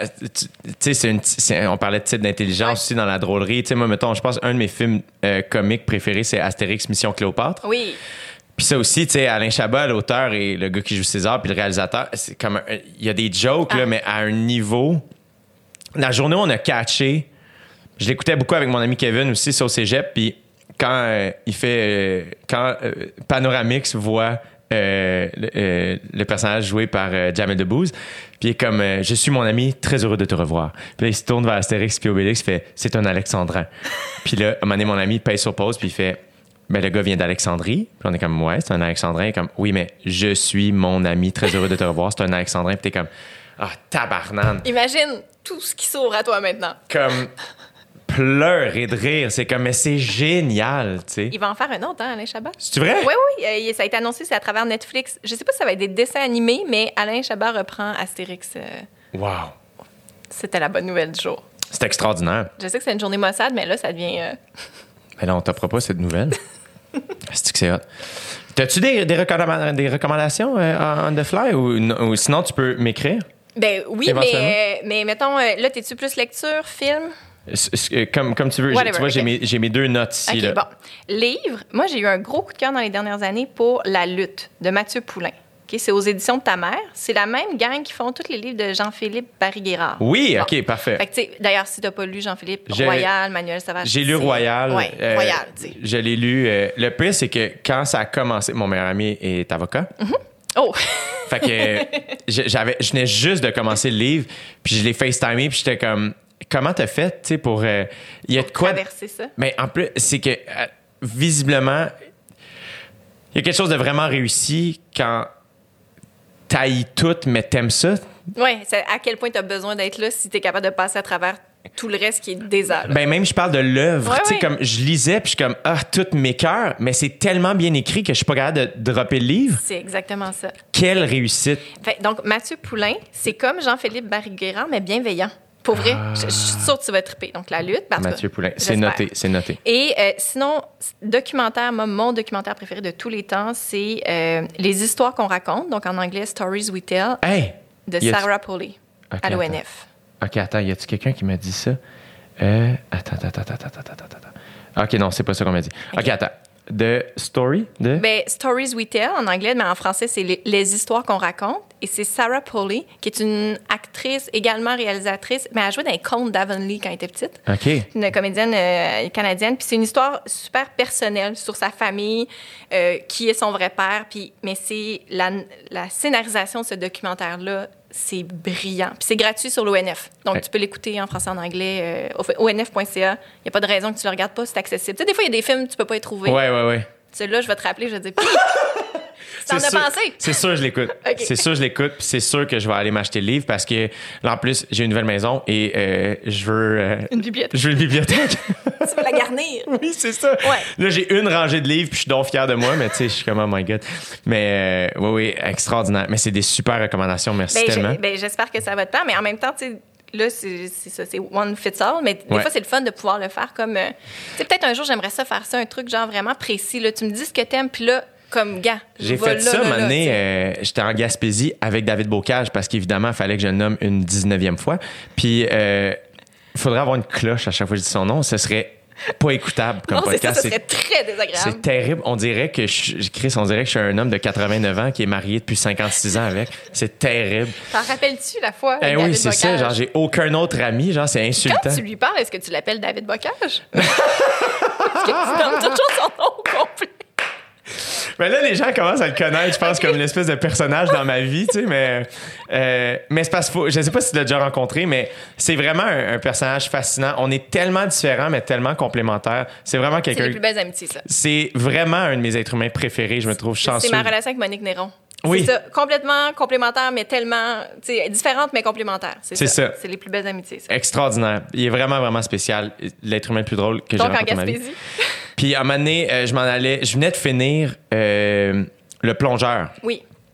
Et euh, j'ai adoré ça, tu sais, évidemment. Fait que. Et là, j'avais plus de bouquins. Et il y avait une librairie à New Richmond où je suis arrêté. Et je rentre là, puis je dis aux deux personnes qui travaillent là, euh, hey, tu sais, je viens de lire Le Plongeur, j'ai vraiment aimé. Avec, avez-vous quelque chose dans cette lignée-là? J'ai aussi. euh, j'ai- ah, je venais de finir de lire. euh, euh, La femme qui fuit? non, c'est un livre américain, L'école des films. Ah, OK. Extraordinaire. C'est la relation entre un père et son fils. Son fils euh, lâche l'école, puis le père euh, lui dit Tu peux lâcher l'école en Mais tu secondaire vas 5, regarder des mais tu vas regarder Ah, trois films par semaine ça. avec moi. C'est moi qui choisis les films. C'est c'est cool, mais la relation père-fils, c'est extraordinaire. J'ai vraiment aimé ce livre. Puis je trouvais que l'écriture était similaire où ce que, ben, entre le plongeur puis euh, l'école des films, le narrateur et le personnage principal, c'est comme une espèce d'autofiction. Fait que c'était un rythme qui me plaisait beaucoup. Fait que je suis rentré à la, bib- à- à la librairie puis je leur ai dit Hey, je viens de lire ces deux livres-là. J'ai vraiment aimé ça. Avez-vous quelque chose dans ces eaux-là à me proposer? Puis là, les deux sont Ah mon Dieu, vite de même. Puis je ben, si vous voulez, je m'en allais au gym. Voulez-vous que je reviendrai dans comme une heure et demie? C'est comme Parfait. Wow. Oui, cool. Puis je suis revenu. et- Challenge accepted. oui, puis là, tu- il était comme Chris, génial. Puis là, et finalement, j'ai lu Le poids de la neige. Ah oui, de Christian euh, Poliquin. Exact. Et euh, ils m'ont fait acheter. Crème, faut que je le retrouve, parce que je l'avais pas fini. Euh, c'est l'histoire. Ah mon Dieu, c'est quoi le titre? C'est l'histoire d'un d'un gars qui travaille d'une shop de shoes, puis qui. il- il- ah, my God, j'oublie. Puis il y a, y y une, y a- y a une, euh, une maladie. Il y a une. euh, puis. euh, beaucoup de malbouffe, il, il se nourrit mal, puis tu le suis dans son beat, c'est quelqu'un Ah, mon Dieu, c'est Jean-Christophe Réel. Oui, c'est ça. Oui, oui, c'est Oui. ce qu'on respire sur ta twin. Exact. Oui, oh mon Dieu, il faut que je le retourne. Je que je l'ai. On dirait qu'on t'a silence, on joue tout Oui, à coup, là. OK, point. OK. On continue. Puis j'étais comme, ah, tu sais, ils ont, ils ont vraiment super bien réussi euh, leur truc, ou ce que c'est pas exact, mais c'est quand même. Mais, mais tu sais, les gens l'oublient, mais c'est à ça que ça sert un libraire. Là, Oui. Tellement, là, eux, ils sont trop contents quand tu. Tu sais, on va à SAQ puis on demande au gars, je mange ça à soir, peux-tu me. con- Mais c'est ça ton libraire. Ouais. Dis-lui qu'est-ce que tu as lu, qu'est-ce que tu as aimé, puis il va tout. Parce que des fois, devant l'ampleur du choix, tu sais, sur une couverture, là, c'est pas vrai là, que c'est ça qui va te donner euh, Non, exact. la meilleure. euh, Mais euh, c'est tellement le fun aussi de, de- de se passer des. euh, mes amis vont souvent aussi se- nous prêter des livres ou donner des livres, mettre un petit mot à l'intérieur. Je t'ai donné ça pour telle raison. Mm. Euh, C'est vi- les plus beaux cadeaux. Ah, extraordinaire.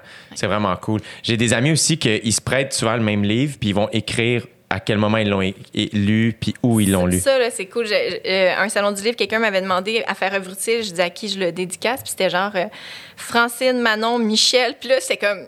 Et toute la famille, on, on se le passe, puis on écrit justement quand est-ce qu'on l'a lu. Fait qu'après, quand on se voit, ben, on peut tout en parler. Je suis mon Dieu, que c'est brillant. Que- Ben quelle oui. bonne idée, tu sais, de, de- que ça serve, tu sais, parce qu'effectivement, c'est beau dans une bibliothèque, mais Ben c'est oui. encore plus cool. Moi, j'ai- moi, j'aime ça quand les gens le passent, tu sais. Ben Ce oui. livre-là, il est fait pour, pour voyager, pour que l'idée se propage. Ah oui, un livre qui est magané un peu, que les- tu vois où est-ce qu'ils ont arrêté. euh, c'est hot. pleuré. Oui. C'est comme- cool, ça. Celle-là? Est... Ça doit être à Jay du Temple. c'est très, c'est très condolé. Ah, c'est qui est broyard. C'est extraordinaire. Le plus, c'est que des fois, je suis comme, ah, j'aimerais ça me partir à un petit club de lecture, tu sais. Mais je sais pas si ma discipline atteint ce Ben, niveau-là. c'est- c'est très chouette, moi, je trouve, ces idées-là. Genre, je fais pas partie d'un club de lecture, mais j'ai des amis qui en ont. Puis, tu sais, faut, faut se calmer les nerfs sur la. Tu tu le fais pas aux deux semaines, là, tu sais, c'est comme Ouais. un mois, deux mois, mais ça a l'air bien cool, cette façon-là de consommer. J'ai entendu aussi une idée pendant la pandémie des gars qui font des euh, clubs d'écoute. Fait que, tu sais, mettons, tous les dimanches soirs, ils se pluguent tout le monde en même temps, puis il y en a un qui choisit un album, puis il l'écoute au complet. Puis là, tu te replonges, genre, dans, mettons, euh, Lauryn Hill, tu sais. Puis là, tu l'écoutes du début à la fin. Puis là, quand c'est ton soir de choisir l'album, c'est stressant, là. Ben oui. Parce que on l'écoute au complet, il faut que tu en choisisses un bon. Ouais. Mais suis comme, Hey, c'est tellement une belle façon, je trouve, de reconsommer de la musique, pas juste euh, 15 secondes à la fois sur TikTok. mettons. Ben, puis c'est tellement cool aussi d'écouter un album complet. Tu sais, On moi, je vais souvent ça. faire ça. euh, tu sais, je- je, je vais en- tu sais, je, je suis plus personne sur Instagram, mais je vais quand même retourner voir certains comptes. Et euh, il y a Pigeons and Planes, qui est un compte musical qui aime pas mal les mêmes affaires que moi. Fait que c'est comme un espèce de go-to. Je peux aller voir des nouvelles sorties puis des affaires comme ça. Euh, mais aussi, ils vont souvent dire, hey là, tu sais, comme récemment, ça a fait six ans que To Pimp a Butterfly de Kendrick Lamar est sorti. Ben là, je vais le remettre quand, en m'entraînant barre en barre. Là, tu, là, tu te replonges dans une époque. C'est Ben fou oui. comment le- la mémoire auditive et olfactive, les odeurs aussi, je trouve, font ça, mais c'est- fou comment un album peut te replonger dans un mood complètement. Tu sais, c'est. euh, Ben, puis surtout, en plus, c'est que ça, c'est des albums que j'ai achetés physiquement, tu sais. euh, tu sais, My Beautiful Dark Twisted Fantasy Mm-hmm. de Kanye West, tu sais, euh, My Dark Beautiful Twisted Fantasy. Euh, il n'a pas été fait pour être dit, ça. Non, c'est ça. Hein? Il, y en a, il y en a un que je sais même pas. Bad Bunny a gagné un, un Grammy avec son album. J'étais comme, qui a dit que c'est lui qui gagnait? Parce que le- son album, c'est comme Y, M, L, H, Q. euh, C'est comme une suite de lettres.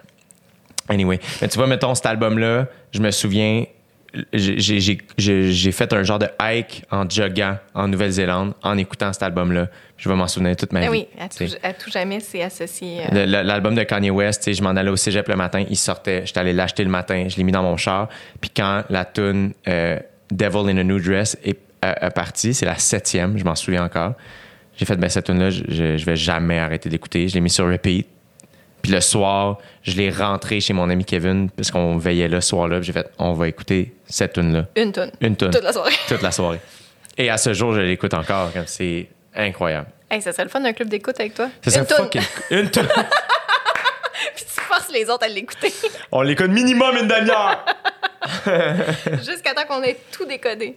Toi, tu penses que ce serait quoi? C'est un, un album à, à écouter en club d'écoute? Euh, ah, euh, moi, j'irais avec un chuchote parce que moi, je- ça me stresserait. Oui. Tu sais, d'être celle qui impose quelque chose parce que des fois, j'ai des goûts douteux, dirait mon chum. Ouais. Mais euh, cet été, on a beaucoup écouté Wyclef Carnival. Ah oui, hein? Puis le, le premier, là, 1997, là, puis du début à la fin, je suis comme, comment ça, ce- ce- cet album-là n'est pas plus dans les palmarès de... Je trouve que c'est un album qui a été sous-estimé, mais vraiment de la tune 1 à la 24e. Là. c'est, tout, est, tout est bon. Fait que je pense que j'irais avec ce genre. Parce que sinon, moi, mettons, je tripe sur Pink, mais les gens peuvent pas comprendre tout. Tu sais, comme moi, ça est vient malade, chercher. Pink, là. Oui, mais je sais pas, on dirait que... hum, j'ai j'ai une relation très, très euh, particulière. Puis des fois, j'ai essayé d'en faire écouter. Puis là, c'est comme ça, ah, vous comprenez pas. ça peut pas vous atteindre. Mais je suis comme consciente que c'est très subjectif. Puis c'est au-delà de. tu sais, j'ai- Au lieu d'apprécier l'art, elle fait de la très bonne pop. Mais c'est comme si moi, elle me parle. Mais elle, c'est, en euh, show, apparemment, qui est c'est extraordinaire. fou, c'est fou. Mais tu sais, c'est- elle, elle a comme commencé à, à faire des acrobaties à partir de Oui. 2008. Puis c'est le fun parce que ça ajoute quelque chose de plus, mais elle a même pas besoin tant qu'à moi. Sa voix est superbe, ses textes sont magnifiques, elle a une attitude tellement cool, tu sais. T'as-tu aimé l'album qu'elle a fait avec Dallas Green? Euh, oui, oui, mais moi, je suis plus, c'est ça, le, Pink, le- pink, le- ouais, ouais, pink, pink, mais tu sais, je suis un peu prisonnière là, de mon adolescence avec ça.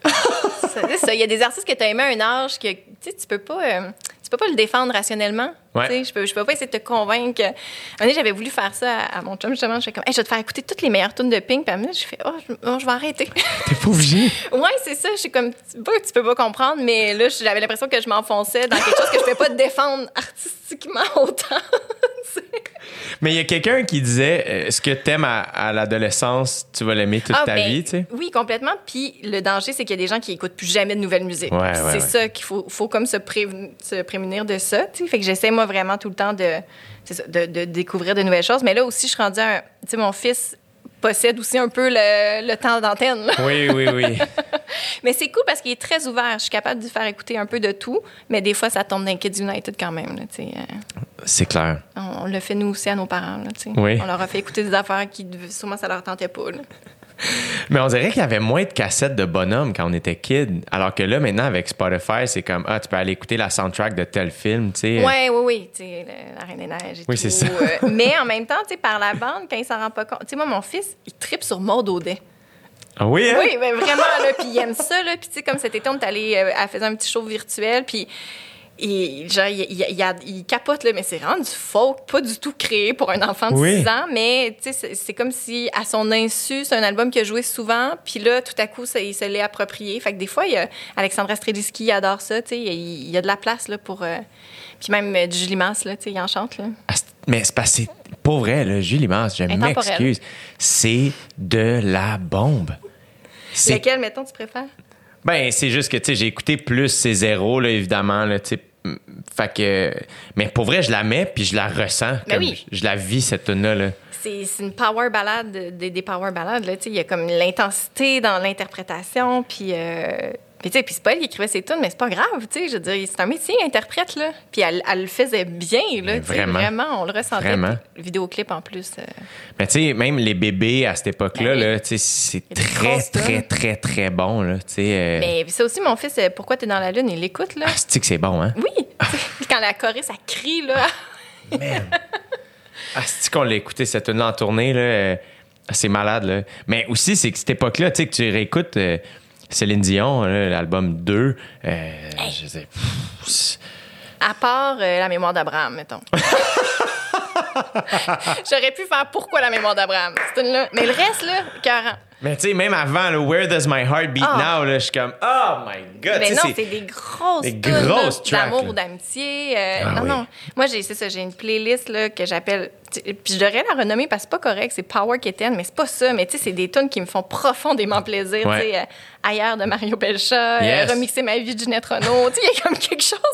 Tu retombes là-dedans, puis t'es comme, mais c'est, plus fort que moi, ça me met de bonne humeur. Ah ouais, ouais, absolument. Puis pourquoi on voudrait ça? Tu sais, je veux dire, ça a, un, ça a un effet direct sur ma bonne humeur. Pourquoi je me passerais de ce petit Est-ce que, moment? est-ce que tes playlists sont euh, publiques? Non. Non. Faudrait, faudrait que je fasse ça? Non, t'es pas obligé, mais là, c'est parce que t'es nomme. Fait qu'il y a des gens qui pourraient aller faire comme, oh my God. Hey, là, je stresse. Juste à penser que quelqu'un d'autre pourrait écouter ça, tu sais. Fait que. euh, non, mais c'est ça, moi, je suis comme bien dans ma petite affaire. Moi, tu vois, c'est l'inverse. À un moment donné, j'ai réalisé que nos playlists étaient publiques, puis j'étais comme, Asti, il faut que j'aille les cacher. mais ça en révèle beaucoup sur Hey, une mais, personne. mais moi, je pensais que c'était juste à moi. Je savais pas que c'était public. Mais c'est parce que, tu sais, genre, j'ai des playlists que j'ai nommées pour moi, que je veux même pas te dire c'était quoi le titre maintenant. Puis là, mais, puis tout le monde y a accès. N'importe qui y avait accès avec là, je vais attends, non, non, non, non, non, non, je vais tout cacher ça. Fait que là, je Genre, toutes- c'est comme le nom de la personne qui te faisait pleurer. Non, non, Reviens, Sandra. pas si clair que ça, mais ça, tu. T'avais nommé ton mood. OK. Oh man!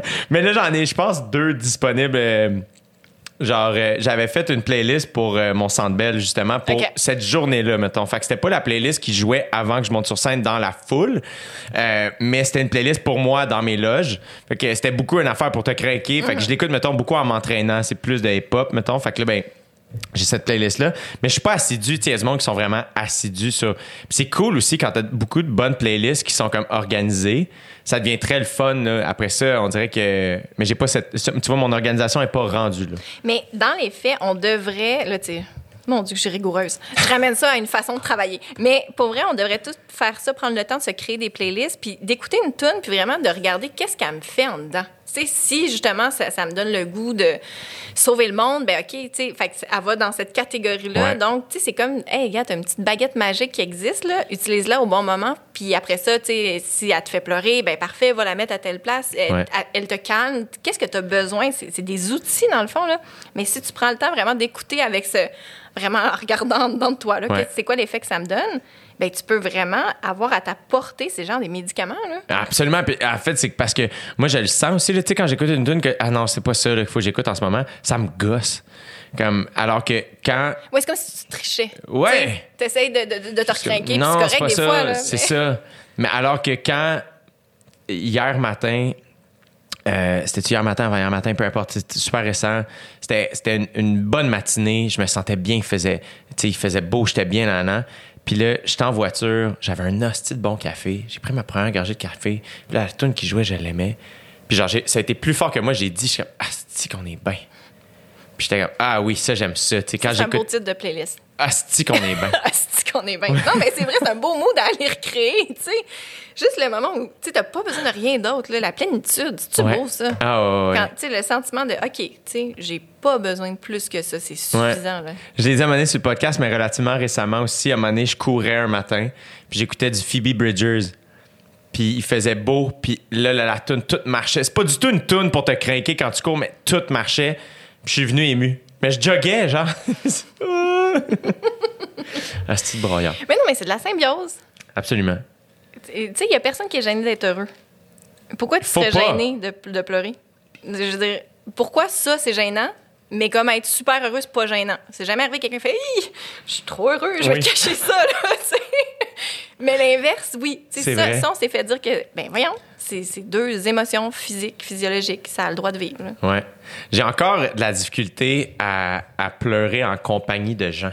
Je moi, je- les, les films, les tunes, les shows, ça me fait beaucoup, beaucoup. Tu sais, je, pleure dans la vie. euh, mais si je suis avec quelqu'un puis on écoute un film, euh, ça va être moins. Je, vas moins te laisser aller. un petit peu moins. Si je vais tout seul au cinéma, je scrape les dates autour de moi. J'ai été voir Manchester by the Sea à l'époque où c'était sorti au cinéma, tout seul. C'est un film vraiment, vraiment, vraiment triste. Puis assurément qu'en avant de moi, c'était une première date, comme c'est sûr. Puis ils ont passé le film à te regarder. Ah, mais tu sais, à un point. Ah! Tu sais, comme tu fais des, Ugly crying, des là, sons, là. J'étais comme. j'étais quasiment sans partage. Pas été désolé, les amis. J'espère que ça va fonctionner, votre belle histoire. Mais c'est beau, ce sentiment-là d'abandon. Ben oui. C'est ça, c'est que c'est nécessaire. Vraiment, à un moment donné, j'écoutais, je pense que c'était 1917 euh, à la maison. Ma copine est descendue. Mais à un moment où, genre, puis elle est juste d'un autre bout. Ah ouais, puis. euh, tu pleures? Oui, oui. Qu'est-ce qu'il y a, là? Ah, excuse-moi, vis, vis ton émotion. T'es beau, tu sais, genre. Mais oui, mais c'est beau. Faut, faut accepter sa vulnérabilité. Absolument. Ça part de là. Mais je comprends quand même que. Moi, c'est une des affaires qui me gosse quand je pleure, c'est que des fois, j'ai l'impression que ça traduit mal mon message. Tu sais, quand tu essaies de parler, tu pleures en même temps, t'es comme. Tout est fucké. Il y a personne qui comprend ce que je veux dire. Là, j'ai l'air euh, hystérique, mais c'est pas ça du tout. C'est juste que. Puis là, ça devient frustrant. Mais en même temps, comme je dis, c'est une réaction Voilà. physiologique normale. là. Absolument, absolument. Pleure, Jay. Ah oui, euh, je vais, je vais, je vais mettre du Julie Mars en, partant Yes. et je vais pleurer. Un homme à pleurer. Ah, C'est ça que je vais faire. C'est celle-là, faut que tu mettes. Est-ce qu'elle existe encore sur les. Oui, oui. Tout est disponible hein, de, de Julie. hein? Ça doit. Ma recommandation Un homme à pleurer, Julie Masse. Je te promets que je vais l'écouter. Hey, Émilie Perrault, c'était extraordinaire. Ben, merci, Jay. C'était vraiment extraordinaire. Euh, c'est, euh, est-ce que tu sais quand euh, ton film va sortir? Non, c'est ça le problème. C'est cette euh, chose qu'on appelle la COVID. On veut vraiment que ce soit au printemps. Là, on a hâte qu'il soit disponible, mais le problème, c'est qu'en ce moment, il faut vraiment qu'on regarde est-ce que les gens retournent en salle et tout ça. Donc, tu sais, oui, une sortie au printemps, mais on n'a pas la date officielle, mais c'est sûr qu'on va l'annoncer bientôt. Il y a toute une équipe de gens qui analysent euh, ça. Euh, mais sinon, j'ai la saison 3 de Faire œuvre utile euh, qui va être à RTV le 23 avril. Donc, ça va être les vendredis à 20h. Puis sinon, les deux premières saisons sont sur tout.tv. Fait que si vous avez jamais vu cette émission-là, c'est gratuit. Allez-y. Euh, je trouve qu'il y a des belles rencontres euh, là-dedans. Extraordinaire. Euh, La parfaite victime, on rappelle le titre aussi Oui. du film qui s'en vient, donc euh, gardez ça à, à l'œil. Euh, et deux balados. Pourquoi Oui. Julie? Faire, euh, oui, salut, ça va, faire œuvre utile. Mais mon Aussi. Dieu, on dirait, je suis pas sûre, je retournerai les écouter. Non, C'était comme très précis dans le temps, mais allez-y. Sait? Ben oui. Puis l'avenir nous le dira. Nous avec- appartient. euh, L'avenir. Oui, on crée, j'ai bien de la misère. Mais ça, c'est à cause de. On va se le dire, on dira ce qu'on voudra. Là, on est. Tu sais, c'est ça. L'avenir nous appartient. C'est l'histoire nous le dira. C'est que j'ai reçu Laurent. Ah, en plus. ou en Ah, ben, plus, regarde, l'historien. c'est pour ça. Euh, L'avenir nous appartient à Télé-Québec, ben, euh, c'est terminé, mais les épisodes sont les disponibles. épisodes sont disponibles. Longue vie à, à toi. Mais toi aussi. Salut, Benoît, de ma part. Avec plaisir. Et on refait ça n'importe quand. D'accord. Merci, Food.